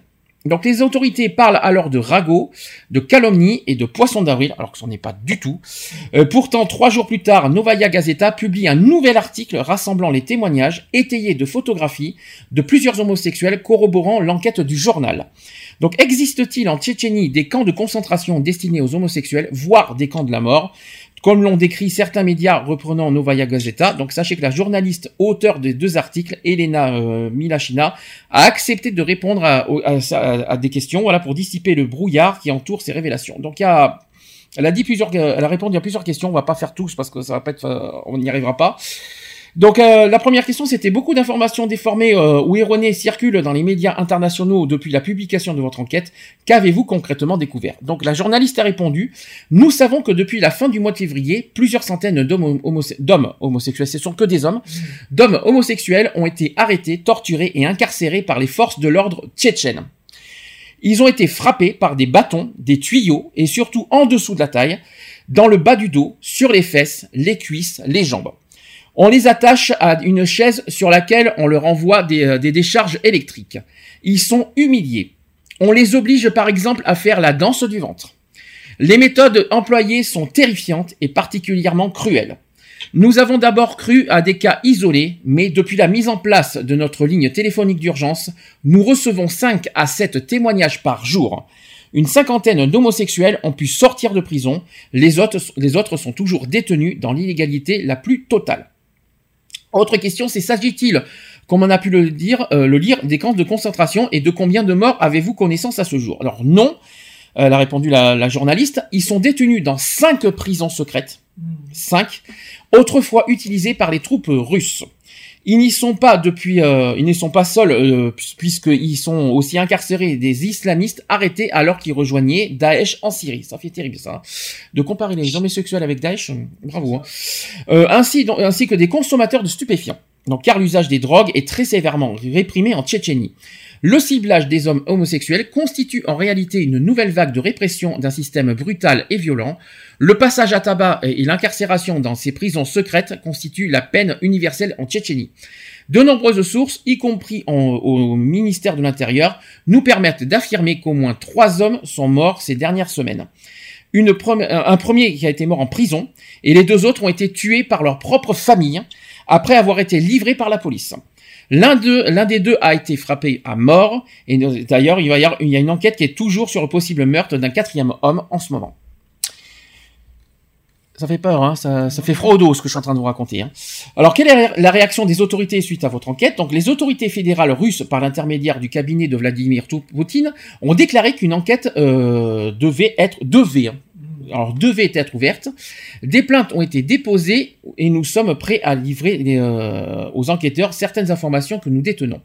Le porte-parole du chef de la République de Tchétchénie, qui s'appelle Ram, euh, Ramzan euh, Kadyrov, a quant à lui assuré qu'il s'agissait de mensonges, tout simplement parce qu'aucun Tchétchène n'est homosexuel. Bah voyons, c'est marqué sur le front aussi. Mais il a ajouté que, si c'était le cas, il devait être tué. De mieux en mieux. Hein. Ouais. Non, mais franchement, moi, euh, moi, je sais pas toi, mais moi, ça me rappelle euh, 40-45, quoi. Mhm. Alors, autre question, je, vais faire, euh, je, prends les questions importantes. hein. Euh, vous expliquez qu'il y a eu deux vagues distinctes d'arrestations. Quel a été le déclencheur de ces opérations à répression? Donc, la première, a répondu la journaliste, la première a, démarré en fin février, après qu'un homme a été interpellé sous l'emprise de stupéfiants. Ça, ça n'a rien à voir.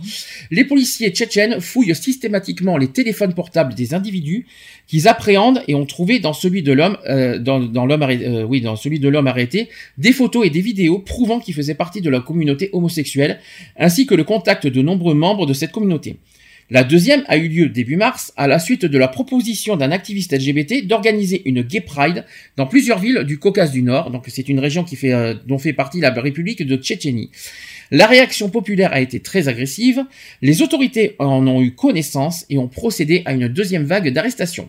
Depuis la publication de notre enquête, il n'y a pas euh, eu d'autres incarcérations. Alors, qu'est-ce que vous en pensez? Parce que euh, après, voilà, c'est la situation de- des homosexuels en Tchétchénie, même en Russie, ça on le connaît, on connaît ça.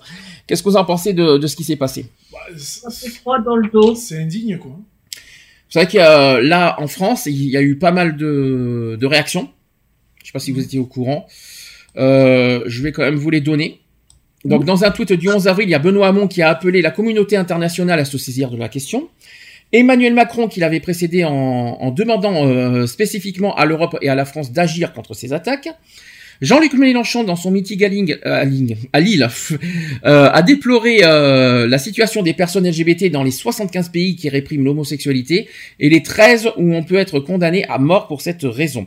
Il a évoqué plus précisément les, exa- les exactions commises contre les homosexuels en Tchétchénie en dénonçant les propos inquiétants du porte-parole du leader tchétchène Ramzan Kadyrov, laissant le public sans voix. Ensuite, Philippe Poutou et Cécile Duflot qui ont également condamné les violences à l'encontre des homosexuels en Tchétchénie. Et attention, la suite va vous va vous va, va être va être très important. Du côté des candidats de droite et d'extrême droite à l'élection présidentielle, le silence est assourdissant. Quelle surprise Quelle ça sur- m'étonne pas. Il peut être, euh, ce que je comprends de François Fillon, il peut être contre le mariage pour le, le mariage pour tous. Est-ce que pour est-ce que pour autant il, euh, il peut condamner des actes quand même? C'est pas la même chose. On parle pas de la même chose là, je crois. Donc moi je trouve ça honteux quoi de la part de. de- Ah oui. Voilà. Et puis même Marine Le Pen, s'il vous plaît. Oui, non, mais Marine Le Pen s'est alliée avec la Russie, euh, s'il te plaît. Faut quand même. Ah oui, c'est vrai, Ah c'est oui, vrai. Je l'avais oui, oublié ce euh, problème-là. C'est vrai. Euh, Ah bah, oui. bah voyons, c'est vrai. On va. Tu crois qu'elle a eu ses signatures comment Bah voyons, mais oui c'est vrai, et puis c'est c'est finance aussi. Ah oui. C'est financement. Ah bah oui, elle va pas être en guerre avec la Russie, Ah elle va bah pas condamner des choses. euh, oui, oui, oui, j'ai pas pensé à ça d'ailleurs. Bah Et voyons. À mon avis, elle doit être dans la négation en train de dire non, c'est pas vrai, ça n'existe pas, c'est à pure euh, fabulation, euh, pure invention d'une journaliste en manque de sensation, un truc comme ça, tu vois. Alors en France, quoi qu'il en soit, euh, les, les, les assos LGBT se sont beaucoup euh, rassemblés. Je sais qu'à Marseille, il y a eu un, rassem- il y a un rassemblement qui va avoir lieu ou qui a eu lieu, je sais plus. Euh, il y a une demande parce qu'on reçoit des mails euh, de- par le, le, le PACA. Voilà, il y a, il y a une demande de rassemblement à Marseille, quoi qu'il en soit. Je sais qu'à Bordeaux, il y en a eu un. Il y en a eu un à Paris. Euh, il y en a dans plusieurs villes, quoi qu'il en soit, pour euh, voilà, pour euh, s'indigner par rapport à ces à ces actes. Et nous rejoignons, quoi, même si nous sommes là, on est dans le 04, on peut pas se déplacer à Marseille, on peut pas faire comme on voudrait. On aimerait bien, on aimerait bien, on aimerait bien nous déplacer, mais ça fait quand même, euh, voilà, ça, ça demande beaucoup de kilomètres dans- dans- et on n'a pas forcément les moyens pour nous déplacer. Euh, quoi qu'il en soit, notre association se rejoint, quoi qu'il en soit, à, à, à tous, à tous ces rassemblements, voilà, vers, que ce soit verbalement, dans notre cœur, dans notre euh, côté militant, tout ce que vous savez, qu'on s'indigne et on est complètement, on condamne formellement au nom, au nom de notre association, on condamne fortement quoi qu'il en soit ces actes. Je ne sais pas comment les politiques vont réagir, parce que pour moi, ça reste un, pour moi un crime contre l'humanité. Ah bah oui. Euh, pour moi, je, je, je considère ça comme ça. Euh, je pense que les pays européens devraient condamner carrément euh, la Russie euh, par rapport à ça. Je parle politiquement parlant et euh, même euh, le- même le Conseil européen, tout ce que vous voulez, euh, devrait condamner euh, à- en bloc quoi, ce que bah, ces actes quoi, on va dire. C'est ça. Et donc Ouais. euh, j'attends ça principalement euh, bah, d'aujourd'hui de, de nos politiques européens. Européens, j'ai pas dit que français. Hein. Ouais, tout le précise, monde. Tout le monde. Hein. Le- sachant que je- les États-Unis, je sais pas s'ils ont réagi par contre. Je sais pas. Euh, J'ai j'ai- pas te dire. j'ai pas une nouvelle là-dessus. hein, donc, euh. il y a eu, il y a aussi des pétitions. Voilà, qui sont en cours pour condamner aussi, voilà, pour rassembler plein plein de choses, pour euh, voilà, il y a, il y a des pétitions qui sont en cours, des euh, des euh, voilà, et puis aussi des c'est dur, je vais vous dire, des, des choses comme ça, j'ai du mal à en parler, donc il faut pas m'en vouloir, mais euh, voilà, c'est c'est c'est plus euh, le côté sensible qui parle et aussi le côté militant et qui, qui a du mal à évacuer sa colère. Parce que si j'évacue ma colère, je risque d'être très méchant et je- on, on, s'en sortira pas et je, et je risque de pas finir l'émission. Si par contre si toi t'y arrives, tant mieux, vas-y, fais-le. Non, et, euh, ça reste ignoble. J'estime que même de nos politiques de droite et d'extrême droite, leur euh, voilà, comme comme c'est dit sur l'article, là, le, le silence reste assou- euh, assourdissant. Assourdissant, oui. Euh, je trouve ça même euh, horrible parce que même on peut être contre l'homosexualité, mais euh, contre le, le lynchage ou le, même ou meurtre ou le meurtre, euh, ça reste impardonnable. Voilà, C'est vrai que c'est- être, être contre l'homosexualité ne veut pas dire être pour un meurtre. c'est ça. C'est Il faut deux, quand même deux penser choses que des- ça reste des êtres humains, quoi, avant Mm. tout. Et euh, bah, ils n'ont pas demandé non plus. Euh, on ne demande pas d'être homosexuel et on demande encore moins d'être lynché ou, ou tué pour, euh, pour si peu. Et puis il y a le côté camp de concentration. Je suis désolé. Euh, euh, hein, je savais pas qu'en Russie c'était punissable de prison. Le... je- Il y a que la propagande qui est euh, la, la propagande qui est punissable en Russie. Je savais pas Mhm. qu'il y avait des, camps de concentration qui étaient. On se recroirait en 39-45 là. C'est ça. C'était c'est le retour du triangle rose en version Russie en fait.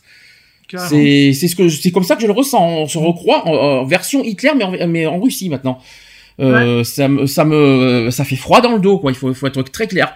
Et ça on est en 2017 et c'est ce genre de choses. Et il me semble à mon souvenir que c'est c'est c'est condamnable euh, et totalement interdit quoi. Non, mais voilà, il faut que les, les dirigeants européens euh, se secouent, quoi. Ah je pense ouais. Ah ben complètement. Enfin j'espère qu'ils vont réagir très vite très très vite. Mm. Affaire à suivre en tout cas. Et une pensée bien sûr à nos amis euh, gays euh, de Russie au passage. Et au euh, autre chose, il s'est passé une agression transphobe devant le centre LGBT de Paris. Je ne, on ne plaisante pas. Donc c'est une militante de l'association nationale transgenre, l'ANT, je crois, si je me trompe pas, c'est l'ANT, c'est ça, qui a été agressée devant le centre LGBT de Paris-Île-de-France, et sachant que l'association fait part de son émotion et de sa colère. Donc elle s'appelle Émilie Doby, euh, bénévole et militante à l'association nationale transgenre ANT, et membre du conseil d'administration du centre LGBT Paris-Île-de-France, qui a été violemment agressé par un motard devant le centre LGBT. Ça s'est passé le jeudi 6 avril dernier. Euh, donc victime d'insultes à caractère transphobe et de coups violents entraînant plusieurs jours d'incapacité de travail, Émilie devra subir une intervention chirurgicale, c'est ce que nous a appris le centre LGBT dans un communiqué.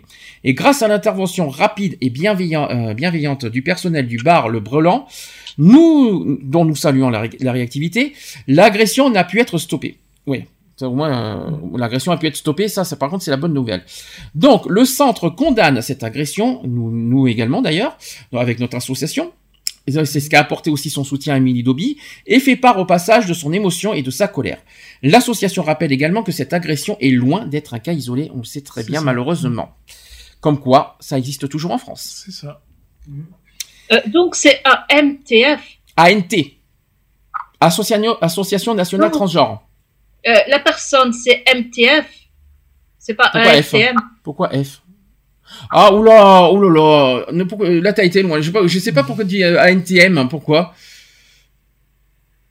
J'ai pas dit AMTM. T'as dit ANTF déjà, et après j'ai pas... dit, est-ce que c'est un MTF Ah Non parce que non parce que je j'étais je pense que tu avais compris Oui, oui. comme moi parce que moi j'étais parti sur ANT. Euh, ben pour moi c'est euh... ah là tu là tu me poses une colle parce que si elle va subir une intervention chirurgicale Euh, moi, euh, est-ce que est-ce que c'est Émilie dans son ça dépend de son prénom. Est-ce que c'est un- son prénom euh, Ça, on euh, sait pas. C'est On ne sait pas. Mm. Moi, je dirais pour moi MTF. Parce que moi, je, je, je sais pas vous, Mhm. mais moi, j'ai l'impression que les MTF se font plus agresser que les FTM. Ah oui, c'est sûr. Ah oui, c'est même sûr.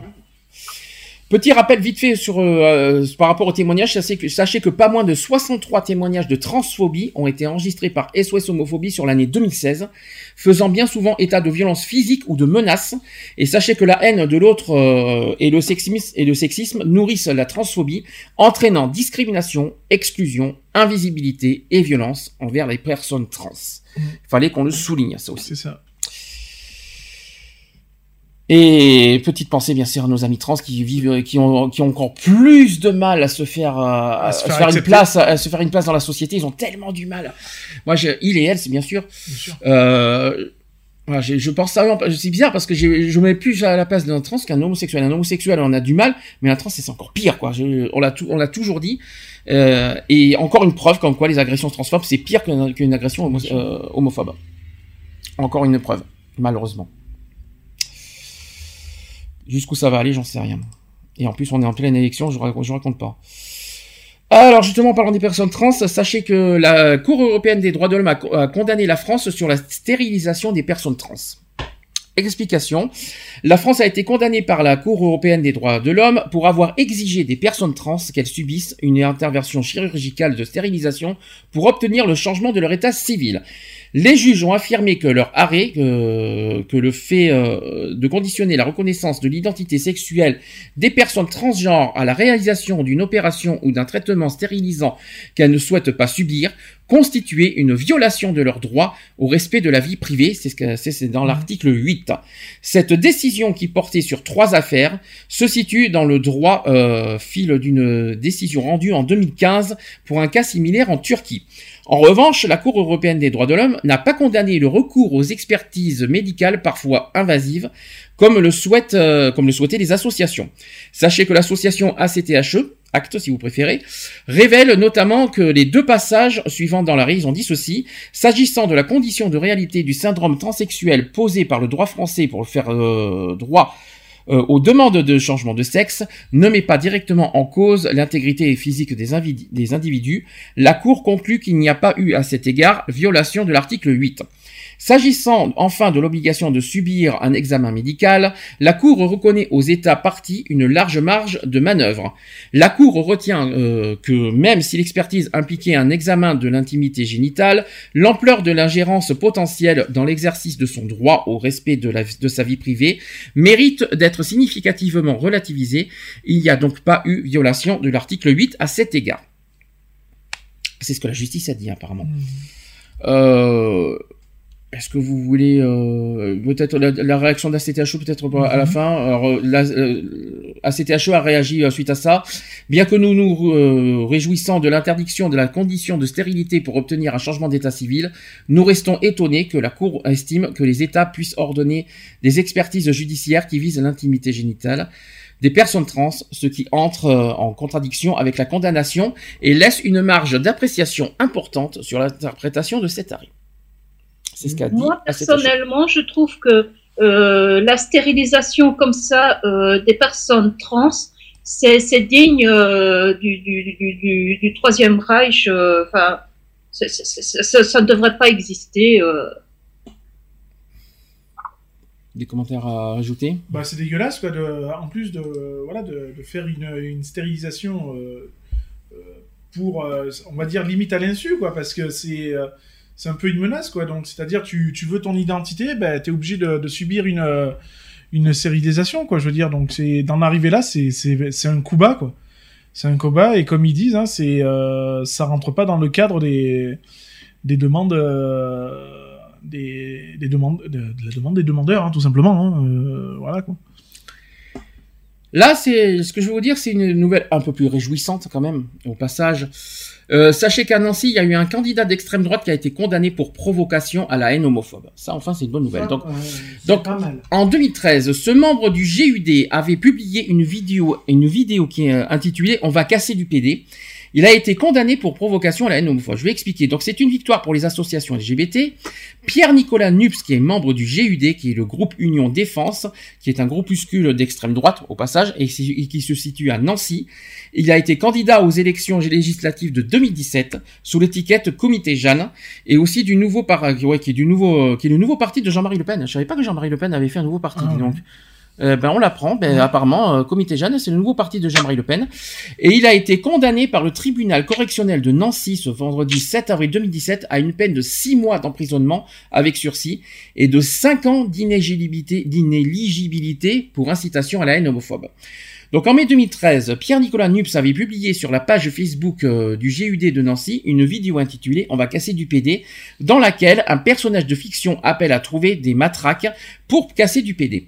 C'est ce qu'a rappelé l'association Mousse, qui était partie civile lors du procès aux côtés de l'inter-LGBT, Couleur Gay et SOS Homophobie. Il a, par ailleurs, été condamné aux associations constituées partie civile la somme de 1000 euros à titre de dommages et intérêts et 1500 euros au titre de leurs euh, de leurs frais d'avocat. Couleur Gay, qui est le centre LGBT de Metz, se félicite de cette décision. Et pour maître Eliane Delou- euh, Déroulière, qui est l'avocat de l'association Mousse, il a dit ceci, cette décision est importante. Elle condamne sévèrement les propos homophobes d'un membre du GUD. Il s'agit d'un signal fort contre l'expression de tous les discours de haine. Et il faut rappeler que PD, ça veut pas dire gay. C'est ce qu'on dit tout le temps. Mais euh, que ce soit avec ou sans initial, parce qu'il y en a qui marquent PD avec P et D, hein, euh, pas PD, PEDE. Il y en a qui marquent PD comme police district, si vous préférez. On veut, on va casser du PD, on va, on va, ils vont casser du, des police district. Oh, ils vont être contents les, les Américains. hein. Donc, euh, excusez-moi du peu. Euh, Qu'est-ce que je voulais dire? Bah, tant mieux. C'est une bonne nouvelle. Ça donne, ça donne espoir pour la suite, ça. Donc euh, que le Front National se prépare pour la suite, parce que s'il continue comme ça à faire de la haine homophobe, Six mois euh, de prison avec un sursis ou ouais. Ouais, c'est. Ah c'est du sursis, oui. C'est l'age. 5 ans d'inéligibilité pour incitation à la haine homophobe quand même. Oui, c'est oui, là-dessus, quand même oui. pas mal. Après les 6 mois de- d'emprisonnement, bon, c'est avec sursis, bon, c'est c'est l'age. Pendant 6 mois, il va se tenir tranquille et puis voilà quoi. Après, il est tranquille. Ah non, il- s'il continue même après 6 ans, après les 6 mois, il peut s'il continue, il, il- il- euh, les Ah, 6 il a mois d'emprisonnement, c'est à. Bah, non, non, il a 6 mois d'empr- d'emprisonnement Non mais les 6 mois avec sursis. Non, t'as pas compris, les 6 mois d'emprisonnement avec sursis, c'est à vie. C'est si jamais il recommence, ces 6 mois d'emprisonnement deviennent fermes plus la condamnation qu'il va avoir euh, par la suite. Ouais. C'est ça que c'est comme ça que ça fonctionne la justice, à moins que j'ai à moins, à moins que j'ai raté une- un épisode. Euh, Ouais, quand bon. c'est du sursis, ça devient ferme si jamais tu il- recommences. Après, il peut passer par d'autres d'autres moyens. hein. Ouais, Ah, ça, c'est sûr. Un, un moyen de. Parce que même s'il reprend, admettons, il est condamné à 2 ans, on va dire une connerie, 2 ans et 6 mois, ça va, c'est pas cher payé quoi. Hmm. Mais ça reste une bonne nouvelle comme ça. Tous ceux qui sont sur Twitter et qui s'amusent à faire Ah oui, des, c'est euh, des, des provocations à la haine homophobe, si j'étais eux qui se, qui se, qui, qui réfléchissent à deux fois avant de faire ça, parce que là, euh, maintenant, euh, C'est ça. derrière, ça, ça, ça va faire mal au niveau juridique maintenant. C'est bien, c'est, c'est pas la première fois que cette année, qu'il y a, même l'année dernière, qu'il y a des, des, euh, des condamnations euh, judiciaires euh, par rapport euh, aux haines homophobes. Ben, je suis très content parce que là, ça, ça- ça- c'est que c'est pas la première fois. Bon, c'est vrai que ça paraît faible, mais il y en a quand même. C'est, mieux que rien. C'est C'est ça. ça qu'il faut se dire aussi. Voilà.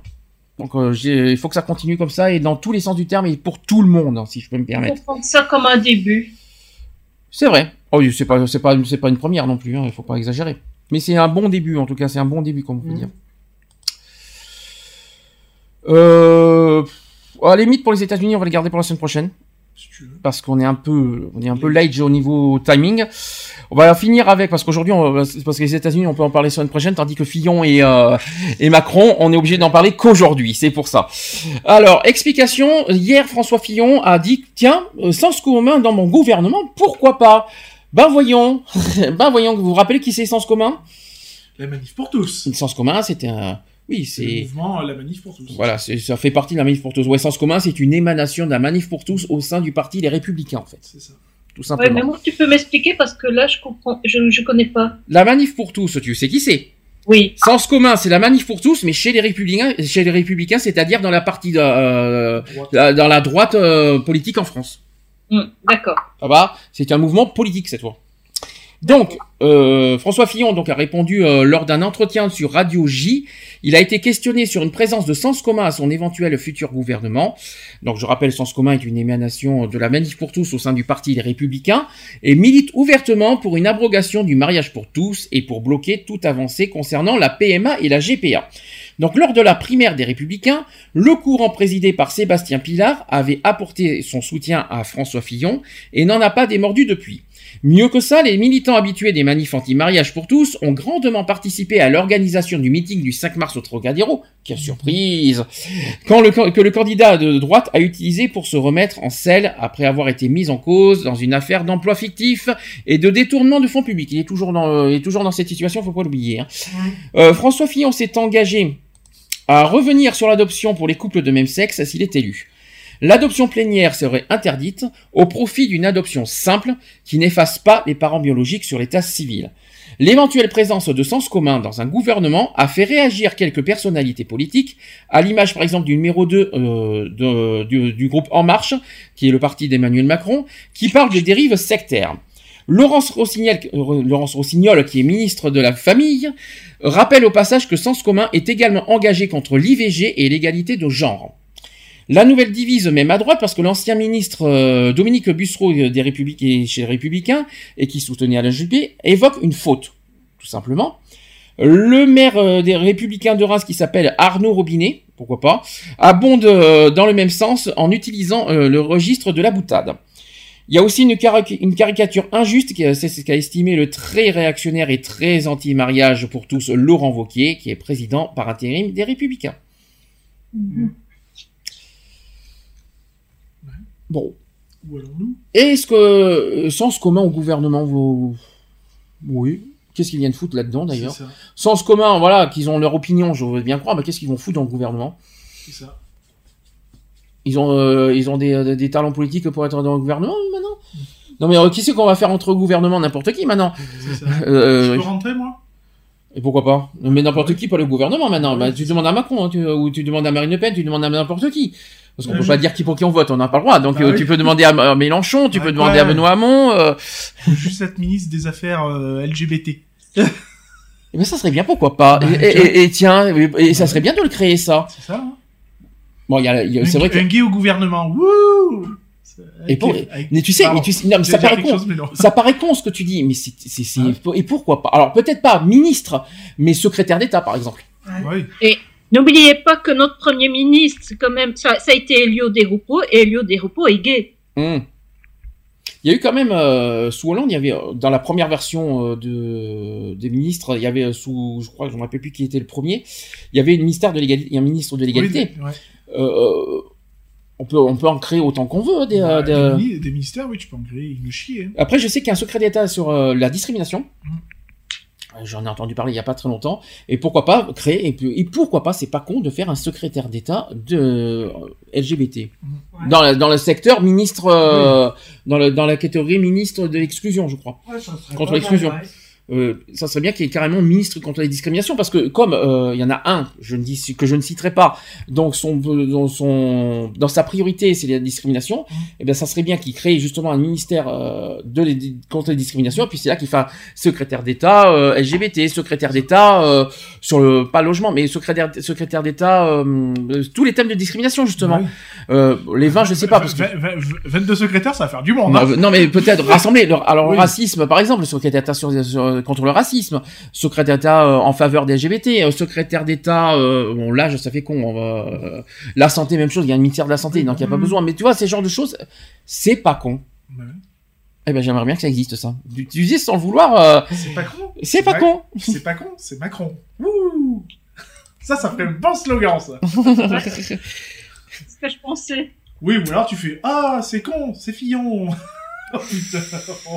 Tu l'as dans le fion, c'est ça Tu Ouais, l'as dans le fillon c'est- Ah, bah, il y avait qu'à écouter euh, la parodie. Hein. C'est quoi son slogan Tu l'as dans le tan.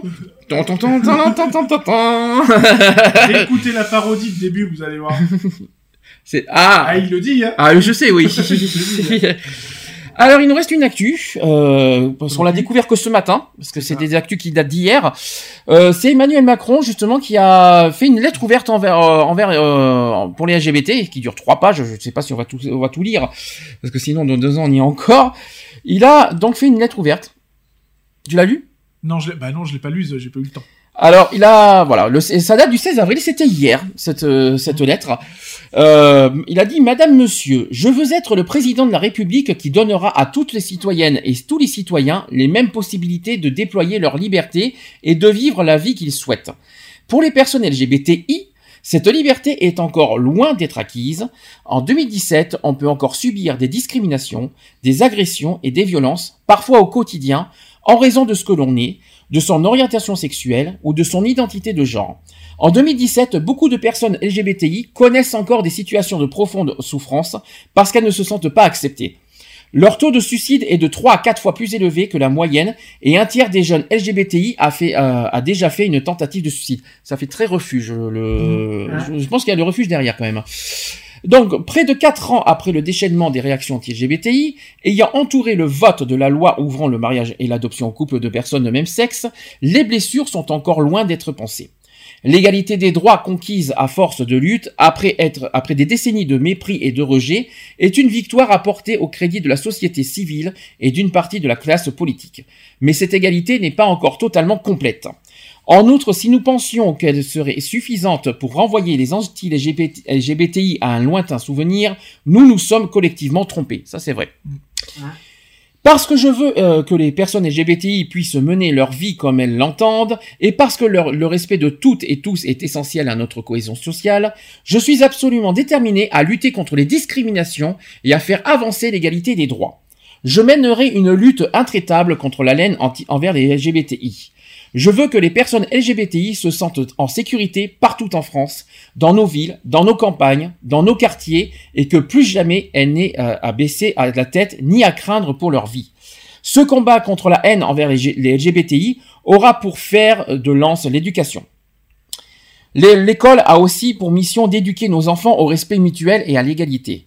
Je demanderai à la communauté éducative d'être particulièrement vigilante et à l'écoute car les souffrances causées par la haine contre les LGBTI sont d'autant plus profondes qu'elles sont éprouvées dans son jeune âge. Je souhaite que les agents de la fonction publique, notamment au sein de la police et de la gendarmerie, soient mieux formés à ces questions. Lorsqu'une personne LGBTI dépose plainte contre des faits de violence ou de discrimination, il est très important qu'elle se sente écoutée et comprise par l'agent qui lui fait face et qu'elle puisse, si nécessaire, être orient- orientée euh, vers les structures adéquates. Ce combat contre la haine envers les LGBTI aura pour bouclier la justice. La lutte contre la haine anti-LGBTI ne doit pas s'arrêter aux frontières du numérique. Euh, je, je vais faire plus court. Les victimes de la haine envers les LGBTI doivent retrouver confiance dans leurs institutions. Et enfin, la justice sera rendue si les injustices sont mieux détectées en amont. La lutte contre la discrimination sera, sera l'un des grands chantiers de mon quinquennat. Il le répète, il le souligne. hein. Il a dit nous mènerons des opérations de testing dans les entreprises ou dans l'accès au logement pour vérifier que personne n'est discriminé en raison de son handicap, de son origine, de son orientation sexuelle ou de son identité de genre. Ça va me plaire énormément son truc. Je souhaite faire avancer encore l'égalité des droits. Le, vote de la loi, je vais y arriver, le vote de la loi du 17 mai 2013 ouvrant le mariage et l'adoption aux couples de même sexe est l'aboutissement d'une conquête démocratique pour notre pays. En comblant l'écart entre les principes et, la réalité, elle a fait de la France, plus qu'auparavant, le pays de l'égalité. Pour autant, comme je l'ai déjà dit, des combats subsistent et je suis décidé à les mener. Je suis favorable à une loi qui ouvrira la procréation médicalement assistée aux couples des lesbiennes et aux femmes célibataires, alors que seuls les couples hétérosexuels y ont accès aujourd'hui. Je ne suis pas favorable à autoriser la GPA en France. Il le dit clairement. Déjà, ça, c'est- il l'avoue, hein, euh, c'est déjà pas mal. Je ne suis pas favorable à autoriser la GPA en France, mais je m'engage à ce que les enfants issus de la GPA nés à l'étranger voient leur filiation reconnue à l'état civil français. Ce qui est déjà euh, pas mal. Euh, ensuite, vous l'avez bien compris, ma priorité sera la lutte implacable contre les anti-LGBTI dans toutes leurs dimensions. car la France et l'Europe doivent s'engager pleinement dans la lutte pour l'égalité. C'est un combat qui reste encore trop souvent nécessaire, comme nous l'a malheureusement rappelé récemment l'actualité internationale. Je serai le président qui se battra contre l'int- l'intransigeance et les discriminations qui sont encore une réalité pour un grand nombre d'entre nous, mais je serai aussi le président qui cherchera constamment à convaincre par l'éducation et le débat et à construire la plus, la plus grande majorité et le plus large consensus possible dans la société pour légiférer vers davantage d'égalité. Car sur ces sujets qui touchent à des projets de vie, à l'amour, à l'intime, je ne veux plus, je ne veux plus que notre pays soit coupé en deux. Voilà ce qu'a dit Emmanuel Macron. Après, il a fait une petite signature en bleu. Je compte sur vous, con- euh, je- comme euh, vous pouvez compter sur moi. Voilà ce qu'il a marqué. Très, euh, Après, je, je crois qu'il a marqué très. Je sais pas ce qu'il a marqué juste en dessous, parce que c'est pas évident. Il a marqué en bleu, en tout cas avec sa propre écriture. Je compte sur vous, comme euh, nous, vous pouvez compter sur moi. Je pense qu'il a marqué très cordialement ou très chaleureusement Emmanuel Macron. Qu'est-ce que vous en pensez de sa, de son, Ouais, elle est de bien. sa lettre ouverte? Ouais, elle est bien. Elle est très bien. Elle est très bien. Elle est encourageante. Ça, ça fait respirer quand même. Hein Elle est encourageante. Après, Moi, je vous l'ai déjà dit. Hein, si- l'écrire c'est bien, le faire c'est mieux. Ah, je suis Ah d'accord oui. avec toi. Mais ce qu'on va faire, de toute façon, euh, si jamais Emmanuel Macron euh, est élu, on va faire. euh, Parce que j'espère on qu'il n'a va. pas fait ça non plus, tu sais, un peu pour se, pour rallier un peu les, les, Non, j'imagine la pas ça. communauté, tu vois. Non, je crois pas. Si, si, euh, je crois pas parce que les discriminations, c'est pas la première fois qu'il en parle. Euh, je rappelle que les, les- les anti-LGBT font partie d'un- critère de discrimination. Bah. Voilà, de ce que je veux dire, c'est l'orientation sexuelle, ça fait quand même pas, c'est un critère de discrimination. Il a voulu peut-être rassurer aussi que, non, il est honnête. Il a dit qu'il il est, il est contre la GPA. Il a été honnête. Non, non, mais il- Donc, je, euh, je- je ne peux- je on- remets pas en question sa, sa lettre, loin de Mm. là. Le, voilà, le, le dire c'est bien, le faire c'est mieux. Et euh, Bah, de, pas, de pas se servir aussi de la, la communauté. Je vais pas dire que François Hollande s'en est. euh, euh, tu vois, c'est Ah, servi. De la- euh, On peut pas dire ça. François Hollande a promis le mariage pour tous. Oui, on a eu le mariage non, pour tous. Il l'a fait, il l'a fait, mais après, je trouve qu'il a laissé euh, pourrir le fruit, quoi. Je veux Mm. dire, Euh, il a dit qu'il continuerait nanani nanana, et puis, euh, tu vois, il a dit qu'il était pour la PMA, par exemple, et puis il s'est débouté après. Donc, euh, du Mm. coup, tu vois, c'est un peu s'être servi aussi de, euh, tu vois, je vais vous donner un peu, et puis je vais reprendre le reste. Ouais, N'empêche que c'est le seul qui a fait une lettre ouverte. Parce que je pense pas. euh, il me semble que Jean-Luc Mélenchon, qui est aussi très, euh, très, euh, très à fond aussi sur le combat LGBT, parce qu'ils sont deux. hein, il y a vraiment deux candidats qui sont très, à- très, très euh, impliqués là-dedans. C'est Emmanuel Macron et Jean-Luc Mélenchon. Euh, Jean-Luc Mélenchon n'a pas fait ce genre de lettre ouverte, il me semble. euh, donc. Quelque part, maintenant, Emmanuel Macron, euh, bah, il s'en sert pas oui et non, mais en tout cas, il est le seul aujourd'hui, Ah concrètement, euh, d'avoir fait euh, ce genre de lettre ouverte, euh, et c'est le seul des 11 même. Donc, euh, bah, pour moi, il a gagné des points au, au niveau LGBT. En même temps, tu vas pas demander à Marine Le Pen, par exemple, de faire une lettre ouverte au. Ah bah elle va dire, euh, elle va pas dire, elle va pas dire, euh, de, je, chers, chers, chers concitoyens LGBT, sachez que je vais euh, supprimer le mariage pour tous. Je suis pour l'égalité des pour tous. Ne vous inquiétez pas, mais je vais supprimer. Non mais y a- y a- y a- on va pas, on va pas demander non plus à François Fillon. Non, c'est sûr. On, va- on est- on est mal barré là aussi. Hein. Donc voilà, non mais c'est le seul, on va dire pro LGBT hein, dans les candidats qui a fait cette lettre. Il y a Jean-Luc Mélenchon qui est quand même pro LGBT. Il faut quand même, faut quand même le rappeler. Il a, été- il a été quand même avec nous pour militer pour le mariage pour tous. Hein. Est-ce que, est-ce que Mélenchon va pas en faire une autre? Va pas en faire une Trop tard. Ah non, c'est pas trop tard. Ah, Regarde, trop Macron tard. il vient à peine de la faire. hein. Trop tard. On est à une semaine des élections. Bah, Macron vient de la faire. Bah, il Ouais, serait mais temps. Mélenchon, il il a peut encore en faire une. hein. Ah, par contre, voilà, peut-être à la limite, le seul reproche qu'on peut faire à Macron, c'est peut-être tard. Oui, ça, à la limite, on peut le reprocher. De faire ça une semaine avant les élections, ça, c'est dommage. Ouais, c'est peut-être à la limite le seul reproche qu'on peut lui faire. Tu vois, c'est justement, est-ce qu'il Ouais. cherche pas à rallier le- Mm. la communauté LGBT à son. Tu vois ce que je veux dire? Oui. À grappiller encore quelques voix, quoi. Non, c'est sûr. Voilà, faire euh, un peu comme le, le, le, le, le renard et le corbeau, tu vois. Mm. Je vous promets, je vous promets, et Bah, de toute façon, il faut juste prendre le vote, quoi. de toute façon, si jamais, si, et seulement si, parce qu'on ne sait pas, on, ne- on on ne fait rien, mais si jamais il est élu, il est élu je pense qu'avec notre association, parce que les discriminations, on rappelle qu'il n'y a pas que les discriminations LGBT qu'on fait, on va, on va essayer de faire une lettre concrète à Monsieur Macron, et on va essayer de voir si vraiment il est à fond. euh, Ce qui est bien, c'est que- nous, là, on est peut-être maintenant la seule association qui, euh, qui est vraiment dans son sujet maintenant, parce que les autres associations LGBT, c'est que LGBT. oui. Nous, ça y est, nous, on nous- là, on nous ouvre les portes avant nous maintenant.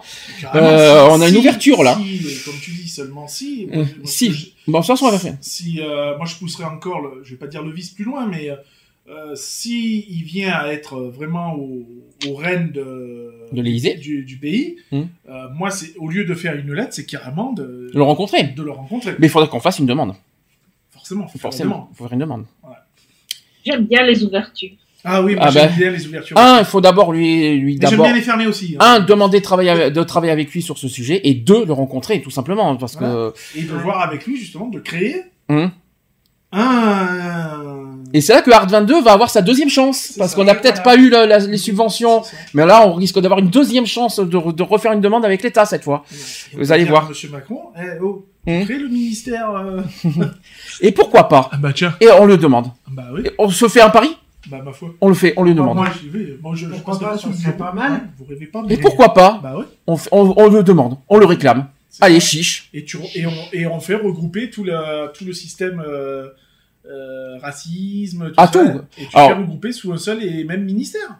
Alors, ça peut se faire. ministre de la Santé, tu peux pas mettre ça au ministère parce que. euh, Non, mais non, la santé, ouais, non, tu, tu peux peut-être pas Il y a mise du logement, donc voilà. Après, c'est- compliqué, mais pourquoi rallier- Enfin, pas les rallier, mais les. Les ministres, ministre de contre les discriminations, mais je suis tout oui, j'arrive, je prends, je, je prends tout de suite.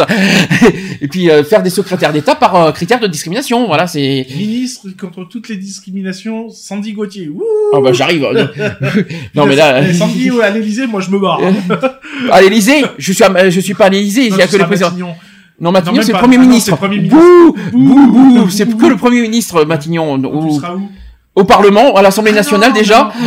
Ils te mettront au marais. Non, à l'Assemblée. euh, pourquoi pas Ouais, Et, ouais.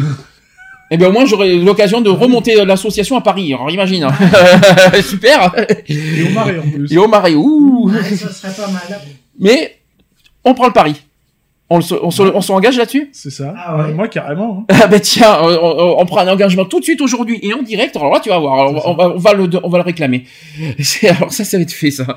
Bon, Et de suite, par contre, dès le lendemain. Ah bah, sitôt qu'il y a, oui. S'il est élu, s'il est élu si- le s'il est élu, 7 il y a- mai, s'il est élu le 7 mai, le 8 mai, on fait, on fait la Il lettre. faut faire la lettre. Envoyer un recommandé. Allez, allez, direct, cash. On, on- lui donne même pas le temps de, De de respirer. respirer, euh. C'est bon, t'as bien lu, allez, tiens, ah, travaille maintenant. Voilà, on a fini l'émission du jour. On va se retrouver samedi. Samedi, t'es bien là, Eve. Je me trompe pas. c'est- Je me trompe pas de samedi cette fois. Eve a disparu. Eve, la- le samedi prochain, tu es bien présente. Oui, je donc, suis là. donc samedi prochain, nous ferons l'émission parce qu'on pourra pas faire l'émission le 23, ça c'est clair de toute façon.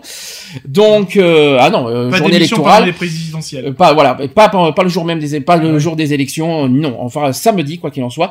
Par contre, je précise deux choses. Le premier, c'est qu'au mois de mai, au mois de mai, l'émission va changer de jour. Parce qu'il va y avoir des week-ends Protec à l'arigot. Euh, donc, euh, à partir du... Alors, le week-end du 29, pas ce week-end, mais le, week- le week-end d'après. On va faire le vendredi. Donc, pendant un mois, l'émission va être reportée le vendredi. Jusqu'au mois de juin. Tout le mois de mai, plus... euh, alors, euh, donc, euh, ça sera à partir du 28 avril plus tous les week-ends du mois de mai. On fera une émission aussi le jour même du 17 mai, pour la, la, la- la journée contre l'homophobie. Je me rappelle plus quelle date ça tombe, le 17 mai euh, cette année. Je crois que c'est un mercredi, si je me trompe pas. Donc, euh, euh, quoi qu'il en soit, tout le mois de mai, tout ça, ça sera euh, exceptionnellement, voilà, pour des raisons techniques, parce qu'on peut pas, il va y avoir des multiples absences et c'est pas possible de faire des émissions à deux. Donc, on fera ça en semaine. J'espère que, pratiquement parlant, ça va aller pour toi. On verra. Euh... parce que je sais que t'as beaucoup de coups de fil. Donc voilà. Ça, ça te convient quand même bah, on Si on le fait le vendredi, Oui, ça convient à tout le monde. Alors vendredi, oui et non, parce que vendredi, si tu vas aller chercher Matisse, euh, il va y avoir ce problème-là. euh, avoir ce... ou, ou alors, ou alors, si c'est pas le vendredi, ça sera quoi qu'il en soit en semaine. Hmm. Voilà. Quoi qu'il en soit, pas de week-end à partir du, du 29 jusqu'à jusqu'à la fin mai. Je me trompe pas, euh, parce que d'émission Protect, c'est jusqu'à quand? Fin mai? Je crois. oui. voilà. On se trompe pas. Je sais qu'en juin, c'est un peu plus tranquille. C'était juste ça. La deuxième chose, on l'a dit, euh, bah, c'est le sujet de la radio. Voilà, on a plus de la- on a décidé de plus faire de live radio. On sera euh, uniquement sur notre site internet et sur YouTube euh, en direct et on aura les podcasts, comme je vais vous dire. Les podcasts seront toujours là de toute façon Voilà. Et seront sur, le, sur la radio, de toute façon. et seront sur la radio. Alors en parlant de ça, c'est la deuxième chose que je voulais dire. On a eu une proposition, on peut le dire en direct, on a une proposition d'une radio qui souhaiterait que notre émission, euh, pas en direct, parce qu'en direct c'est nous, ça c'est Oui. sûr, mais qui soit, euh, qu'on, il nous propose qu'on, euh, qu'on ait deux heures, euh, de, entre une heure et demie et deux heures d'émission sur leur euh, sur leur radio qui s'appelle Allo que je peux les nommer, et ils nous ont proposé qu'on euh, voilà de faire un podcast qui dure une heure et demie, deux heures. Est-ce que oui ou non, ça serait sympathique? Oui. Après, il faut préciser, je tiens à préciser à toutes les radios et aussi qui nous voient sur YouTube, nous sommes que des amateurs. Donc, il faut pas nous en vouloir que nous que nous fassions des bafouilles, des ba- des euh, des poupouilles, tout ce que vous voulez, des bafouilles, des, des bavures, des, euh, des on, Non, on bégaye, des etc. bavures, euh. Voilà, il faut pas nous en vouloir que si on si on euh, si on bégaye beaucoup, nous sommes une association, mais nous sommes pas des pros de la radio, nous sommes que des amateurs militants. Donc il faudra pas nous en vouloir si dans certaines émissions, même en podcast, euh, qu'on soit qu'on ait des voilà qu'on bégaye, qu'on a du mal à trouver les mots, qu'on a du mal à, à dire les choses, etc. Voilà, c'est la seule chose que je demanderai aux radios. Si jamais euh, on nous inclut dans une radio, d'abord je remercie euh, à l'occasion que de, de, de leur de leur proposition. Je leur demanderai juste en retour de voilà de bah, de euh, euh, d'accepter nos qualités, mais d'accepter nos défauts aussi, on va dire. Voilà, c'est ça que je veux, c'est ça que, c'est ça la contrepartie qu'il faut se dire. Est-ce que oui ou non, ça vous intéresse, oui ou non, que, que notre émission, alors, je précise que notre émission, si on si elle dure que deux heures, ça enlèverait toute la partie actu. Parce que les actus, euh, si on ajoute les actus, ça fait trois heures et demie d'émission. Donc, si on enlève la si on fait une, euh, on met que la partie sujet du jour, alors, du coup, dans, dans cette émission en version podcast? Ouais. Dans, dans cette, euh, dans cette radio? Est-ce qu'il faudrait, à la limite, faudrait les recontacter, faudrait voir qu'est-ce qu'ils attendent de nous, Oui, il euh, Ouais, il voilà. faudra dé- déjà les quelles- recontacter, quelles- quelles- ouais. quelles sont les parties qu'ils veulent, quoi. Je veux dire, Mhm. parce que s'ils veulent euh, uniquement la partie euh, un peu mouvement, tu vois, le, notre côté euh, militant LGBT, machin, Mhm. savoir si c'est vraiment une partie euh, juste euh, LGBT, discrimination qu'ils veulent, ou si c'est euh, une partie sur les sujets que nous, on a tendance à, à discuter, euh, voilà, sur des sujets qu'on prend, euh, je vais pas dire au pif, mais euh, voilà quoi. Troisième chose, sachant qu'on enlève le live de la radio, on va changer de Skype. On va remettre, on va mettre l'émission radio sur le, sur le Skype de l'assaut, cette fois. Comme ça, on sera neutre. Comme, comme ça, il y aura plus de, on va pas le mettre sur la radio. Donc, on va, à partir de samedi prochain, je l'annonce tout de suite, euh, le Skype va, va, va- de l'émission va basculer sur le Skype de l'association euh, asso.equality. C'est ça. À partir de samedi. Comme ça, au moins, tout le monde est au courant, il n'y aura pas de surprise. Est-ce que vous avez des choses à rajouter? Non. Non. Bah écoutez, podcast, www.equality-podcast avec un s.fr. Voilà. Comme toujours, comme, comme d'habitude. Les podcasts, ça ne, ça ne Ça bouge bien, pas. ça Les, podcasts, ça tourne très très bien. Je remercie d'ailleurs tous les gens qui nous écoutent en podcast. Ça là-dessus, ça ne changera jamais. Ça sera toujours sur les mêmes sites. TuneIn, Deezer, Deezer qui est à jour. Hein. Deezer, Facebook, Mm. évidemment. Orange. Il y en a d'autres. iTunes. Mm. Digipod. TuneIn, je crois que je l'ai dit. Mais en tout cas, on a, on a 6 ou 7 sites au total. Non, puis c'est euh, encore merci de nous écouter. hein. On espère vous vous satisfaire de, de nos sujets, de nos, nos informations, de, des conseils aussi qu'on peut peut-être donner à, à certaines personnes. Quoi. Mhm. Donc euh, voilà, encore merci pour, euh, pour votre écoute euh, directe ou indirecte. Et puis euh, c'est quand même grâce à vous qu'on continue et qu'on a toujours la niaque, quoi. Et qu'on continue, simplement. et ça va faire 6 ans notre émi- Vous vous rendez compte qu'on on on est sur la 180e émission aujourd'hui La 200e approche Ça va pas me rajeunir du tout, ça Allez, Non, ouais. pas du tout Allez. Et, et rien que pour rien que pour faire flipper euh, notre animateur préféré, on fera la 200e en live, mais extérieur. Et pourquoi pas Mais s'il Bah fait ouais. beau, par contre. Hein. Ah, s'il fait beau, bien Mais sûr. Par contre, pas avec mon matériel. Hein. euh, non, je- mais non, faudra qu'on trouve du matos. euh, Oui, avec- oui, je vois ce que Ouais, tu veux ouais. dire. De la 150e, moi. Je l'ai déjà fait. hein. On a déjà fait des émissions extérieures quand on a été chez GG. On a déjà, on a déjà emmené tout notre matériel euh, avec un ordinateur portable, par contre. hein. Oui, voilà. Euh, mais euh, on avait, emmené- on a déjà fait euh, ce genre d'émission à l'extérieur. On l'a déjà fait deux fois en extérieur. Je crois que pour la 200e, je serai absente? Pourquoi tu seras présente? Faudra demander à Charlotte aussi qu'elle vienne parce que euh, euh, c'est vrai qu'on fait des bisous à Charlotte. On n'a plus de nouvelles, mais euh, elle, sait. on l'a dans notre cœur, on l'oublie pas et de toute façon on va la voir en juin à Paris. Ah, d'ailleurs, on commence à. J'ai oublié de le dire aussi. On commence à voir les dates des des Pride. On va les, je vais les annoncer la semaine prochaine. Que tu as déjà commencé à que faire. j'ai déjà commencé à faire, mais il manque encore quatre villes, donc euh, c'est pour ça. Euh, je les annoncerai quoi qu'il en soit la semaine prochaine. Quoi qu'il en soit, nous, nous serons présents à Grenoble et à Paris. Grenoble le 3 juin, Mm. Paris le 24 juin. C'est ça. Alléluia. Et la banderole, on l'a fait en mois de mai. Oui. On a du travail à faire au mois de mai, donc. Juste après les présidentielles en plus. Tu auras compris dans quel état on sera après 24 juin. Ouais. Voilà, donc euh, on se retrouve samedi à 15h, comme d'habitude, en direct sur YouTube. Merci aux youtubeurs euh, euh, et sur euh, Skype, hein, de toute façon. Il y a plus de... Hein Vas-y, bégaye, bégaye. Bégaye, bégaye, c'est le, c'est le- c'est l'émotion. Je suis très émotif. Je suis très émotionné, comme on dit des fois. C'est c'est ce que les gens disent maintenant aujourd'hui. Hein. Donc, Ça euh, il va nous sortir du Shakespeare maintenant. oui, je suis tellement sensible. T'as raison. Fleur, euh, je suis à fleur de peau. Thomas, t'arrêtes. Tu vas rouiller.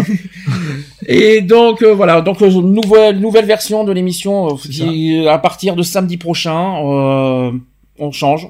Mais les podcasts ne sont toujours là, ils ne changeront pas eux par contre. Comme disait une certaine personne, fut un temps, le changement, c'est maintenant. Oui, mais c'est pas mal maintenant la version vidéo, la version directe, la version tout ça, c'est du neuf, c'est du nouveau, il faut il faut évoluer avec son temps. Place aux jeunes. Place aux euh, place aux jeunes. Oui, Euh, place aux jeunes. Donc il faut me remplacer alors. Euh, Place à la nouveauté. comme vieux, toi Euh, Moi, non, hein. Place aux jeunes. Non mais attends. Place à je- la nouveauté. On se dit à samedi. Allez, à samedi, bisous, bisous bon- à tous. Je je vais dire bon week-end. Pas du tout. Bonne semaine et, euh, et à samedi prochain. Bisous. Bisous. Retrouvez nos vidéos et nos podcasts sur www.equality-podcast.fr.